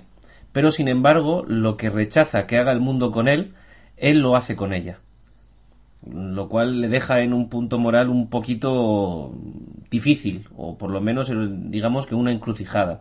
Por otro lado, nos presentan a Wallace, eh, sus motivaciones, eh, a su secuaz, eh, el interés que tiene, etcétera, etcétera. Los problemas con la policía, la investigación, el vertedero estilo Mad Max, ¿no? ¿Qué, os parece también? Siguiendo esa memoria de, de K de cuando era el niño, niño pequeño y ese, ese, esa figurita de caballo también muy interesante, ¿no? Desde el punto de vista del guion y de, y de la historia, que al fin y al cabo es un, es, un truco. Eh, toda esta parte central con todo este tipo de cosas que he comentado, ¿qué, qué opinión os merece? ¿Cuál es lo que más os gusta? ¿Qué, qué desarrollo le dais vosotros? Big Vega. Pues voy a empezar con el tema de digamos, de sospechar que, K pudiera ser el, elegido. ¿no? Yo me lo tragué. Mm, me pareció demasiado, eh, demasiado evidente. Entonces, claro, yo llevaba un tiempo antes de que, de que se planteara el tema diciendo, verás tú cómo este va a ser, verás tú cómo este va a ser. Luego se plantea realmente en la película y lo vi tan claro que ya me hizo levantar un poco, un poco la ceja, pero aún así no está mal llevado la preparación para el girillo del final, ¿no? No, no, no está nada mal. Eh, me gusta cómo seguimos con la investigación y en este caso hay más, hay más pista que lleva otra pista, que lleva otra pista. Y, y me gusta también cómo K tiene esa manera de ocultar cosillas. ¿Sabes? Es como, uy, esto mantén, mantén un perfil bajo, tío, con esto, con lo del número del árbol, porque esto puede ser gordo y tú eres un Mindundi y te la pueden, y te la pueden liar. Mm, me mola, me mola, me mola mucho eh, esa manera de, tratar las cosas. Lo del, lo del tema de qué hace con Joy, con su inteligencia artificial, es que, joder, puede ser muy replicante, ¿vale? Pero el tío está solo. Tiene a la señora china mmm, comiéndole la moral cada vez que llega a casa. Eh, lo raro es que no esté loquísimo, ¿sabes? Entonces, pues hasta cierto punto es normal que tire de, inteligencias artificiales. Eh, que hay cierto paralelismo entre él como ente artificial, humano como dice Alicia, pero artificial, y, lo que es la inteligencia artificial de Joy. Bueno, sí, ciertamente, pero él a Joy pues la trata bien, ¿sabes? Vale, es su inteligencia artificial, eh, hace lo que él quiere, pero bueno, oye, yo qué sé, eh, tú fíjate la tonterilla, le compra un trozo de hardware, ¿no? Para que ella pueda ir con él a cualquier lado y se lo plantea como si fuera un regalo. Joder, pues eso está bonito. ¿Sabes? Si fuera una inteligencia artificial de, va, venga, desnúdate para mí, pues cogería, lo encendería, lo actualizaría y a mamar, ¿sabes? Y tira para adelante. pero no sé, está, está bien, le, hace, le hace entre comillas, ¿vale? Esto entre muchas comillas, humano a esa necesidad que tiene de, de de, cariñico, de estar con alguien, ¿no? De compartir algo, sobre todo. Eh, que luego veremos más adelante como, como cuando la intenta proteger volcando la información en el, en el, en el cachivache este que tiene y como cuando, cuando se lo cargan parece como si muriera un protagonista. O sea, esto del no, si estira la mano así, no, no lo hagas. No, es es muy curioso como una inteligencia artificial, y yo me lo tomé así, es como un personaje que se que, muere en escena. Y luego, lo que más mm, lo que más me hace comerme la cabeza de esta, de esta parte es, son las motivaciones de, de Wallace. O sea, vale, Wallace es un tío que lo tiene todo, ¿vale? O sea, tiene, tiene dinero a puertas, no necesita más, con lo cual ¿por qué coño quiero que, los, que los androides, bueno, que los androides, perdón, que los replicantes se reproduzcan? Mm, luego por la fama, luego por ser Dios. Eh, ¿Por qué lo hago? Yo creo que, porque luego en realidad yo lo pensaba y digo, este tío quiere salvar a la Tierra. Y como los replicantes, tal, digo, una cuestión de recursos naturales. Quiere invadir la Tierra de replicantes y, y sustituir a los humanos por replicantes y tal. Pero no, porque los replicantes comen como nosotros, consumen como nosotros, ¿no? Con lo cual tampoco puede ser eso. Pero por debajo, no sé, no sé cómo lo veis vosotros y me interesa mucho saber vuestra opinión, porque a lo mejor se me escapó algo en algún punto de la película, pero da la sensación de que él tiene como una especie de utopía de, de, querer mm, expandir ¿sabes? A sus ángeles, como él dice, a su, su, imperio y sustituir a los humanos por, por, eh, por, replicantes, de la misma manera que él cada vez parece, parece que es menos humano con esos implantes que tiene y, y demás. No sé cómo lo veis, esa, esas motivaciones del amigo Wallace. Alicia. A mí esta es la parte de la peli que quizá menos me interesa. Tiene cosas muy chulas a nivel de, de, narrativa. El, caballo de Troya, que es al final el virus que se le mete a Ryan Gosling y que, y que le destruye como replicante, eh, como replicante tradicional, vamos a decir, va al uso y le convierte en una persona más humana. Me gusta mucho también que, en el orfanato el, señor, el, regente, el director, del orfanato sea un clon de cualquier personaje de Dickens de, la era preindustrial, incluso con su, con su capellina, etcétera. esas cosas son divertidas. Toda la parte de la investigación es cierto que le da a la peli un peso que no tenía la original, porque como ya comentaba antes, eh, esa parte, toda esa parte en, la peli original a mí me parece que sobra. Eh, en cuanto a las motivaciones de Wallace, que para mí es mucho más interesante que cómo se desarrolla la película en sí misma, yo es que creo que es, eh, tiene complejo de Dios. Eh, igual que, que había, había conseguido hacer replicantes capaces de, procrear, este no lo ha conseguido, es lo que le falta y quiere hacerlo porque quiere ser el mejor. Mm, en cuanto a la relación de, Ryan Gosling y, Joy, es, tremenda, es muy, muy terrible, porque Ryan Gosling en algún momento compró el producto y lo compró porque necesitaba que alguien le hiciera sentir bien. Efectivamente, eso es, un rasgo muy humano. En principio somos seres sociales y necesitamos no estar solos. Em, pero a nosotros no se nos puede olvidar como espectadores que todo lo que hace Joy es un reflejo de lo que Ryan Gosling de lo que, de lo que K necesita.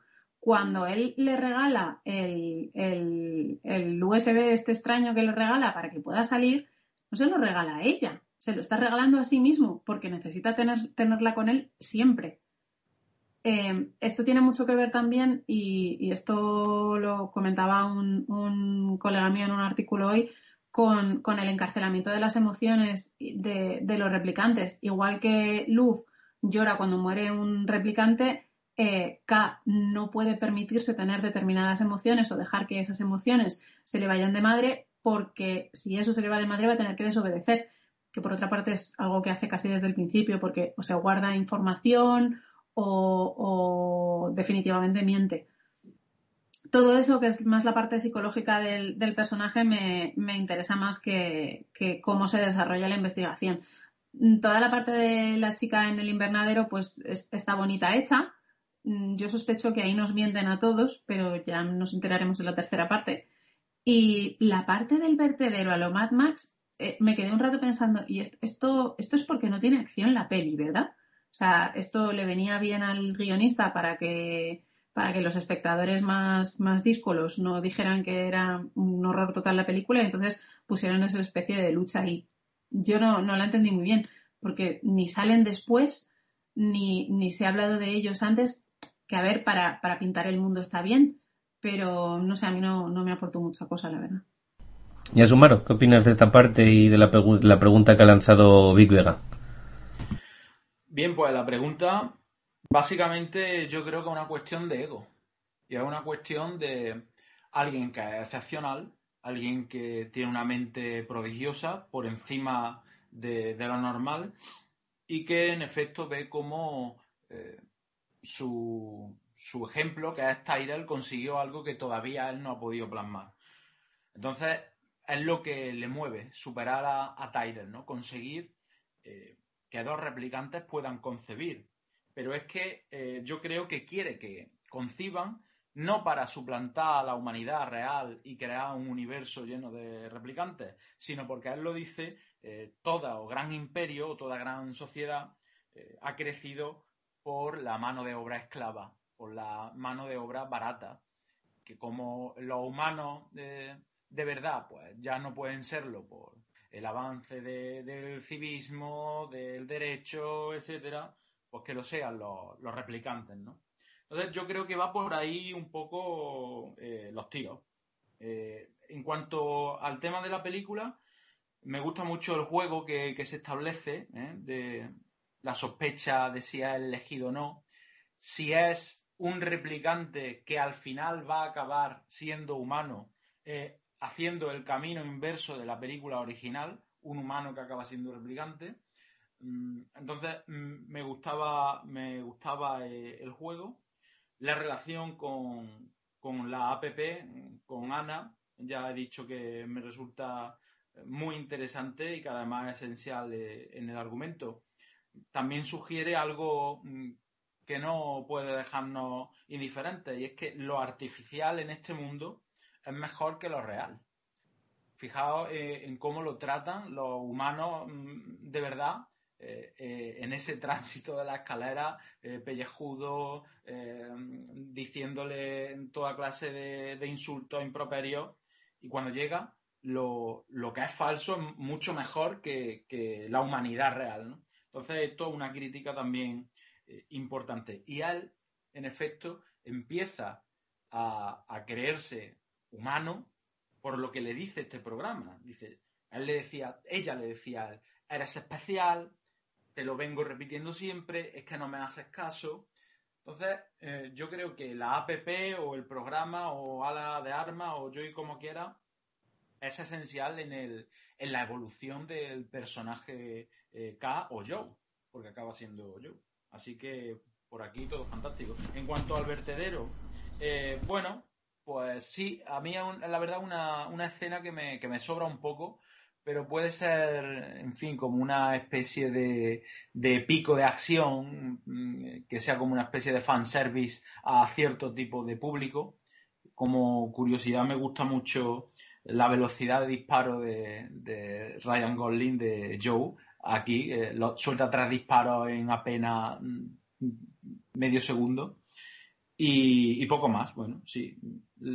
Está a la altura de, la película, aunque quizá eh, hablamos aquí de una especie de mesetilla que está un poquito por debajo de, del comienzo y no tanto a la altura del desenlace.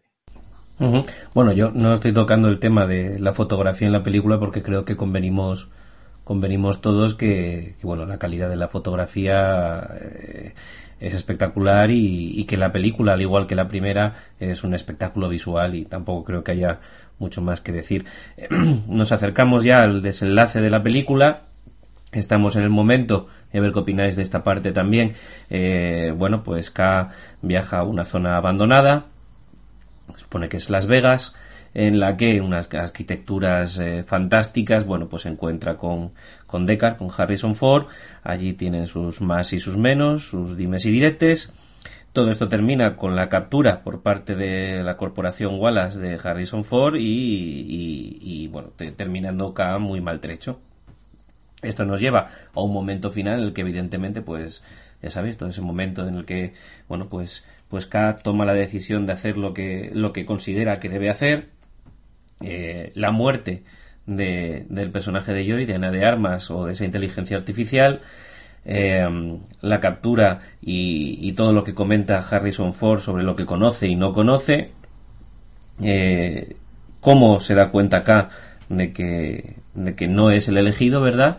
Y, toda la escena final en la que primero me gustaría que me todo esto que he dicho y, y, que luego que me habléis del final.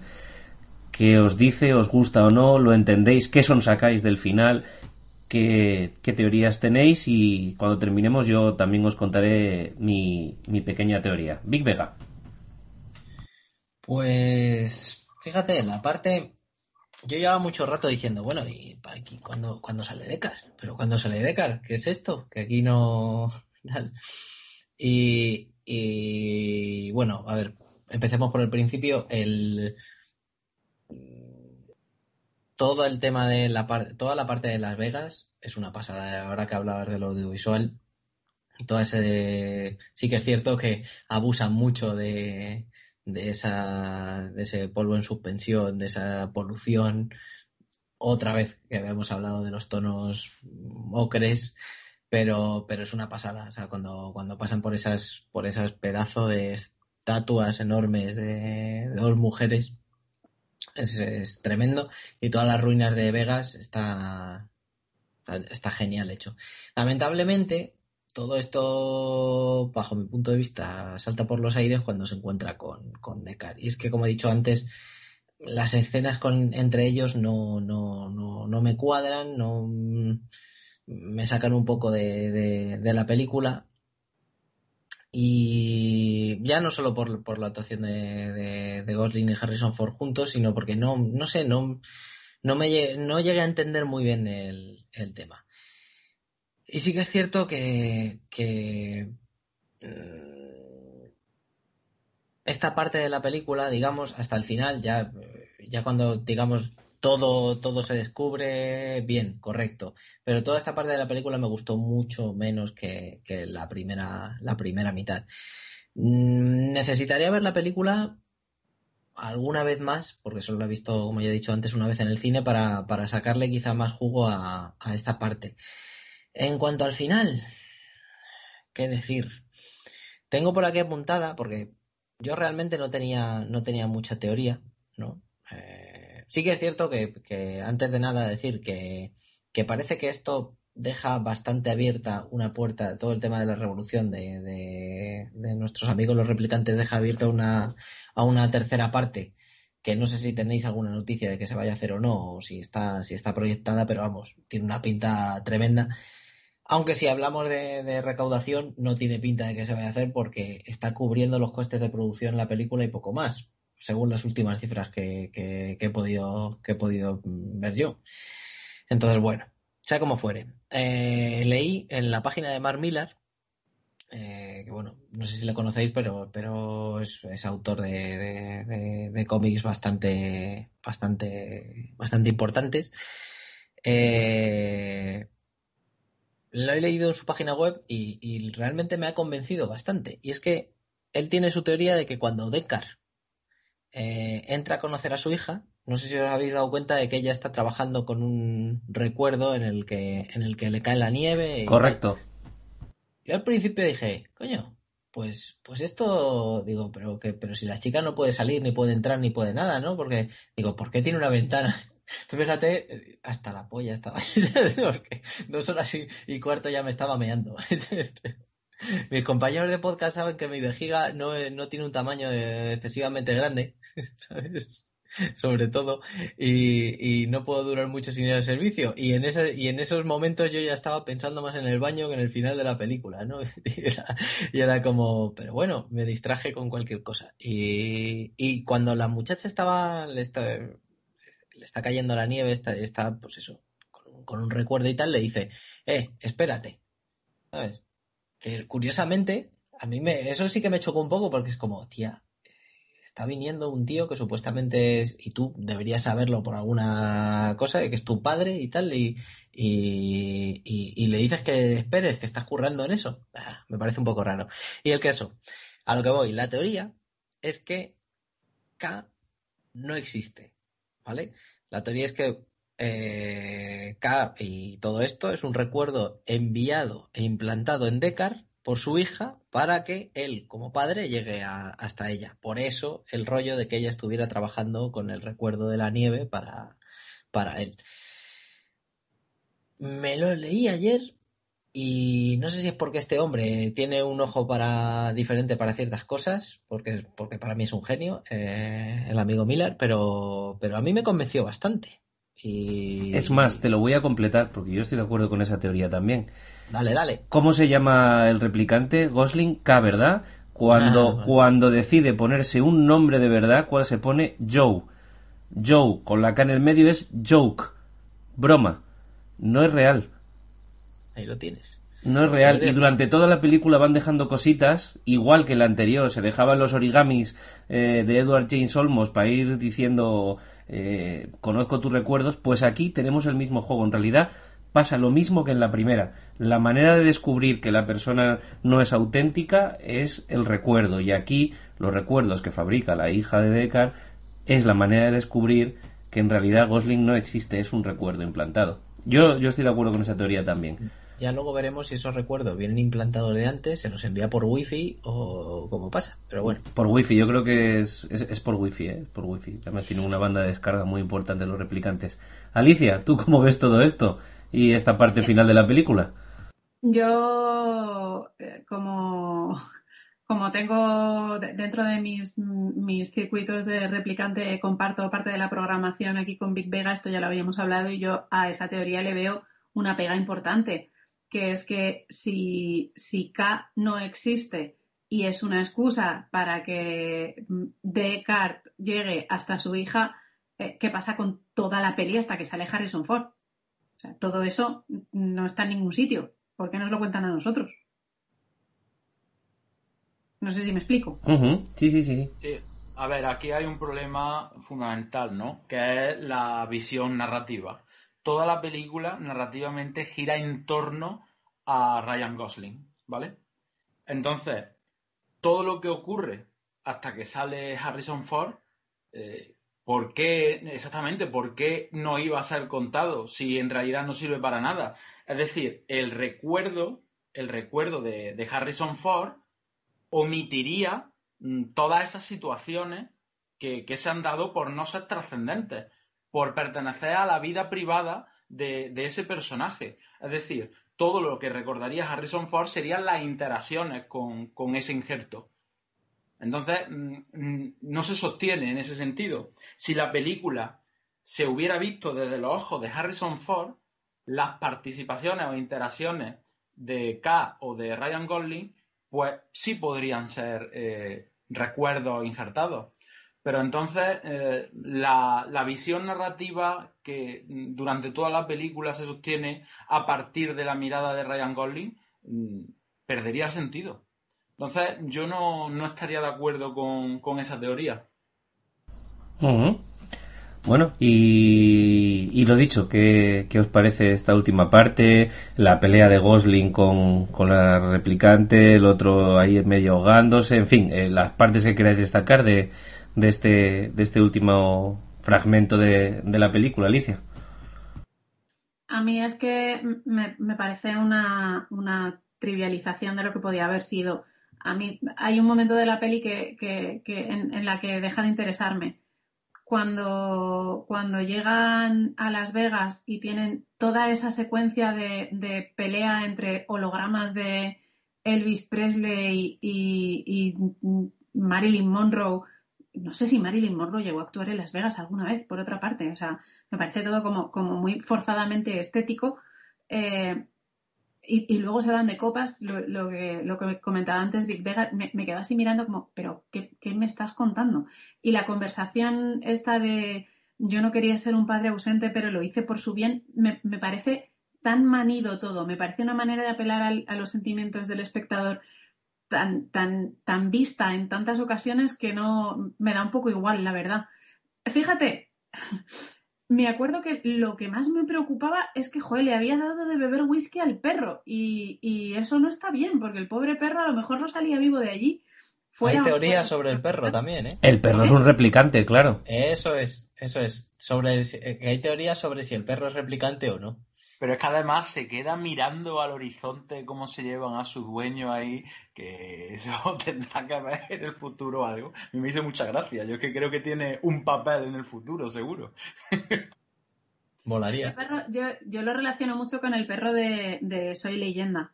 Es, es, el perro que le da al replicante humanizado Harrison Ford la, la medida de su propia existencia. O sea, él solo se habría vuelto loco, entonces le ponen un perro. Esto ya lo hizo, lo hizo y pues te lo recuerdan aquí amablemente. Luego, una, una cosa, esto es completamente anecdótico. Eh, ¿Los replicantes se registran como vida? Porque es que cuando están mirando a ver si hay radiación o no hay radiación, en el, en el mapita este de, yo no sé si es térmico o qué es, aparecen las abejas. Dices, Dios mío, hay vida. Y, y yo me quedé pensando, ¿por, ¿por, qué hay abejas en un sitio radioactivo ¿De qué viven las donde, abejas? Donde no hay flores. Efectivamente, eso es lo que yo pensé. Estas no, hay abe no hay abejas en los, claro, no hay abejas en los desiertos. ¿Por qué? Porque no hay plantas.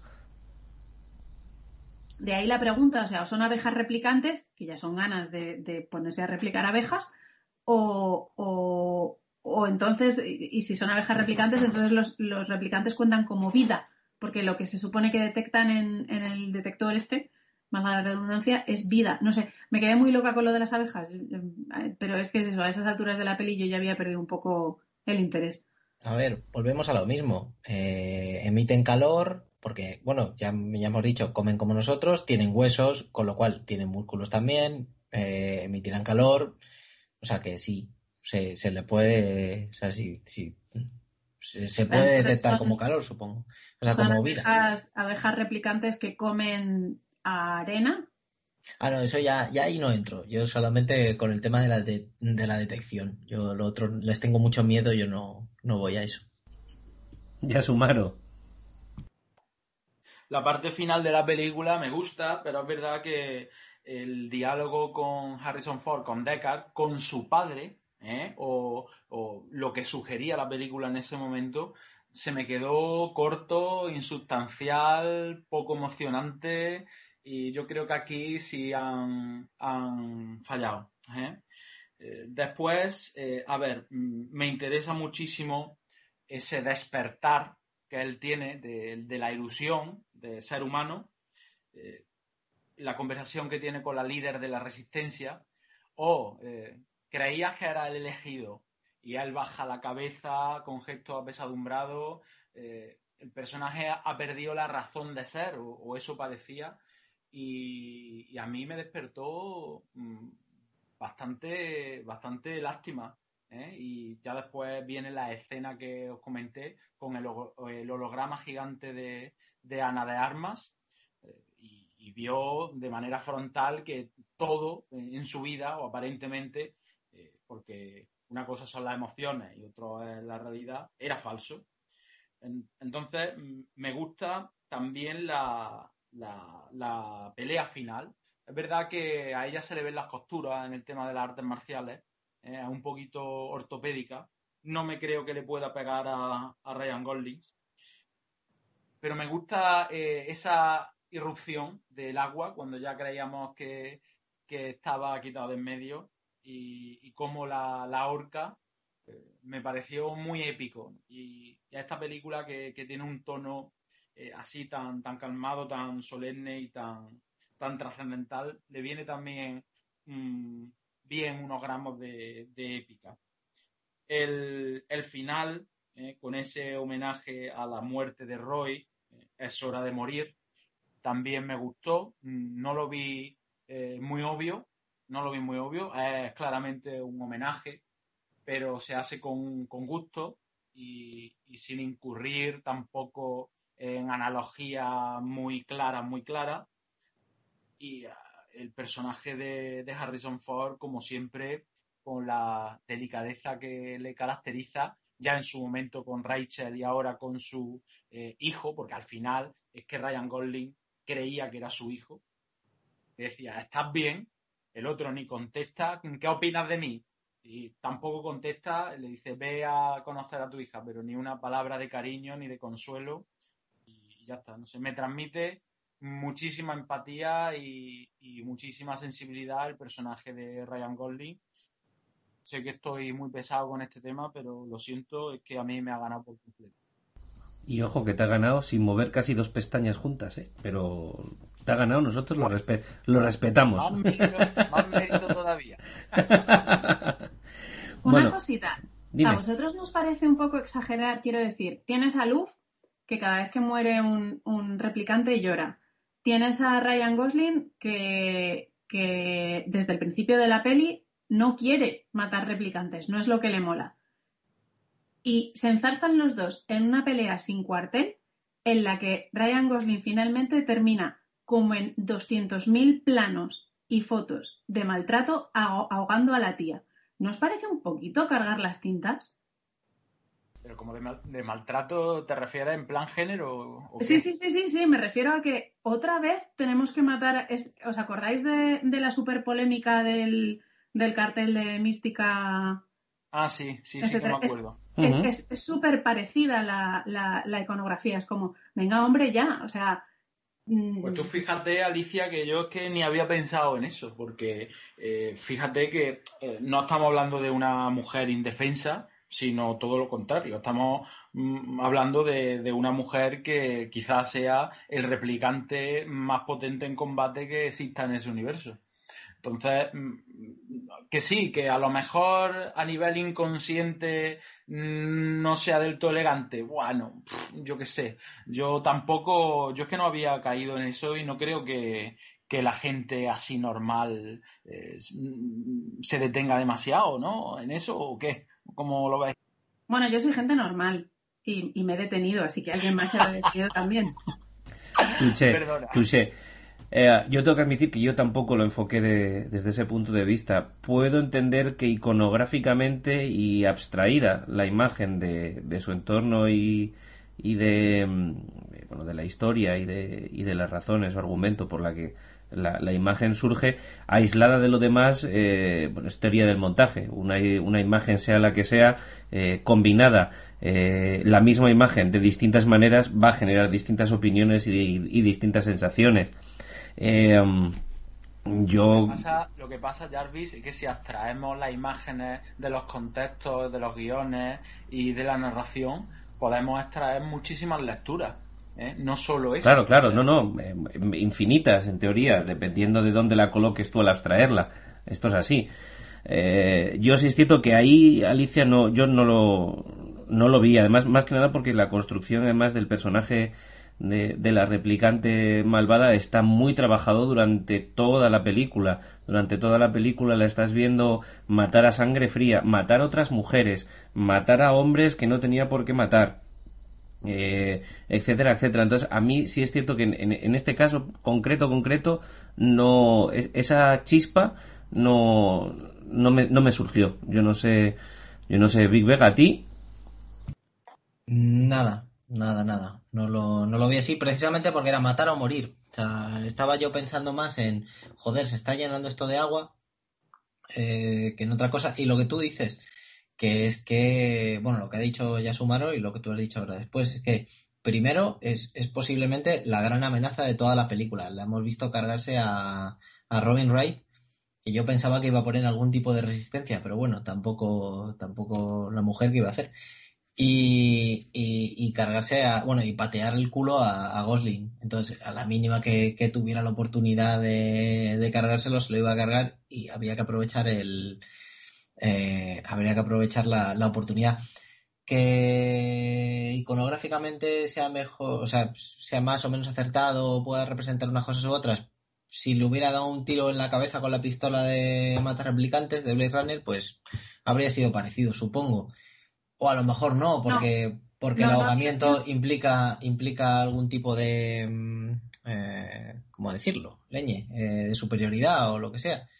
Dime, dime, Ali no, no, habría sido lo mismo, porque igual que, mata al primer replicante así, es verdad que esta escena está conducida para que tenga que pasar eso, ¿vale? Tienes, eh, tienes a, Harrison Ford ahí a punto de morir con el agua, el reloj tic-tac, tic-tac, eso hay que solucionarlo. Pero durante toda la peli sabemos de los dos que no les gusta matar replicantes. Lo hacen, pero no les gusta. Ryan Gosling directamente lo dice y ella llora cada vez que muere un replicante. Lo mate ella o no, la tía llora. La cuestión es, como directora o como, como guionista, yo me habría preocupado de no volver a poner en pantalla una imagen que lo que hace es eh, pues poner otra piedra en, el muro de, las mujeres que mueren directamente ahogadas a manos de un pibe. ¿Por qué? Porque eso se podía solucionar de otras 200.000 formas. O sea, la peli es bastante creativa.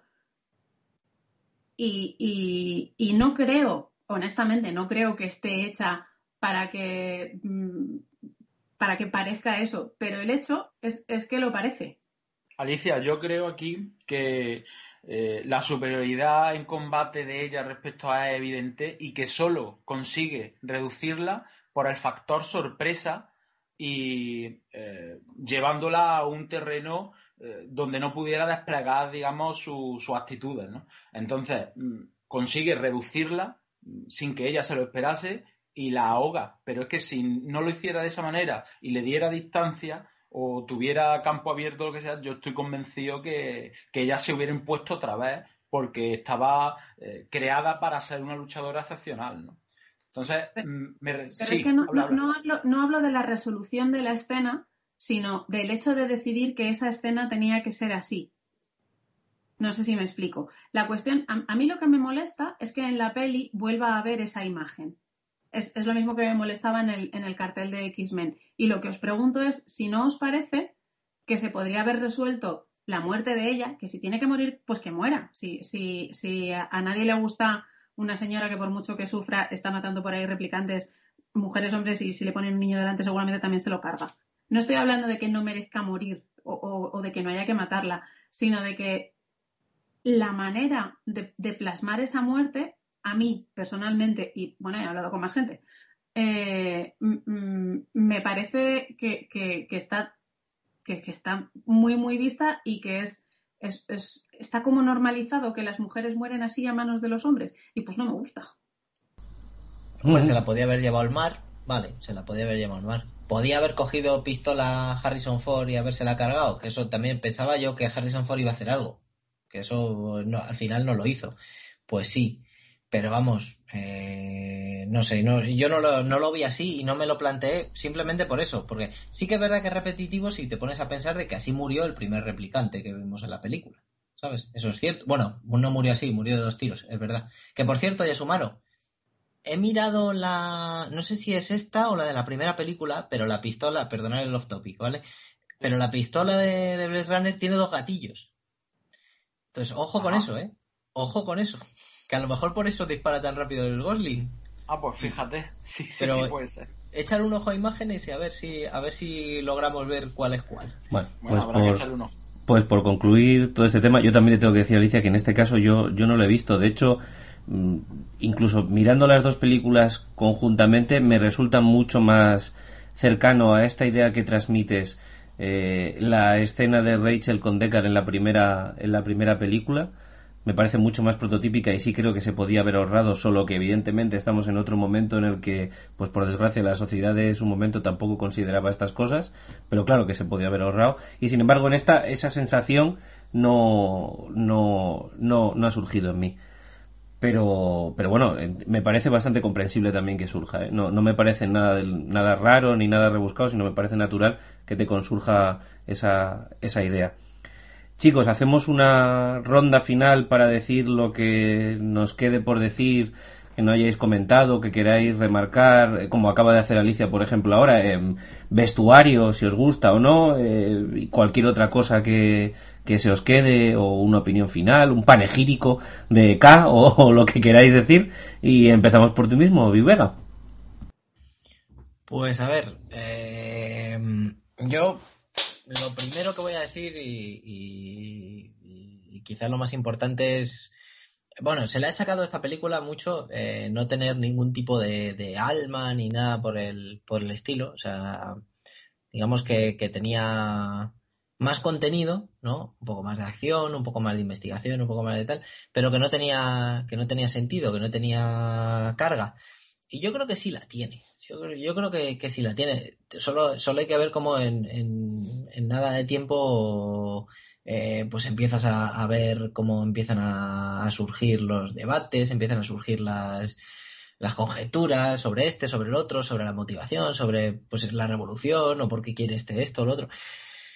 Entonces yo creo que lo que le pasa a esta película es que es deudora de, de Blade Runner en muchos aspectos. O sea, y se, se nota, se nota porque, porque, porque- ya lo hemos visto. O sea, lo bueno es que han acertado muchas cosas. Pero eh, en otra, otro de los aspectos que, que, se parece es que tienes que verla varias veces. Yo me quedo corta viéndola una vez. Estoy convencido. Es que no he tenido más oportunidades. Y, y- me apetece dejar un tiempo de barbecho y a lo mejor dentro de un mes, dos meses, a Navidad, esto de que estás tranquilo, y, y ponerme a ver otra vez, porque yo creo que se le puede sacar algo más de chicha. Eh,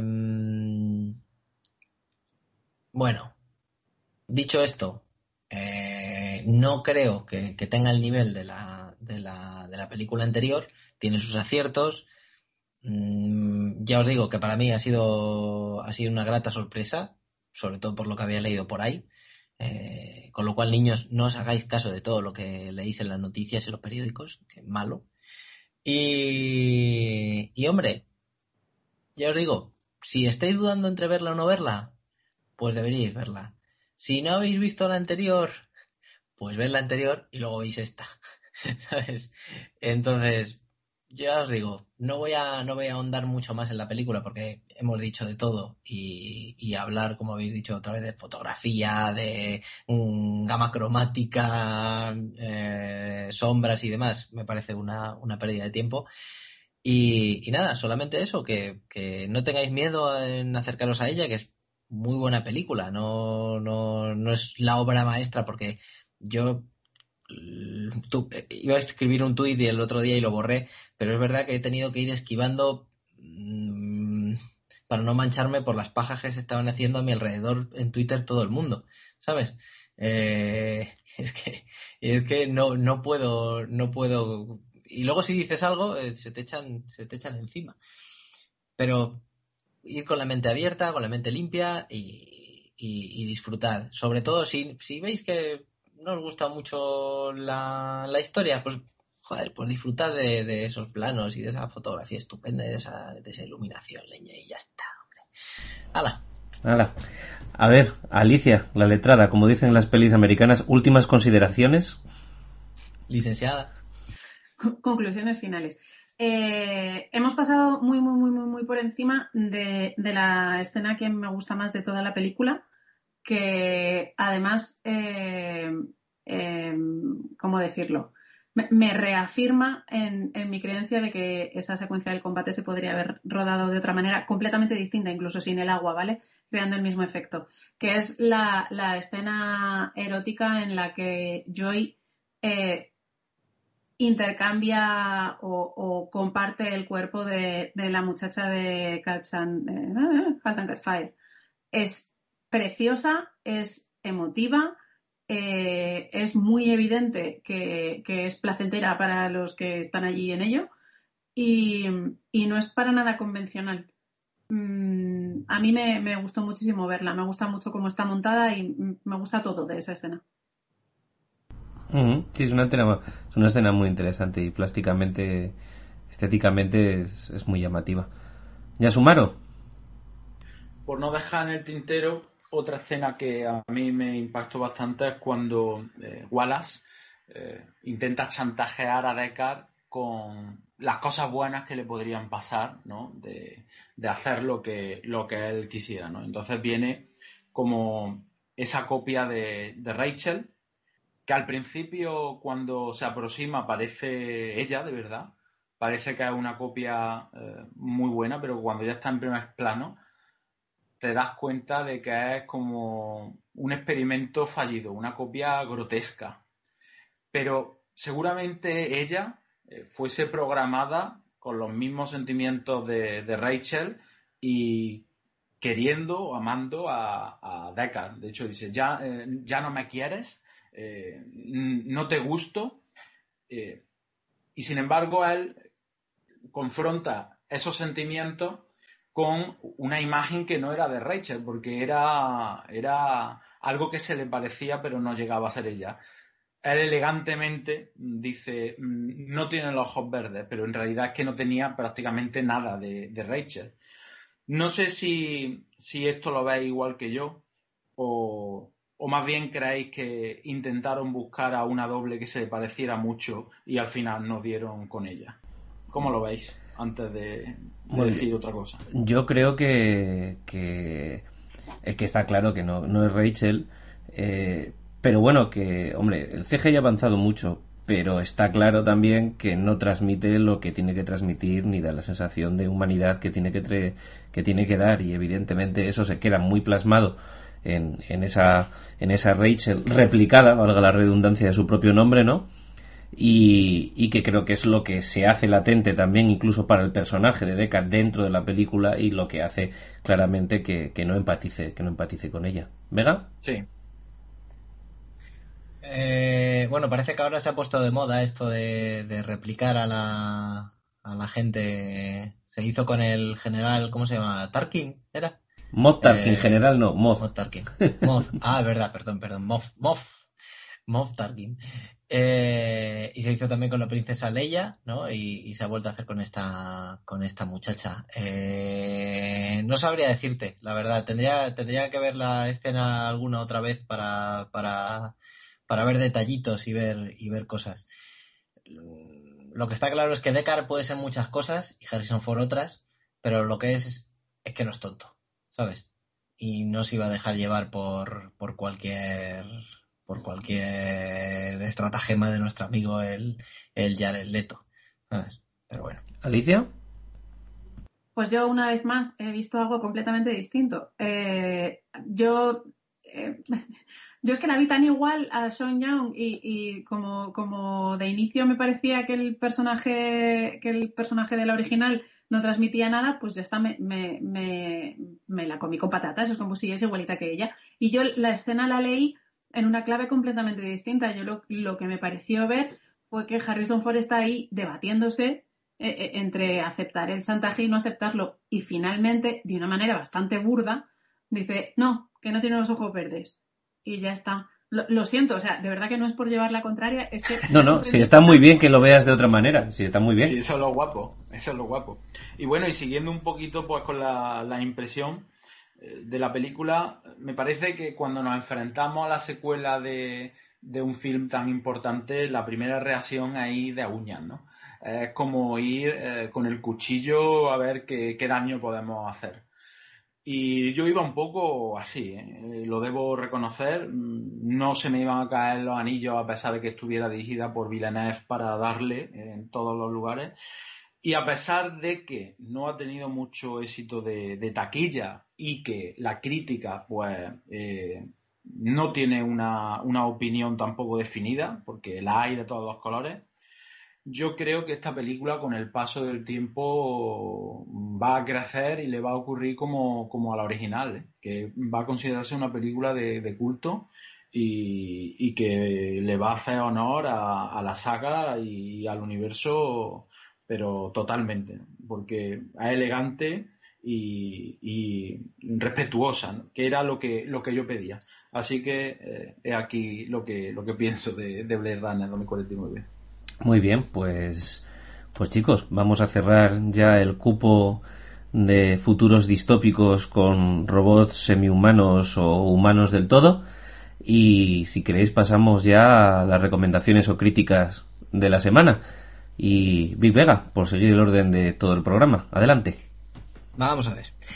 Pues eh, hoy iba a recomendar, iba a recomendar una, película, pero me, he encontrado, hablando de inteligencias artificiales, lo que pasa es que estos son eh, androides, eh, con un corto que se llama Cara, que fue creado por la empresa de videojuegos Electric Dreams eh, y escrito por, David Cage. Eh, los que jugáis a, videojuegos y demás le conoceréis por, por dirigir y, escribir algunos títulos como, como Beyond, eh, Dos Almas o Heavy Rain, que, es bastante, es bastante, bastante conocido. es un corto de apenas 5 minutos que trata sobre el ensamblaje y activación de un androide eh, al que llaman cara. Eh, este corto eh, se considera la semilla de, un juego que vendrá el año que viene llamado Detroit mm, Became Human, que, bueno, que, en, este videojuego precisamente aparece Cara como uno de los personajes. Y es un juego en el que podremos controlar a diferentes androides en, tercera persona por la ciudad de Detroit. Eh, es en una sociedad donde los humanos conviven con los androides, pero los androides cumplen los deseos de los humanos. Y pues más o menos como los replicantes, ¿no? Realizan los trabajos más duros, eh, mm, hay segregación en el metro, por ejemplo, ellos van en una parte del vagón, cosillas así. Eh, en este ambiente, estábamos hablando de Detroit, empiezan a surgir rumores de una rebelión androide debido a fallos en su, en su programación. Así que bueno, es una recomendación doble. Por un lado tenemos el, el, mini corto eh, de cinco minutillos, ¿no? Sobre el ensamblaje y no voy a decir mucho más, pues son cinco minutos, así que os lo destriparía de, cara. Y por otro lado, el videojuego que saldrá el año que viene para PlayStation 4 en exclusiva, ojo, eh, de Detroit eh, Became Human. muy buena pinta tiene el videojuego, ¿eh? muy realista, una, una joyita parece ser. Alicia, cuéntanos. Yo traigo dos cositas, las dos tienen que ver con eh, qué tiene que ser, qué, en qué reside la humanidad, en qué consiste ser humano, eh, que es algo que me habría gustado que habláramos más, porque las pelis, las dos daban, daban para mucho, pero es que te lías, te lías y, no hay manera. Y se nos va, se nos va la hora. Ya, ya te digo, no, no llego, yo no llego ya. Eh, las dos novelas están publicadas por Editorial Cerbero, que es mi editorial, con quien publico yo también. Eh, una de ellas se llama 36, la autora es Nieves Delgado. 36 es una inteligencia artificial que nace, no se crean, nacen y, una vez nacidas se les asigna un cuerpo. Esta es una inteligencia artificial sin emociones. A mí me, encantó por eso, porque eh, es, una excusa desde la que se mira a, la raza humana desde fuera, en, un plano de igualdad, pero desde fuera y sin emociones. El, desarrollo de la historia es brutal. Y la otra es Los Príncipes de Madera, que eh, bueno, está escrita por Daniel Pérez Navarro, que ha escrito también un, un, artículo bastante laudatorio acerca de Blade Runner 2049 y que de hecho el, germen de la novela eh, está en Blade Runner, la película original. Se trata de, unos seres humanos diseñados con determinados miedos y determinadas eh, barreras mentales para que se dediquen únicamente a una serie de actividades. Son dos novelas muy cortitas, se leen, pues nada, en un par de horas cada una, dos horas y media, como muchísimo si leemos muy despacio, tres. Y son dos, dos maneras muy, muy, muy, muy, muy diferentes de, acercarse a la humanidad. muy interesante. Me ha venido a la mente, y sé que es traición esto que voy a hacer, porque ahora seguido voy a pasar a Yasumaro y vamos a continuar, la idea de que si, si naces y no te crean, no te fabrican, si naces, ya no eres artificial. Es decir, si naces ya, una inteligencia artificial que nace, entonces ya no es artificial. Es una inteligencia diferente, ¿no? Eh, no, es, mala explicación mía. En, el libro se ve que es una, es una, inteligencia, una inteligencia artificial. Ah, ok, ok. Perfecto. ¿Ya sumaron?